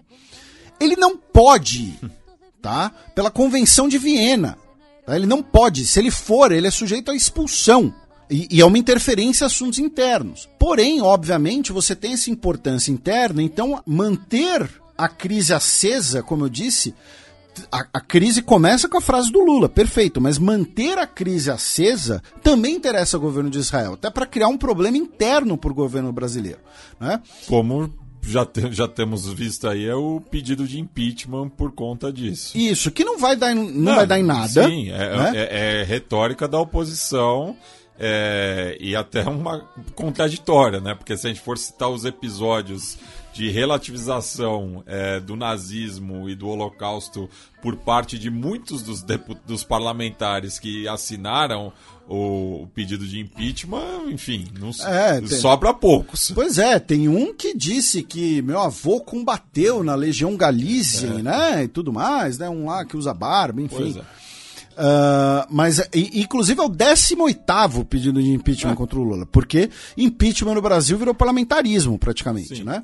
Mas gera uma dor de cabeça. O Rodrigo Pacheco já disse que não tem chance disso avançar, disse que nada abala a relação com Lula, porém o próprio Pacheco cobrou né, uma eventual retratação. Na base aliada de destaque foi o Jacques Wagner, né, do PT da Bahia, que é judeu, né? E ele disse que passou do ponto porque foi a maior barbárie do século XX. Uh, ah, só que ele disse que a indignação do presidente é uma indignação humanista. Aí tivemos o Omar Aziz, que é de origem Palestina. árabe-palestina, exatamente, né, falando né, a, a, a favor da, da, da comparação. E, nesse sentido de Israel se tornar um ator importante, o Israel Katz, que é o chanceler de Israel, ele tem tweetado em português, dizendo, por exemplo, que o Lula cuspiu na cara dos judeus brasileiros. Né? Ou seja, ele está falando de assuntos domésticos brasileiros. Aí vamos falar um pouco de posições internacionais sobre isso e outro problema que eu tô vendo na, na, na, cobertura internacional. O Celso Amorim disse que a fala do Lula sacudiu o mundo. Muito provavelmente, como você estava falando né, de cálculo político, esse cálculo político, se ele ocorrer, ele foi ligado ao Celso Amorim e, consequentemente, ligado à Organização de Cooperação Islâmica e à Liga Árabe. Né? Inclusive, teve um jornalista, agora não me lembro quem foi, que disse que 70 países teriam endossado né, a declaração do Lula. Mais 70. Né? É, que, que é a soma de Organização de Cooperação Islâmica e Liga Árabe, basicamente. Uh, aqui na América Latina, os governos de Colômbia e Bolívia né, declararam apoio né, às declarações uh, do Lula. E o Pepe Mujica, que a gente já citou antes, ele tuitou apenas assim: Viva Lula, viva Brasil. Para né? bom entendedor. É, para bom entendedor. E aí você tem o Joseph Borrell, da União Europeia, ficando meio ali em cima do muro tal. Uh, ele falou assim: não quero interferir em questões internas, mas para mim Lula não queria fazer uma comparação com Gaza e com, com o que os alemães fizeram. E aí, nessas visitas de chanceleres, nós tivemos né, uh, o Anthony Blinken dizendo que discorda né? Ele disse que, mas ele disse que amigos podem discordar e trabalhar juntos, que não há comparação com o Holocausto, mas entende as motivações do Lula. A ministra alemã, né, a Annalena Baerbock, uh, disse que o Holocausto não pode ser comparado a nada e uh, a ministra de, o ministro de Relações Exteriores da Noruega, também aqui uh, no Rio de Janeiro, disse que também não pode ser comparado. Só que o que é interessante da gente mencionar, então a gente viu né, a Alemanha, um país diretamente ligado a esse evento histórico, né, falamos do Anthony Blinken, principal potência do mundo, falamos de países ou de lideranças que demonstraram apoio ao Brasil, mas aí tem uma coisa que é interessante, que é o seguinte, o presidente de Israel, né, o Isaac Herzog, ele publicou lá no Twitter, falando assim, Condeno veementemente tais acusações e a distorção imoral da história e apelo a todos os líderes mundiais para que se juntem a mim na condenação inequívoca de tais ações. E o que se seguiu foi um grande som de grilo na comunidade internacional. E, ao meu ver, algumas pessoas erroneamente uh, interpretaram isso como apoio ao Brasil. Ao meu ver, isso está errado, por quê? Na verdade, antes de ser um apoio ao Brasil, é eu não vou dar a mão para o Netanyahu. Antes de pensar, ah, vou brigar ou não com o Brasil, vou brigar ou não com o Lula. Né? O Lula que é uma, é uma liderança internacional importantíssima. Você pode odiar o Lula, mas isso é um fato. Antes de pensar isso, pensaram, eu quero parecer que eu estou dando a mão para o Netanyahu? Então, esse som de grilo, né, esse cri, cri, cri, cri na comunidade internacional, na minha interpretação, na minha análise, tem mais a ver com isso do que, uh, como eu disse, um apoio ou condenação direta em relação ao Lula. E claro, o fato de que o Brasil vai sediar o G20 Então ninguém quer comprar briga nesse momento. Ninguém vai comprar uma briga com o risco de falar, ah, não, então não vamos mandar o nosso representante pro G20. Não vamos, né? Quem vai pro G20 vai ser o sub do sub do sub. Não, ninguém vai fazer isso nesse momento. E o peso econômico brasileiro em muitos desses países, né? O peso econômico do comércio com o Brasil em muitos desses casos. Aí nós vamos para o nosso próximo tópico, que é a questão de que o cenário internacional, o cenário do apoio internacional mudou nos últimos meses. Em outubro de 2023, nós tivemos uma onda grande, muito grande na época, de solidariedade e apoio a Israel depois dos ataques do Hamas. Isso é fato. Mesmo países que naquele momento demonstraram esse apoio e solidariedade, nos últimos meses mudaram sua posição devido a desde a ideia de uma que está ocorrendo uma punição coletiva até os países que acusam Israel de estar cometendo um genocídio. Uh, e nessa última semana, devido a esse crescente escrutínio né, das ações israelenses e também pelo fato de que aparentemente o governo fascista do Netanyahu uh, já não se importa com, com mais nada e já não se importa nem mesmo a, a não mais produzir provas contra si mesmo, né? nessa última semana nós tivemos, junto com essa, entre aspas, crise com o Lula, nós tivemos diversos exemplos correndo pela imprensa uh, mundial do nível atual de violência ou então de ações deliberadas do atual governo israelense em relação a Gaza. Começou, por exemplo, pela publicação no Los Angeles Times, que é um dos principais jornais dos Estados Unidos, de uh, um artigo uh, escrito pelo médico Irfan Galaria, que é um médico uh, da Virgínia, que ele já ganhou um prêmio de Top Doctors da Virgínia. Eu entrei no site pessoal dele para pegar a capivara dele, que se chama assim: eu sou um médico americano que foi a Gaza.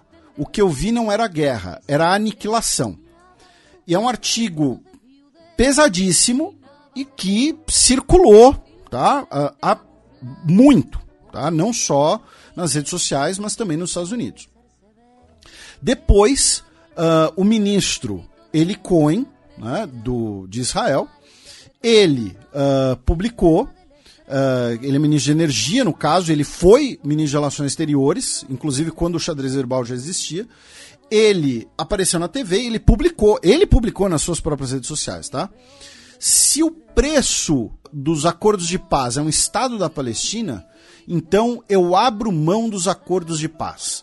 Um Estado palestino não vai existir. No dia 19, o canal 13, que é a Globo de Israel, digamos assim, publicou uma matéria, um Globo Repórter, para manter a, analogia, sobre os palestinos que foram tomados como prisioneiros agora em Gaza, né, a situação deles nas prisões israelenses. E a própria televisão palestina mostrou o que são uma série de violações da, das convenções de direito internacional humanitário. É, e nesse aspecto também veio a público o uso é, do estádio Armuk é, em Gaza também, né? O, o, principal estádio é, de futebol na, na faixa de Gaza é como centro de tortura e detenção. O que fazendo um, uma analogia, lembra o, o, uso do Estádio Nacional de Santiago, por exemplo. Pelo pinochetismo, foi é. inclusive o seu tweet, exatamente, método pinochetista, na e, qual eu concordo plenamente. E nesse sentido também, as tropas israelenses que invadiram e destruíram o estádio também, acabaram roubando né, uma bandeira é, do Glasgow Celtic, que havia sido é, entregue né, em, em, solidariedade ao povo palestino, lembrando é, do apoio né, que a torcida do, do Celtic tem dado à causa palestina. Exatamente. Aí... E só aproveitando ah. né, que a gente está falando de uma questão é, irlandesa, vamos dizer assim, né, já que o Celtic é um clube fundado por refugiados irlandeses fugindo da, da grande fome, é, a RTE que é uma das principais redes de televisão é, da ilha, é, veio a público admitir que o grupo The Irish Human in Harmony foi censurada é, de se apresentar no Late Late Show, que é um dos principais programas da, da rede, é, usando roupas e símbolos que remetessem à Palestina. Um, aí, no dia 19, nós tivemos imagens de uh, palestinos correndo para uh, alcançar ajuda humanitária das Nações Unidas e uh, tropas israelenses abrindo fogo contra eles. Depois, no dia 20, nós tivemos bombardeios aéreos israelenses contra a cidade de Rafah, horas antes da votação do Conselho de Segurança da ONU sobre um eventual uh, cessar-fogo.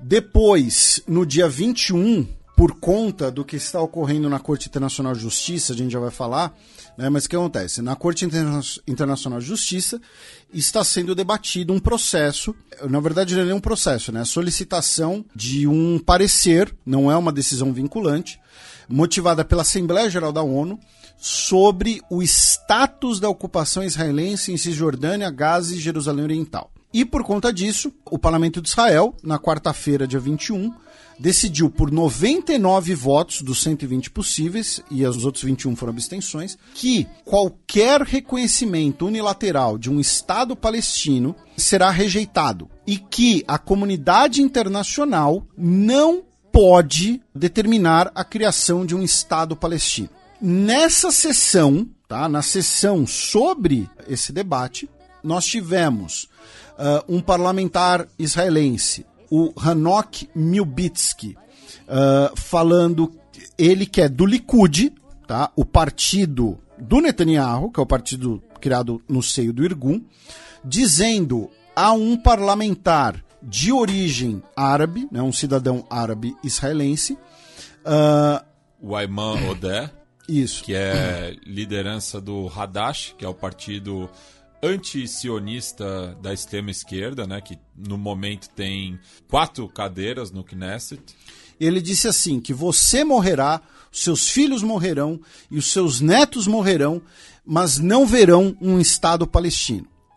E também nessa sessão, a Mai Golan, que a gente já citou aqui uma vez, ela que é ministra da Igualdade Social e Empoderamento Feminino, disse que está pessoalmente orgulhosa das ruínas de Gaza e que daqui a 80 anos esses bebês palestinos contarão a seus netos o que os judeus fizeram representatividade tóxica, né? Pois é.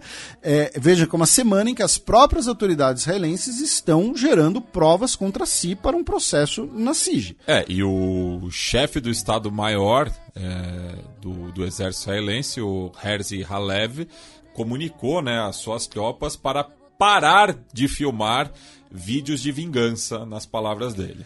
Né? Só faltou falar, deixa de ser burro. É, deixa de produzir provas contra você mesmo. E também né, nessa sessão, né, o Ayman Odeh, que a gente citou, se endereçou ao Netanyahu dizendo que a carreira política dele acabou.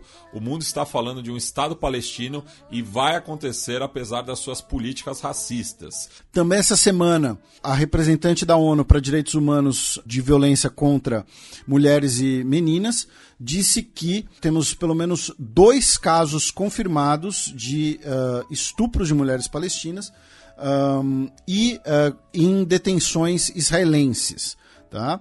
Uh, lembrando que é a mesma organização que foi criticada por Israel por ter, na visão de Israel, demorado a se pronunciar sobre a violência sexual contra mulheres israelenses no 7 de outubro. Depois, no dia 22, quinta-feira, hoje barra ontem, porque isso, aqui estamos às 3 da manhã, tá? No dia 23, tá, gente?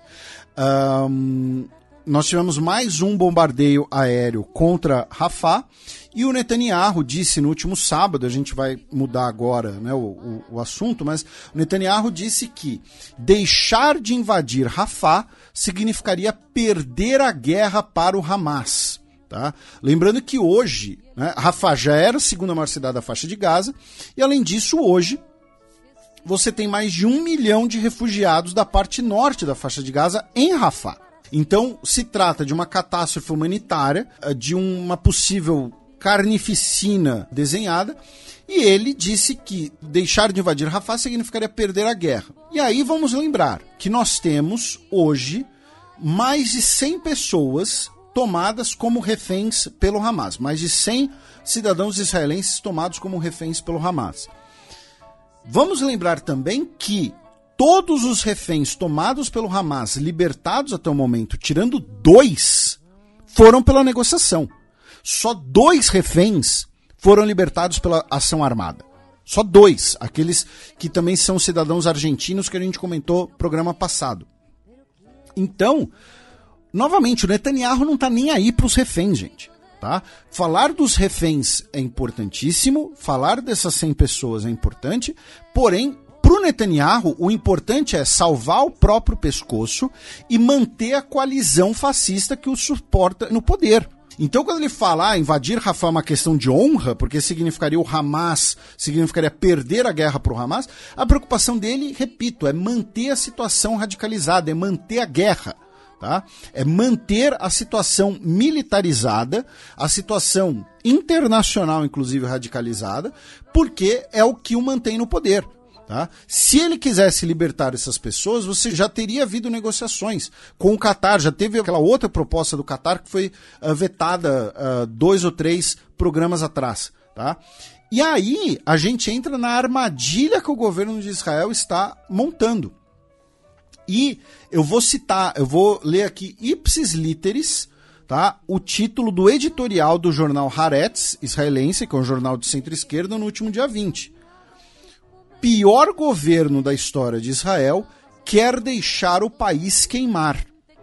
Por quê? Porque na mesma semana, o Netanyahu disse que os seus comandantes militares estão trabalhando com o dia 10 de março como prazo para a invasão de Rafah, a não ser que os reféns sejam libertados. O que começa 10 de março de 2024? o Ramadã, o mês sagrado do Islã. Lembrando que o Ramadã muda né, de ano após ano porque ele segue um calendário lunar muçulmano, tá? Não segue o calendário solar como uh, o nosso calendário. E, junto com isso, o Itamar Ben-Gvir, que é né, o, o, maior fascista do governo israelense, que é do movimento carranista, que é o movimento histórico histórico das últimas décadas, né, fascista israelense, que é o ministro de Segurança Nacional, disse que no Ramadã será limitado o acesso de muçulmanos para orarem na mesquita de Al-Aqsa, né, na esplanada das mesquitas, que os judeus chamam de Monte do Templo. Então, olhem a arapuca que está sendo montada. Você coloca o, o mês sagrado do Islã, tanto como o prazo para uma invasão de Rafah, quanto com as limitações em Al-Aqsa. Lembrando que qual era o nome original da operação do Hamas, lá no dia 7 de outubro? Operação Dilúvio de Al-Aqsa. E que uma das justificativas era uh, uh, a vingança pelas ações israelenses, pelas ações da polícia israelense na esplanada das mesquitas. Então você provavelmente vai ter manifestações, vai ter protestos, vai ter ação da polícia, e aí você vai ter uma justificativa para manter a crise, para manter a situação radicalizada. Essa semana tivemos o início das audiências tá? do uh, processo que eu mencionei, do, do, do, pedido de parecer, na verdade, né? movido pela Assembleia Geral da ONU, em dezembro de 2022, ou seja, mais de um ano atrás, para que a CIJ, a Corte Internacional de Justiça, emita um parecer sem poder vinculante, tá? não é uma decisão jurídica, é uma opinião, tá? um conselho, sobre o status da ocupação. Nesse processo, 52 estados e três organizações internacionais vão participar. Trata-se do processo na CIG com o maior número de participantes em todos os tempos, tá? E aí teve muita página sensacionalista dizendo que ah, o Brasil entra na Corte de Haia declarando ilegal a ocupação, né? Não. Esse processo, repita, de dezembro de 2022, a participação brasileira, né, como um dos atores, um dos estados participantes, já estava prevista, tá? Repito que são 52 países, as audiências vão até o dia 26 de fevereiro. Então não tem nada a ver, não tem ligação direta, melhor dizendo, as declarações do Lula com as declarações do governo brasileiro na CIG. O primeiro país a se pronunciar foi justamente a representação palestina, afirmando que ocorre uma situação de colonialismo e de apartheid na região. A África do Sul manteve né, as suas críticas do outro processo da CIG os Estados Unidos se opuseram à ideia de que Israel seja obrigado a se retirar dos territórios palestinos sem as devidas garantias de segurança, tá? e dizendo que um processo de criação do Estado de Israel deve vir a partir da cooperação direta entre israelenses e palestinos. Lembrando que os políticos israelenses já rejeitaram isso. E aí, o gabinete, né, a conta do primeiro-ministro de Israel, não a conta do Netanyahu, a conta do primeiro-ministro de Israel, no Twitter, disse que Israel não reconhece a legitimidade dos procedimentos na Corte Internacional IAEA sobre a suposta legalidade da ocupação, que é um esforço desenhado para prejudicar o direito de Israel de se defender contra ameaças existenciais. Uh, os procedimentos em Haia são parte de uma tentativa palestina de ditar os resultados das conversas diplomáticas sem negociação. Continuamos a rejeitar isso. O governo e o Knesset estão unidos em rejeitar esse inaceitável curso de ação. Uh, vocês podem né, ler uh, na, na, na, imprensa, ou, uh, no próprio site da CIG, né, os sumários, né, os resumos das apresentações. Né, a China também já, já, já apresentou, enfim, vários países já se apresentaram. Da CIG, meu caro Matias, nós vamos para o Conselho de Segurança. Começando pelo fato de que no último dia 19 foi comentado, né, começou a se especular que o governo Biden estaria preparando uma resolução no Conselho de Segurança para uma trégua em Rafah, mas que mantivesse o direito de Israel à sua autodefesa. Os textos preliminares dos Estados Unidos já está circulando né, dentre as delegações do Conselho de Segurança da ONU. Porém, todavia, entretanto, mas, o que, que nós tivemos no último dia 20? um texto pedindo para o cessar-fogo, proposto pela Argélia, tá? que foi vetado pelos Estados Unidos. O único voto contra. Reino Unido se absteve Estados Unidos votou contra. Tá? Né? Novamente tivemos a imagem da Linda Thomas Greenfield, a embaixadora dos Estados Unidos no Conselho de Segurança, né, na ONU, levanta, só ela lá levantando a mão e vetando publicamente. E aí ela, em um ato falho, né, disse que os Estados Unidos, né, que está preparando essa, essa resolução por uma trégua em Rafah, disse que vamos continuar a ativamente engajar no duro trabalho da diplomacia direta até acharmos a solução final. Né? Quem não entendeu o ato falho, né, procure o sinônimo de solução final, já que a discussão é holocausto. Uh, e nessa semana também o deputado dos Estados Unidos republicano Andy August, do Tennessee, ele foi perguntado por uma ativista sobre a morte de crianças palestinas em Gaza e uh, se ele não iria fazer algo para parar o extermínio do povo palestino. Tá? Essa era a pergunta. E ele disse: Eu acho que devíamos deixar matar todos, né? Kill them all. Ele usou essa expressão. E também a atual governadora de Nova York, a Kathy Russell, provocada por um ativista em relação ao conflito em Gaza, ela respondeu: Se o Canadá algum dia qualquer atacar Búfalo, me desculpe, meus amigos, no dia seguinte não existirá mais Canadá. É uma reação natural. Você tem o direito a se defender e ter certeza que isso nunca ocorrerá de novo. O curioso é que recuperaram uma frase do Biden em 1982 no contexto do conflito é, libanês-israelense. É, é, fazendo a mesma analogia com o Canadá. Pois é.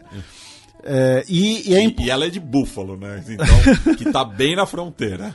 E, e, vamos lembrar aqui, né? Por que a gente tem que sempre passar por essas declarações de políticos internos dos Estados Unidos?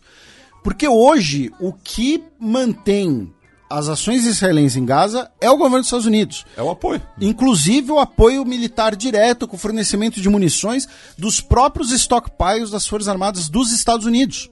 Tá? Né, a gente já falou aqui, o, os Estados Unidos mandou ajuda militar para Israel das suas próprias reservas, já que a ajuda não estava sendo votada no Congresso. O Mauro Vieira denunciou né, a inaceitável paralisia do Conselho de Segurança da ONU, dizendo que isso resulta na morte uh, de inocentes. E pensando nessa trégua e pensando também no, no, no pós-guerra, essa semana foi vazado na imprensa dos Estados Unidos que as autoridades israelenses querem uma administração em Gaza sem nenhum elo com Hamas ou com a autoridade palestina. Então, assim, em relação à autoridade palestina, não, não, não deveria haver problema nenhum, né? É, justa, é você criar um espantalho para manter a situação do jeito que está. Também na imprensa dos Estados Unidos, mais especificamente no Wall Street Journal, a inteligência dos Estados Unidos não teria sustentado, não teria dado apoio às afirmações de Israel de que membros e pessoas em posição de decisão da Agência da ONU para Refugiados Palestinos estariam cooperando com Hamas. Tá? Repito, Wall Street Journal que publicou isso. Uh, que é um jornal, como o próprio nome diz, ligado, mercado. pro- ligado ao establishment financeiro dos Estados Unidos. Uh, o Joseph Borrell, uh, mais uma vez citando ele aqui, disse Terceira vez no programa, hein? que. Pois é, já pode pedir música. É, uma música sobre selva. Um, ele disse que espera uma proposta dos países árabes para o cessar-fogo em Gaza. Tá?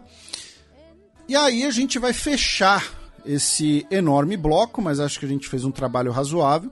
Se você discorda, concorda, enfim, tem opiniões, enfim, fica à vontade, desde que seja de forma construtiva, tá? Se você vier com antissemitismo, se você vier com islamofobia, se você vier imputando a mim ou ao Matias comportamentos inaceitáveis, ah, enfim. É de- poucas. é, depois não, não, não reclama se. Ah, ah, eu fui bloqueado pelo xadrez verbal.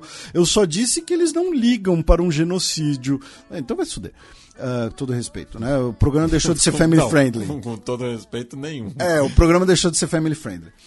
Ah, começando pelo fato de que no início da semana o Egito ah, realizou mais uma venda né, de ah, propriedades estatais egípcias, incluindo aí hotéis históricos na bacia do Nilo. Por que isso é importante? Porque a gente sempre menciona aqui.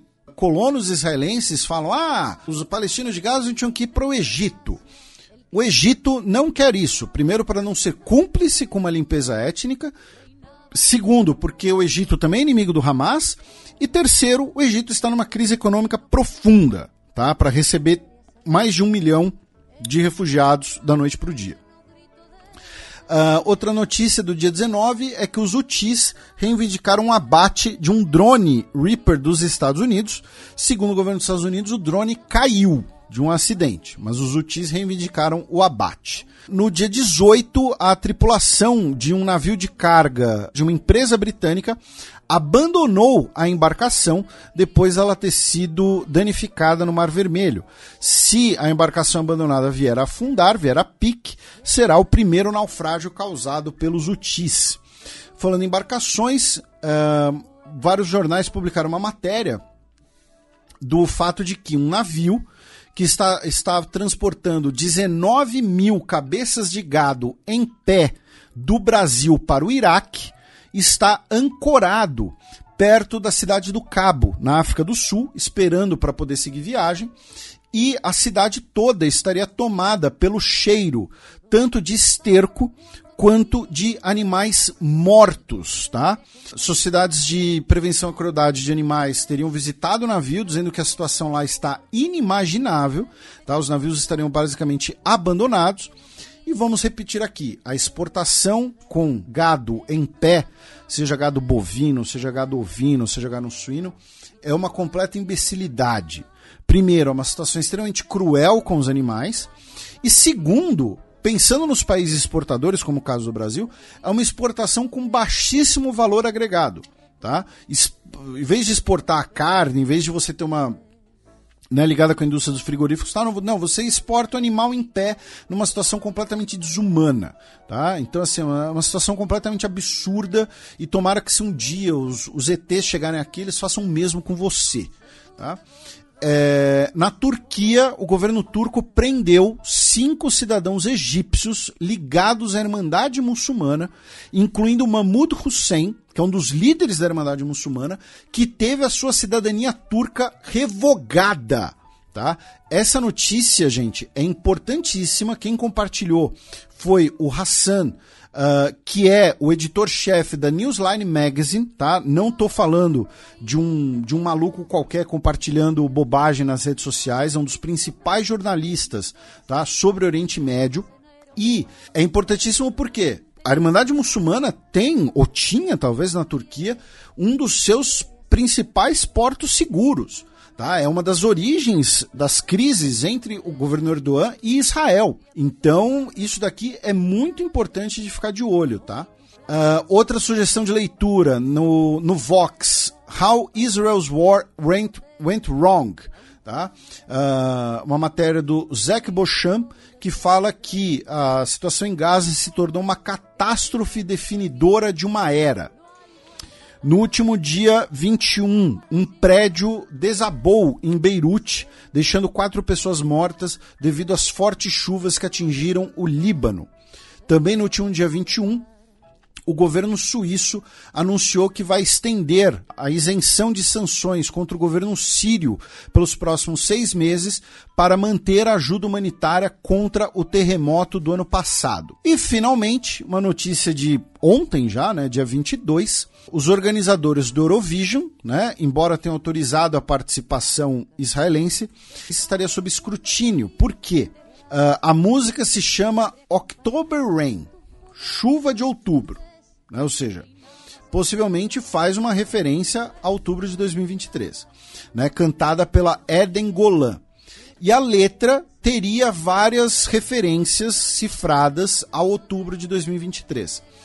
E, segundo o regulamento do Eurovision, as letras da, das músicas não podem ter conteúdo político, tá?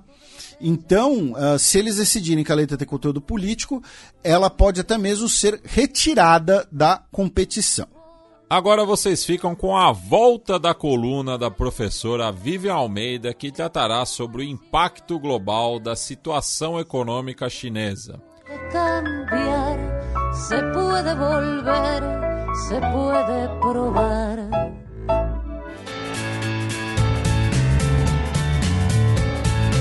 Gambito da Dama. Olá pessoal, espero que estejam todos bem. Hoje eu vou falar de um assunto típico de economia internacional, mas é claro que em se tratando de é, uma coluna de economia dentro de um podcast de política internacional, praticamente tudo é economia internacional, que não deixa de ser verdade, mas o que eu quero dizer hoje é que é um assunto muito típico, que se a gente abrir um manual de economia internacional, quem está me escutando e, ou fez faculdade de economia ou, ou já estudou economia internacional, deve lembrar do manual do Krugman, por exemplo. A gente vai encontrar modelos que tratam sobre esse assunto, é, visões favoráveis, visões críticas, enfim. É né, um assunto bem característico.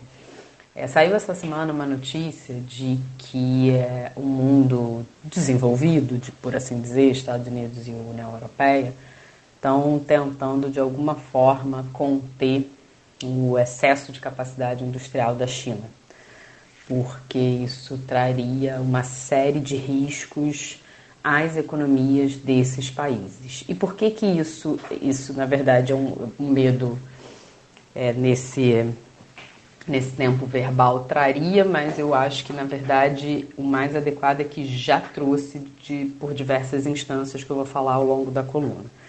A justificativa fundamental é que todos nós sabemos que a China vem é, crescendo, enfim, há bastante tempo. É claro que agora já numa trajetória mais desacelerada do que tipicamente aconteceu ao longo dos anos 2000, ao longo das décadas de 2000, parte de 2010 é, mas o fato é que a política industrial é a política por excelência da China, a política econômica por excelência da China. Isso, inclusive, a gente até é, especificou um pouco mais o debate aqui no Brasil com a nova política industrial que foi lançada recentemente. E parte dessa política é, industrial e parte dessa produção massiva de bens e serviços, ela tem, a gente pode analisar de duas formas, né? Analisar como que a gente chega é, nesses resultados e como que a China leva esses resultados para o mundo. É como que a gente chega, assim, não é à toa a escolha das palavras de dizer que é a principal política, a política é a política industrial de incentivo, porque ela conta dentro de um país, dentro do país, com uma série de incentivos, com uma série de subsídios é, que vão gerando curva de aprendizado, vão desenvolvendo. Então, a gente está aí falando do carro elétrico esses últimos meses da China, né, que a primeira apresentação foi um mico de mercado, mas agora já tem é uma tecnologia que, inclusive, é, tem amedrontado porque chega ao mercado um bom produto com qualidade, com preço muito menor do que é, dos concorrentes americanos e europeus. Então você tem todo um aparato nacional né, de incentivo, é claro que isso decorrente da estrutura política da China, é, mas que transforma isso num processo produtivo intenso com a prática de dumping para a venda internacional. Então, assim, você reduz o preço que você vai comercializar, você torna uma competição praticamente predatória ainda que dentro do país você não pratique os preços que você está praticando fora. E qual é a consequência disso? Assim, a consequência disso, e é por isso que eu digo que é uma espécie né, de, de referência de manual, é que o preço ele é sempre ele é sempre um, um, conjunto de informações, né? Assim, quando a gente vê um preço de um produto, na verdade a gente não está vendo é, só um número ou um número aleatório a gente está vendo um conjunto de decisões no passado, no presente e que podem de alguma forma impactar o futuro.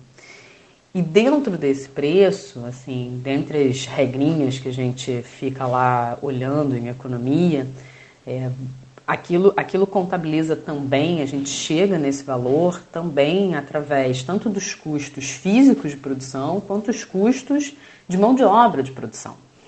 E o que que, o que que ao longo dos anos a gente observou, né? Assim, se por um lado você tem uma política de incentivo à indústria chinesa para vender a um preço competitivo no mercado internacional, que derruba qualquer possibilidade de competição interna é, desses países, né, que estão preocupados, Estados Unidos e União Europeia, por outro lado, também, é, a gente tem o fato de que tem um preço ali, tem um custo ali, é, que é um custo de um fator de produção essencial, que é a mão de obra, que é, é, é absolutamente inglória a competição em qualquer, é, em qualquer lugar, né? Enfim, talvez, talvez a Índia consiga competir daqui a pouco, né? não exatamente agora. É, seja, seja pela, por exemplo, nesses países em que a mão de obra já mais qualificada, né, já é, com um preço de, de remuneração maior, fica completamente inglória a partir do momento que você tem uma massa, que o quantitativo de pessoas que entra no mercado global de trabalho através da disseminação dos produtos chineses derruba os salários no mundo. Né? Então, assim, ora você derruba os preços por conta é, do preço do produto que está chegando mais barato, porque a gente está falando desse gigante, e ora você tem um impacto no mercado de trabalho que é, ao fim e ao cabo, é todo mundo competindo com esse gigante, porque afinal de contas, esse gigante, ao exportar produto, está também exportando o preço da sua mão de obra, que é muito menor. Então, assim, é, é uma preocupação que, na verdade, não é de agora, né? De, de, desde que se observa o efeito China, isso vem sendo, é, vem sendo debatido, né? Os impactos no mercado de trabalho, e aí é, eu vou deixar a dica mais pro, pro final, enfim, que eu achei maravilhoso o programa, mas já quero trazer aqui, assim, o, o o podcast do Atila de não ficção sobre o futuro do trabalho está imperdível. E o professor convidado trata desse desse assunto, trata do efeito China e do que aconteceu, e é muito interessante ver uma perspectiva histórica da evolução do mercado de trabalho, como que de, de algum, em alguma medida a gente está numa espécie de retrocesso das condições de trabalho, né? das condições de trabalho, é, do tempo que a gente despende trabalhando, é, de remunerações pressionadas, enfim, uma série de circunstâncias que revelam isso mas que a gente não pode ignorar que a gente está falando é, é, também da consequência do efeito China no mundo. Então, é interessante a gente olhar essa perspectiva, né? Assim, porque às vezes fica algo muito muito distante, assim, ah, mas como é que, como é que eu vou competir com um cara que está lá do outro lado do mundo, enfim, mas a gente compete via preço das mercadorias que aqui chegam né? E assim, só já, já, que a gente falou do Atila, é só a gente lembrar, né, da falta de máscara, por que, que faltou máscara, porque a gente descentralizou tanto a produção que era tão mais barato produzir fora. É, e que aqui, quando a gente precisou, não tinha. Isso, de alguma forma, cria o que no manual, da, no manual de economia internacional a gente, a gente chama dos perdedores do efeito da globalização. Então, o que a gente tem são é, para a teoria econômica o ganho da redução dos preços, porque afinal de contas assim é um objetivo, né, pagar menos. É, mas ao mesmo tempo a gente tem os perdedores do, do processo de globalização, que são essas pessoas que exerciam um determinado trabalho, que era remunerado por uma produção interna, mas que é, fica caro pagar esse trabalho aqui e é mais barato deslocar essa produção para outro país. Então, assim, eu achei que esse era um assunto super interessante de falar, porque, como eu disse, ele é muito fechadinho, né, muito hermético aqui na teoria econômica. É claro que tem uma série de, é, de críticas a essa leitura mais neoclássica da economia internacional, mas, ao mesmo tempo, ela é um pouco elucidativa nos efeitos. É, e, e aí, enfim, para não, não ficar quase que uma, uma aula de fato, né, assim, né? fechadinha nesse sentido, de quase que apresentando capítulo para vocês, é, tem, tem o ponto, tem um olhar crítico sobre, sobre essa, essa avaliação né, de, de tratar esse os efeitos dos per, né, os perdedores da globalização como se fosse, olha, é um efeito indesejado, mas olha que coisa interessante, a gente está reduzindo o preço e é uma literatura que é muito eurocêntrica, que é muito americana, e ao mesmo tempo são exatamente esses caras que estão preocupados com o efeito nas suas economias do que tipicamente é ensinado dentro desses cursos. Então, enfim, queria trazer isso para vocês, e como eu disse, é, a dica, eu reitero, que eu falei ao longo da coluna, o programa do Atila Não Ficção é sensacional mas esse em especial do futuro do trabalho, porque trabalhamos cada vez mais, está assim, imperdível. Então recomendo demais. E é isso, pessoal. Um beijo, uma ótima semana para todo mundo. Passemos para o segundo bloco do Giro de Notícias.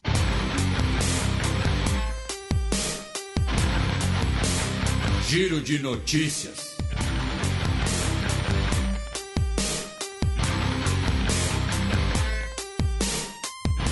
Notícia da segunda-feira passada, dia 19 de fevereiro. Violência étnica em Papua Nova Guiné deixa dezenas de mortos. Tivemos uma série de conflitos uh, na região montanhosa de Papua Nova Guiné, um conflito entre grupos, né? normalmente usa-se na imprensa anglófona o termo tribos, entre as tribos Siquim, Ambulim e Caiquim deixaram pelo menos 55 mortos, tá?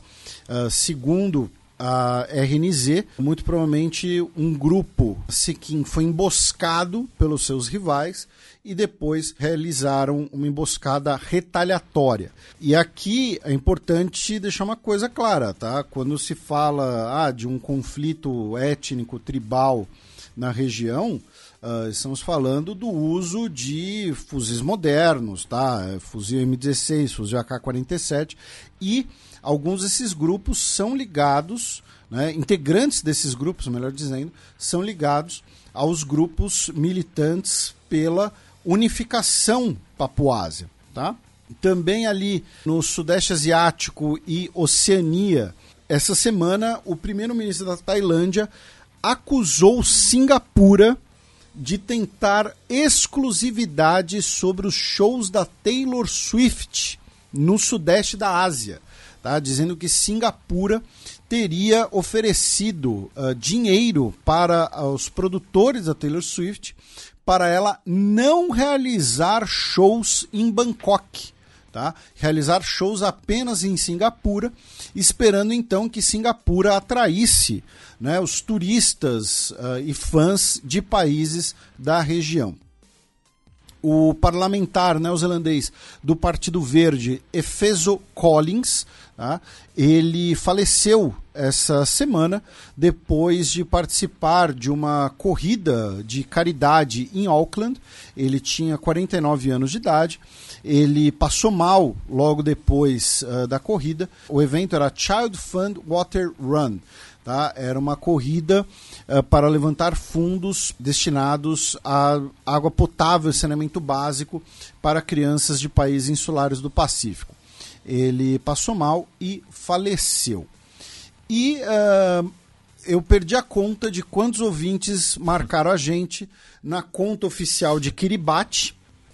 Inclusive, várias pessoas lembrando né, que a pronúncia não é Kiribati, é Kiribás. Né? Mas enfim, a gente. É Kiribati, a maioria das pessoas fala Kiribati em português. Por quê? Uma usuária do, do Twitter ela postou um print né, de uma das ilhas de Kiribati, em que você tem as localidades, né, as vilas London, Paris, Poland e Banana.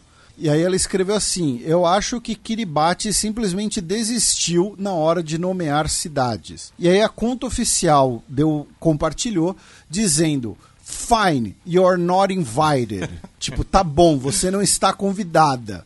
O tweet brincalhão teve 590 mil curtidas, 45 mil RTs e mais de 27 milhões de visualizações. Uh, a moça respondeu de forma bem-humorada, dizendo que ela I'm totally down to visit Banana. Tá? Eu estou, topo totalmente visitar Banana.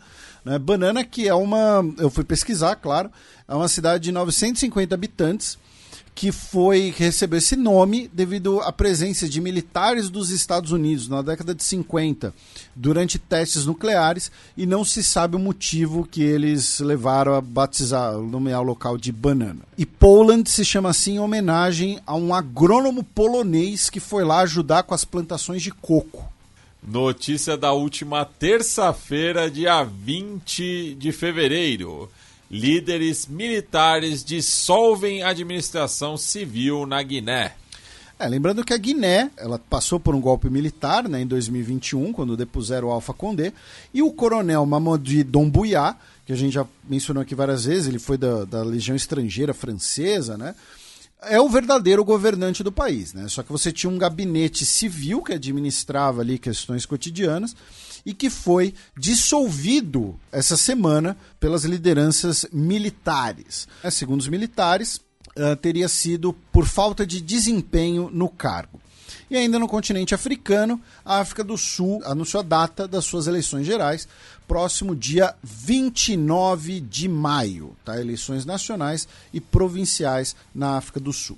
Notícia da quarta-feira, dia 21 de fevereiro. Partidos do Paquistão chegam a acordo para formar governo de coalizão. Os dois principais partidos paquistaneses né, uh, anunciaram o seu acordo, né, o Partido Popular Paquistanês e a Liga Muçulmana. Mantendo a analogia que a gente fez esses dias, é como uma aliança entre o PT e o PL. Tá? É uma, são os dois rivais históricos uh, dentro da, das últimas décadas, pelo menos, do Paquistão. Né? O Partido Popular é o partido de centro-esquerda, o partido da Benazir Bhutto, e a Liga Muçulmana é o partido conservador, é o partido religioso que fundou o Paquistão. E tudo isso para manter o Irã Khan e seus apoiadores fora do poder. O detalhe é que as eleições muito provavelmente em breve serão contestadas, tá? Já que um comissário eleitoral do estado do Punjab, ele fez uma confissão na imprensa dizendo que ele foi pressionado por autoridades a fraudar votos dos candidatos do Irã Khan. Tá? No caso, o nome dele é Liaquat Ali Chata. Tá? Ele fez essa, repito, essa confissão pública. Tá? Ele era o comissário, né, comissário eleitoral no Punjab. Ele fez essa confissão de que ele foi ordenado a fraudar votos. Então, e que ele teria feito isso, né, por porque ele não estava conseguindo dormir, né, peso na consciência. Uh, por sua vez, ele já está sendo uh, acusado né, de que ele teria inclusive 11 processos por corrupção e prevaricação no cargo.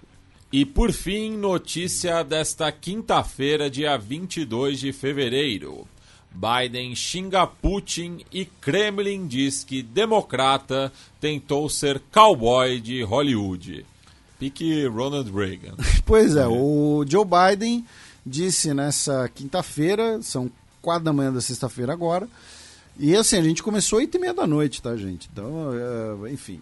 Mas, é, o, ele disse que o Putin é um crazy SOB, né? SOB é sigla para son of a bitch, né? E é o equivalente em inglês de você falar FDP, tá? SOB, FDP. E o governo russo uh, disse que era um ato fracassado de um cowboy de Hollywood e que uh, apenas prejudica as relações entre os dois países. Também outras duas notícias essa quinta-feira. Um supremacista branco canadense, Nathaniel Veltman, né, que matou quatro membros de uma família muçulmana, ele foi condenado à prisão perpétua sem possibilidade de condicional. É, ele já havia sido condenado, agora recebeu a sentença. E a notícia mais triste dessa quinta-feira é o fato de que o Guinness retirou o recorde do Bobby, o cachorro português de 31 anos de vida, retirou o título de cão mais velho do mundo, afirmando que não foram confirmadas as evidências necessárias para apoiar a reivindicação. Eu vou lembrar que comentei no podcast quando se especulou essa possibilidade e também vou repetir o que eu postei no Twitter. Isso é um absurdo com o nosso amado cãozinho. Quem enganou o Guinness foram seres humanos, logo eles que deverão ser punidos com agressões e um registro de humano mais picareta no Guinness, tá? Uh, uma das justificativas para retirar o recorde é o fato de que o Bobby estava chipado né, estava chipado no sentido de que ele tinha um chip. E a, as autoridades sanitárias portuguesas uh, não requisitavam chips para cães nascidos antes de 2008. Então, segundo o Guinness, isso implicaria que ele provavelmente nasceu pós 2008. Segundo o dono dele, uh, por outro lado, disse que uh, ele foi chipado devido ao fato de que eles queriam monitorar o cão e então eles solicitaram voluntariamente, ou seja, que 2008 seria um chip obrigatório e que ele disse que o que está ocorrendo é uma reação negativa, porque ele atribuiu a longevidade de Bobi à ingestão de uma dieta semelhante à dos humanos, indo contra as recomendações veterinárias às empresas de ração. Então ele basicamente mandou que ele está sendo alvo de uma conspiração das empresas de ração para sobre a longevidade do Bobi. De qualquer maneira, o Bobi sempre viverá nos nossos corações. Bem, passemos agora para a premiação que não altera a cotação do dólar, do rublo ou do euro, mas a gente gosta de tirar onda mesmo assim.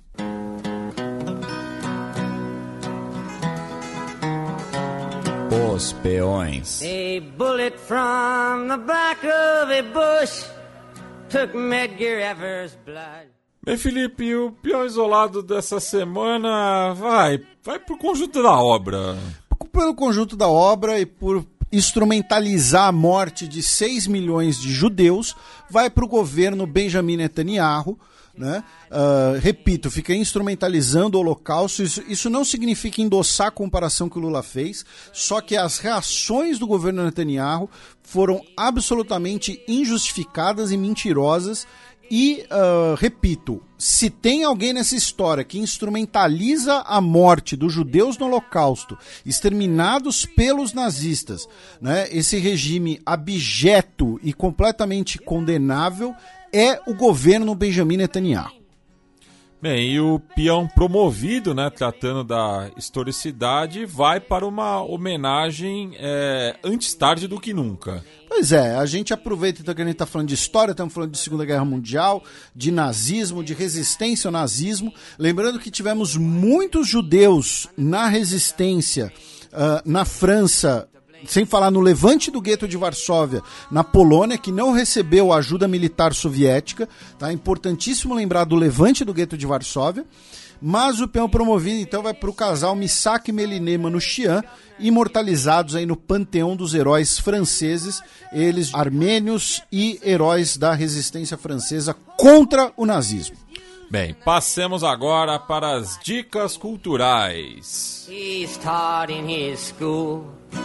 taught in his school from the start by the rule that the laws are with him to protect his white skin, to keep up his hate, so he never thinks straight about the shape that he's in. So it ain't him to blame, he's only a pawn in their game.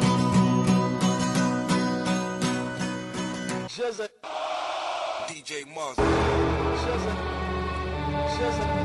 The Almighty.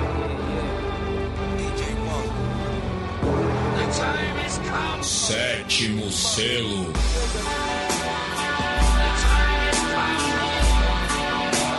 Felipe, qual que é a boa para os nossos ouvintes? Então, meu caro Matias, nessa semana uh, tivemos a notícia de que a historiadora Laura de Mello e Souza, que é docente aposentada do Departamento de História da FEFELESH. Foi minha professora de História Moderna 2. É, eu não cheguei a ser aluno da Laura, uh, ela vai receber né, uh, o Prêmio Internacional de História do International Committee of Historical Sciences, né, que é, é, um dos vários prêmios ali que, que briga ali pela, pela analogia, né, pela comparação de, de um Nobel de Humanas, né, no caso um Nobel de História.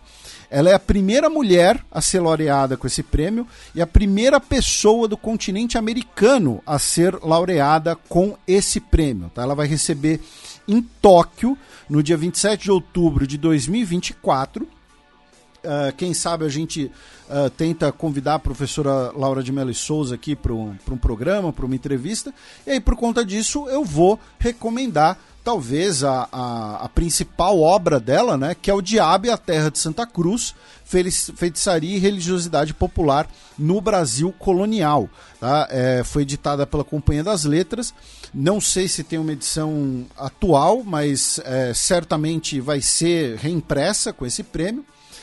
E, uh, infelizmente, destacar também, né, mencionar também que as nossas ciências humanas tiveram uh, perdas né, essa semana. Né? Morreu uh, o economista Mauro Bojanovski, né, que era professor da UNB, ele faleceu aos 64 anos de idade, e também o sociólogo Luiz Werneck Viana, né, que uh, também foi professor da Universidade Federal do Rio de Janeiro e uh, também foi professor da Universidade Federal de Juiz de Fora, né, onde tem uma cátedra com o nome do Luiz Werneck Viana. Bem, a minha dica cultural é o livro Los Rostros de la Salsa, é, do escritor cubano é, Leonardo Padura, que entrevista né, grandes nomes da música caribenha falando desse gênero musical da região. É um livro que me foi emprestado pelo amigo Lucas Pereira, o Luquinhas lá do Sol e Sombra. Então agradeço é, pelo empréstimo e que vai me ajudar muito para uma próxima edição do Som das Torcidas que eu vou fazer sobre a salsa. Então fica aqui a minha recomendação. Um livro que foi reeditado recentemente em 2019, mas ele foi lançado originalmente no final dos anos 90.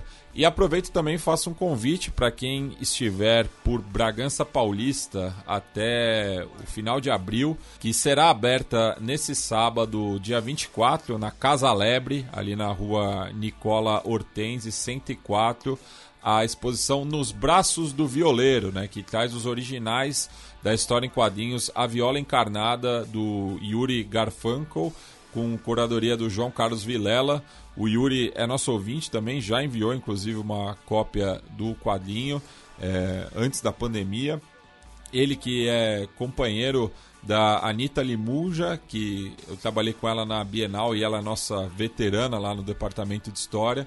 Então fica aqui a recomendação é, e que nesse sábado, né, para quem ouvir a tempo, vai ter ainda uma roda de viola com convidados é, na abertura. Então fica lá, Casa Lebre, é, em Bragança Paulista, até o dia 20 de abril. Você mencionou a salsa. Uh, um cara nos Estados Unidos ele viu lá uma, uma plaquinha escrito uh, Salsa Lessons. E aí ele falou: Ah, não, amanhã eu vou vir então. E aí no dia seguinte ele apareceu na Salsa Lessons e aí perguntaram para ele: uh, Mas cadê o seu sapato de dança? E aí ele escondeu um saco de Doritos e fala: Desculpa, houve um problema de compreensão. Lembrando que salsa em inglês é molho. Né? Isso. Pode ser molho também. É. Bem, Felipe, nem vou perguntar para você né, se tem recados dos ouvintes, considerações finais, porque é, é isso. Então, é 4 e 10 da manhã, 4 gente. 10 da manhã, de sexta-feira. Então a gente pede desculpas e a música de encerramento vai em homenagem ao produtor e rapper Jay Dilla, é, que se estivesse vivo teria comemorado 50 anos em fevereiro. É, ele que acabou falecendo justamente três dias né, após o seu 32 aniversário, quando também havia lançado né, o seu terceiro disco solo, o Donuts. É, ele que antes da carreira solo é, fez parte do Slam Village, né, um grupo importante ali pro é, rap underground de Detroit e como produtor é, foi um dos caras que melhor soube é, mexer na MPC, né, que é um, uma das máquinas de sample mais é, influentes do hip hop nos anos 90. E, enfim, trabalhou com grandes nomes da, da cena cultural é, estadunidense ali na virada do século. E a gente vai encerrar o programa com o seu primeiro single da carreira solo, que é o Fuck the Police, é, de 2001 é, cuja capa, é, justamente do single, traz as imagens do Mumi Abu Jamal, do Amadou Diallo e do Rodney King, né, três vítimas da repressão policial nos Estados Unidos. Então é com esse clássico do underground que a gente faz essa reverência ao Jay Dilla, que infelizmente morreu né, por complicações tanto do lupus, né, que é uma doença autoimune, quanto da púrpura trombocitopênica trombótica, que é uma doença muito rara é, no sangue, é, que infelizmente levou ao seu óbito. Né? Então a gente encerra o programa aí homenageando é, um dos grandes nomes da música contemporânea. The views expressed on this recording are solely those of the artist, and by no means do we encourage or condone violence against law officials. Uh, it's for you. It's for you.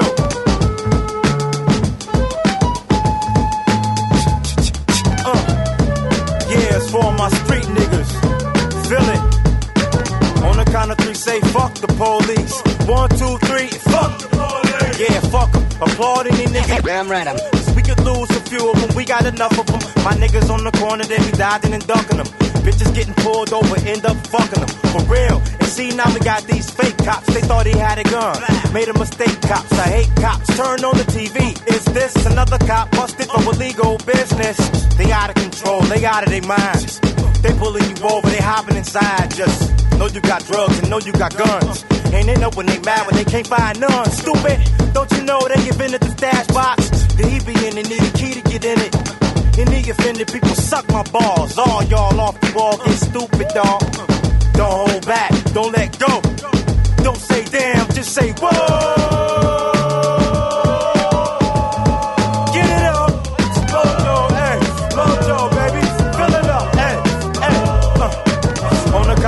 Say fuck the police. One, two, three, fuck the police. Yeah, don't they know it's dangerous in these streets? Don't you know it's gangs of us who go deep, nigga? We OGs fill up the whole Jeep, nigga.